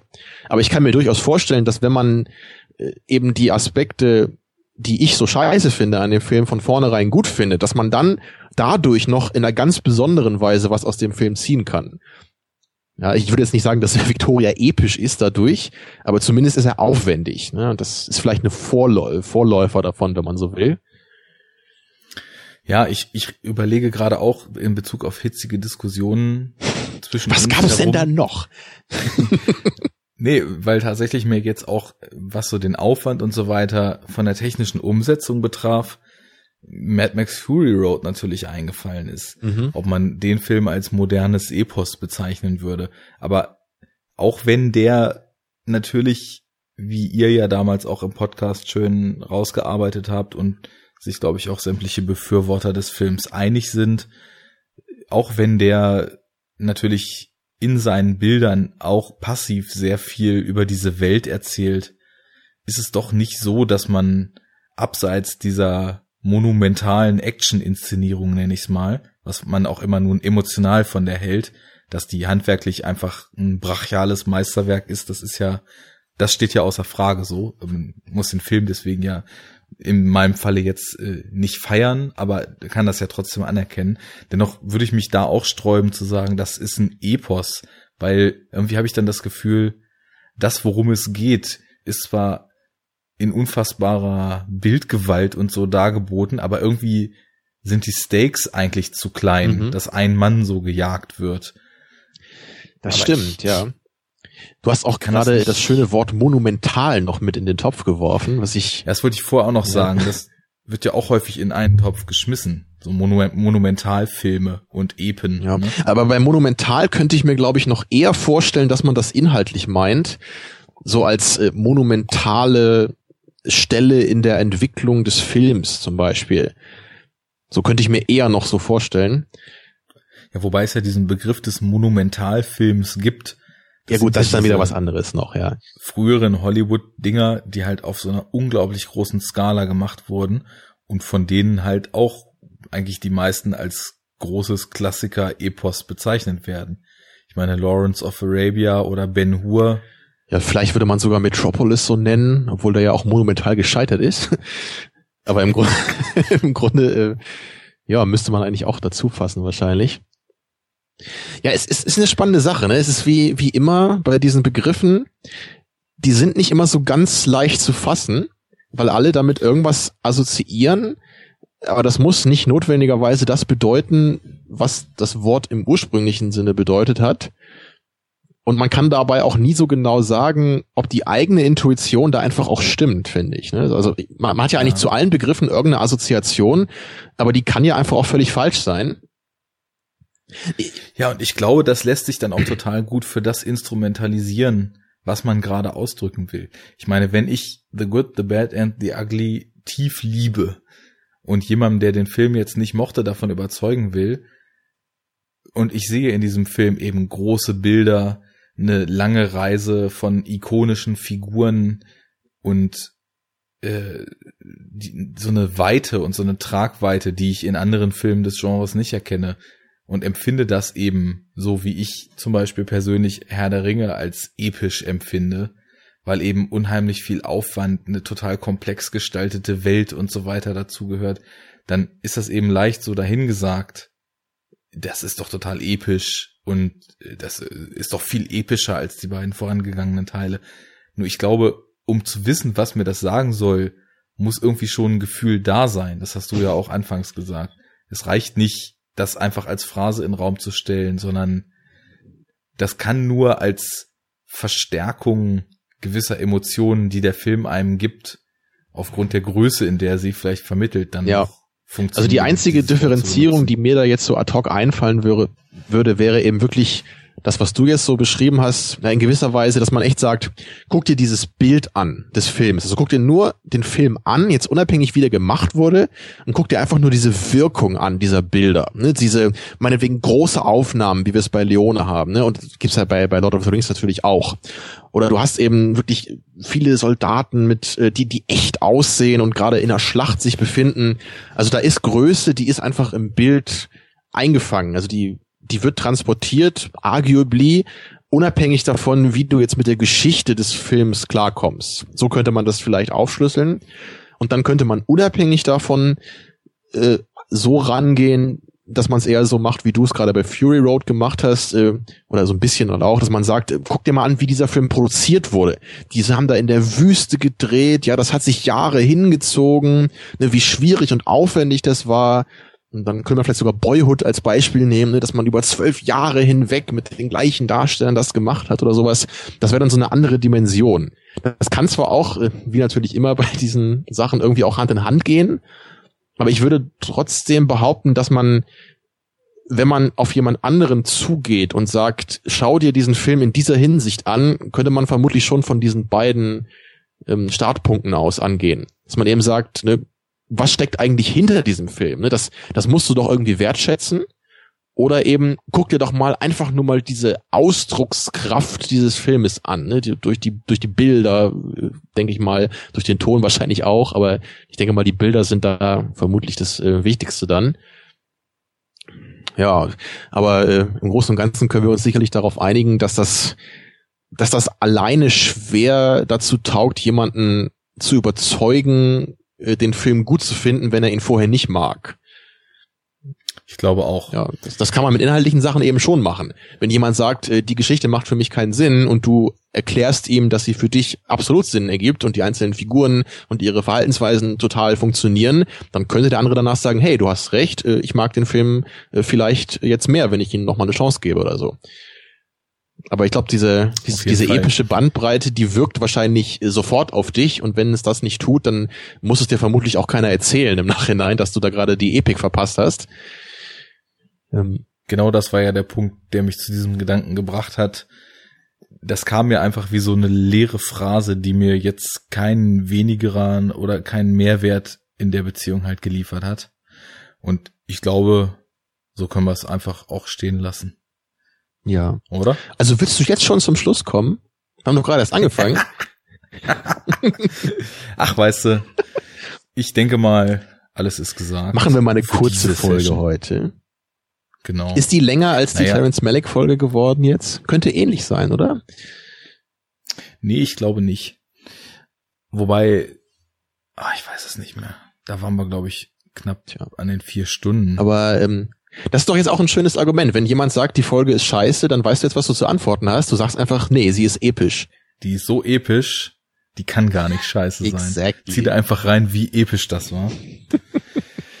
Gut, dabei belassen wir's. Dann sage ich mal, Tamino, jetzt wo ich weiß, wie man deinen Namen richtig ausspricht, kannst du nochmal sagen, wo man dich im Internet so Ja, findet. man findet mich bei Second Unit, einem inzwischen ja vielleicht schon etwas bekannten Podcast. Da bin ich nicht mehr so oft dabei, wie das noch in den letzten Jahren der Fall war. Und mein äh, Kumpel und Kollege Christian sucht sich da immer fleißig Ersatz. Manchmal bist du da auch zu hören, ne? wenn es da an die Superhero Unit geht zum Beispiel. Genau, wobei die ja offiziell sogar als eigenes Format abgesplittet ist mit eigenem ja, Blog. Aber man findet sie, glaube ich, trotzdem auf der Seite, wenn ich mich nicht irre. Genau. Genau. Ja, secondunit-podcast.de, da findet man uns. Da haben wir jetzt zwischen schon eine recht stattliche Anzahl an Filmen besprochen. Ja, und natürlich auch äh, Once Upon a Time in the West, wenn man das jetzt noch als äh, Monolog irgendwie hören möchte. Äh, nicht Monolog. ich äh, ich meine Ep Epilog, meine ich. Gott, hier komm. Äh, es wird langsam Zeit, dass wir Schluss machen. Die Wörter verschwimmen. Als epischen Monolog möchte man das noch hören. Genau, im Duett von Christian und mir. So, dann sag, genau. Dann sage ich auch nochmal vielen Dank fürs Zuhören. Ich hoffe, wir haben hier einiges aus dem Film rausgekitzelt oder zumindest unsere Meinung so nachvollziehbar vertreten, dass es Spaß gemacht hat, uns diese einigen Stunden mittlerweile schon wieder hier beizuwohnen. Lasst mal eure Meinung zum Film da, lasst mal eure Meinung zu unserer Sendung da, äh, klärt uns auf, wie ihr den Blonden einstuft, was eurer Meinung nach Epic ist. Das Ganze bitte auf enoughtalk.de, da haben wir unseren kleinen Blog, wo man kommentieren kann. Oder Twitter, Facebook, bla bla bla, der übliche Schmu. Vielen Dank an die Leute, die flattern. Äh, extremen Dank an die Leute, die uns bei Patreon mittlerweile unterstützen.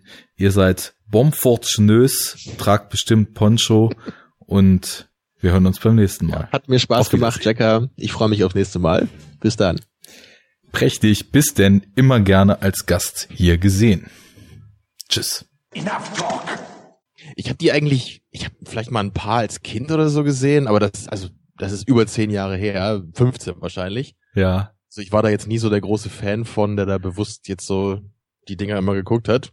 Ja. Ich, meine, ich, ich könnte mir aber vorstellen, dass ich immer noch ganz lustig fände vielleicht, aber ich habe es halt einfach ewig nicht mehr versucht. Ja, das also ich hab, ist halt ich hab großer Klamauk, ne?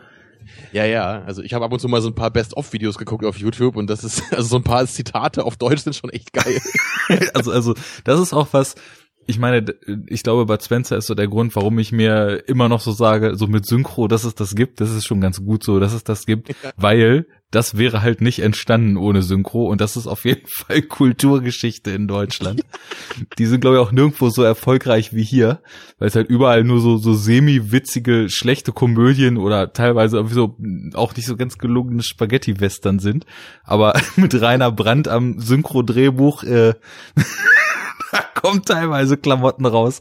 Für mich ist das nur so Sonntag auf dem Sofa gammeln und Bud Spencer Filme anmachen. Das, das zieht sich schon so durch mein ganzes Leben. Also du hast ja schon öfter welche geguckt, höre ich da raus. Ja, ja, definitiv. Äh, irgend so ein Video mal, wo irgendwas mit Knoblauch auch drin war, wo er auch jemand meinte, oh, was, wo riecht das denn hier nach einer Knoblauch gegessen? Und dann sagt Bud Spencer nur so, hm, eigentlich nicht, ich habe nur ein paar Zehen weggezogen vorhin. so, so, okay. Oder ich drehe dir gleich, gleich ein durch ein Drömel, dass du mit, mit der Rübe voran in die Kloake fliegst. es ist so ja, mal so, ein, so, ein, so ein Zusammenschnitt gemacht aus irgendeinem so Film, da wollen sie irgendwie Geld zurückhaben und er sagt halt die ganze Zeit immer, ja gut, aber was ist mit den was, Kohlen? Was, nee, was ist mit die Kohlen? Mit die Kohlen. Was ist okay. mit die Kohlen? Ja. Also irgendwie zehnmal oder so fällt das anscheinend in dem Film, so immer dieser Spruch. So. Ja, das ist schon ganz, ganz großes Tennis. Enough talk. Der war auch nicht wirklich schlecht oder so, aber ich glaube, der ist eher für Leute, die dieses Buch kennen. Und was ich eigentlich erzählen wollte, war nämlich, dass ich irgendwie von dieser Frau noch nie gehört habe und alle mich dafür auslachen. ich, ich, ich, hatte, ich, hatte, ich habe mir erst gedacht, so, okay, das ist das irgendeine so Frauenrechtlerin? Und dann dachte ich, nee, ist irgendeine so Talkshow, aber ich glaube, das ist Anne Will. Und dann habe ich gelernt, Anne Frank war jemand anderes. Das ist gut. Das Vermächtnis der Anne Will. Schle schle schlechte Talkrunden mit Politikern, die am Thema vorbeireden. Das wird so in 30 Jahren gedreht, ja. ja. Ich habe sogar mal Geschichte studiert für zwei Semester, aber von Anne Frank habe ich irgendwie bewusst noch nie gehört. Vielleicht habe ich auch mal von der gehört und hast du wieder vergessen oder so. Aber ja. anscheinend weiß das außer mir halt jeder oder oh was, wie kannst du das nicht wissen? Das ist doch super wichtig und super bekannt. Also, hm, naja. Oh, ich, also ich weiß nicht, ich würde jetzt auch nur zusammenkriegen, dass die irgendwie im Zweiten Weltkrieg Juden gerettet hat oder so, ne? Oder wurde Ach, guck mal, dann weißt du es auch nicht so richtig. Nee.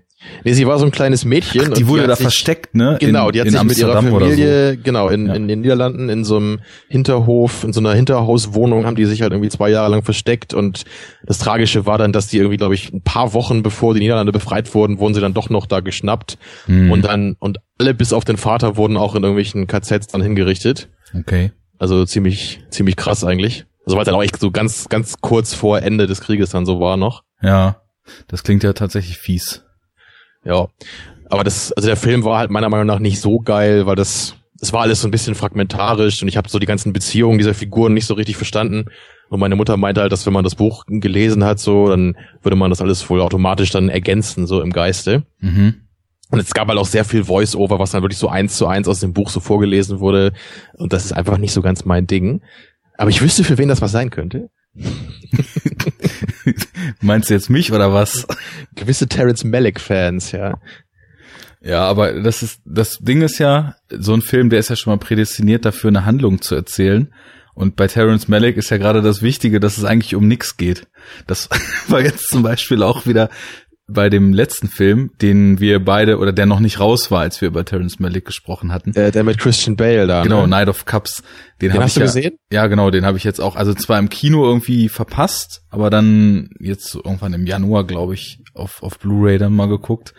Und der Film ist großartig, solange man das Gefühl hat, man guckt wirklich nur noch so einem Stream of Consciousness zu. ja. Also ist es, das, das ist wirklich, du hast ja dich schon über To the Wonder auf sehr, sehr äh, interessante Art ausgelassen. Und Genau. das noch mal weiterdenken. Also ist es wirklich nur noch so, dass Chr- Christian Bale schwebt durch die Welt, hängt in irgendwelchen Stripclubs ab, ist auf Partys, äh, hat Leute zu, zu Gast bei sich zu Hause, läuft am Strand über ein Pier und äh, Lubetzky umkreist ihn mit der Kamera und die Sonne scheint in die Gegenlichtaufnahme und irgendwer säuselt was aus dem Off und es läuft total krasse Musik, wo ich mich super gewundert habe, weil die Musikauswahl ist auf jeden Fall total Malek untypisch. Der macht ja sonst so, setzt er ja so Wagner-Opern und so ein Zeug in seine Filme. Und dann ist er da irgendwann im Stripclub und plötzlich, na, wirst du jetzt wahrscheinlich nicht kennen. Skrillex. Ja, läuft da, läuft da Burial. Ich weiß nicht, ob du Burial kennst. Ist halt Nee, so, ist das auch Dubstep oder wie? ja, aber also im Gegensatz, Skrillex ist scheiße und Burial ist Dubstep. Ähm, also, Hat Skrillex nicht Dubstep erfunden? Oder ist das nur so eine Legende? Naja, das ist wahrscheinlich die kleine Hipster-Kiddie-Legende, die man sich so erzählt. Skrillex ist der, der Dubstep zerstört hat. also, Also gibt's das schon länger? Also du kennst dich damit vermutlich aus, nehme ich an. ja, ja, Dubstep ist so vor 12, 13 Jahren halt so im Londoner Underground entstanden. Und Okay, ich hätte jetzt gesagt 2011. ja, da, das war das Jahr, in dem Skrillex Genau. Dubstep destroyed hat, ne? Und war ursprünglich halt mal so eine extrem, extrem, wie der Name halt sagt, dubbige Musik. Also es war so eine Mischung aus so elektronischem UK-Sound und ja, so so Soundsystem Dub äh, Reggae, allerdings ohne diese Sabbel MCs, die es im Reggae immer gibt. Es war halt einfach so die basslastigste Musik, die es gab und bestand eigentlich fast auch nur aus einem sehr sehr slowen Beat und extrem krassen Basslines und so, so leichten melodischen Einstreuungen noch, die halt so ein bisschen so in, in Reggae-Richtung oder so ein bisschen in so eine meditative Richtung eher gingen. Also, also so ein bisschen wie Drum and Bass, nur in langsamer und atmosphärischer, oder wie? Ja, genau, so, so Oldschool Drum Bass auf halben Geschwindigkeit ungefähr, genau. Und Mhm. ja, dann hat sich das halt, irgendwann haben sich dann witzigerweise, wo du jetzt gerade schon Drum Bass sagst, so 2007, 2008, 2009, haben sich halt so ein paar Drum Bass Leute Dubstep gehijackt und haben halt so ihren, ja, ihren Rave-Sound quasi darauf adaptiert. Und dann wurde Dubstep plötzlich so quietschig und als dann Skrillex kam, war es eigentlich vorbei. Weil das war, ist ja nur noch, also das ist ja Hirnfraßmucke vom Allerfeinsten. Also ich kann mir das manchmal so ein paar Minuten anhören, weil das so dämlich ist, dass ich es halt irgendwie lustig finde. Ja, es ist halt einfach, Aber, als wenn man ja. so das, das Gehirn eines Menschen, der nachts im RTL 2 Programm in einer Reality Soap mitspielt, ins Klangform bringen würde oder so. Das ist, das ist für mich Skrillex. Das, Das ist ja fast schon poetisch, diese Beschreibung. Ja. zu poetisch für diesen Idioten. Firefox aufgemacht habe, hat er irgendwelche Quietschgeräusche gemacht. Der Rechner. Ja, also das, ich, weiß auch nicht, woher das kam. Also es klang halt so wie so eine extreme Rechenleistung. Ne? Es war halt nur, bei, wenn ich Firefox aufgemacht habe. Oh Mann. Ja, also, also Chrome und so konnte ich halt benutzen. Also, what the fuck? ja, so als, als hätte er sich das gemerkt. Ne? Das wäre so eine Abwehrreaktion gewesen von dem Ding. Oh Gott, ist das bescheuert, ey. Ich habe das jetzt nur beim, ich habe hier noch so einen alten Tower halt rumstehen, den ich auch eigentlich seit Jahren schon nur noch benutze, um ab und zu mal die Musik, die ich so auf meinen mobilen Devices mit mir rumschleppe, auszutauschen. So die alte iTunes-Sammlung halt. Und bei dem ist es auch so, wenn ich da ab und zu noch mal eine DVD einlege oder so, dann ich muss auch immer gegenhauen, damit das CD-ROM-Laufwerk aufgeht. So. Wir sind scheinbar auch absolute Feinfühler, was so die Computer-Handling betrifft. Ja, für mich ist das halt so eine Gebrauchsware. Ja. Also bei Christian hätte ich mal die ganzen Verpackungen von den Dingern auf. So, das ist ja fast was Heiliges. Sowas Macht auch Unboxing-Videos. Oder beim Auszug dann, ne? Inboxing-Videos. Alter, das wäre geil. Ja. Das wäre so, das wäre so die Unboxing-Videos zu trollen wie Red Letter Media mit ihren ja. Star Wars Reaction-Videos. Ja. Enough talk. Äh, ja, ich, ich kann es mir vorstellen, weil ich habe halt auch so das Gefühl, dadurch, dass man halt, wenn man so wie wir irgendwie eine relativ ausgeprägte Affinität vielleicht auch irgendwie zu Genrefilmen hat und den einen oder anderen renommierten Horrorfilm, wo auch so ein bisschen Body Horror vorkommt, schon mal gesehen hat, ist einfach die Hemmschwelle so total hochgesetzt, weil, nee, runter, ne, was das betrifft. ja. Also seit ich Horrorfilme gucke, kann ich kein Tropfen Blut mehr sehen. ja, so läuft das immer, genau. Enough talk. Dachte ich mir auch, dass wir wahrscheinlich jetzt nicht so jeden Film einzeln durchgehen können. Ja. Weil du dich ja natürlich nicht gut vorbereitet hast. Genau. Du hättest ja auch alle noch mal gucken können gestern. Genau. Ich hätte einfach mal alle noch mal gucken können. Aber ich habe es nicht getan. Macht nichts. Sollen wir anfangen? Meinetwegen. Wunderbar. Wenn es denn sein muss.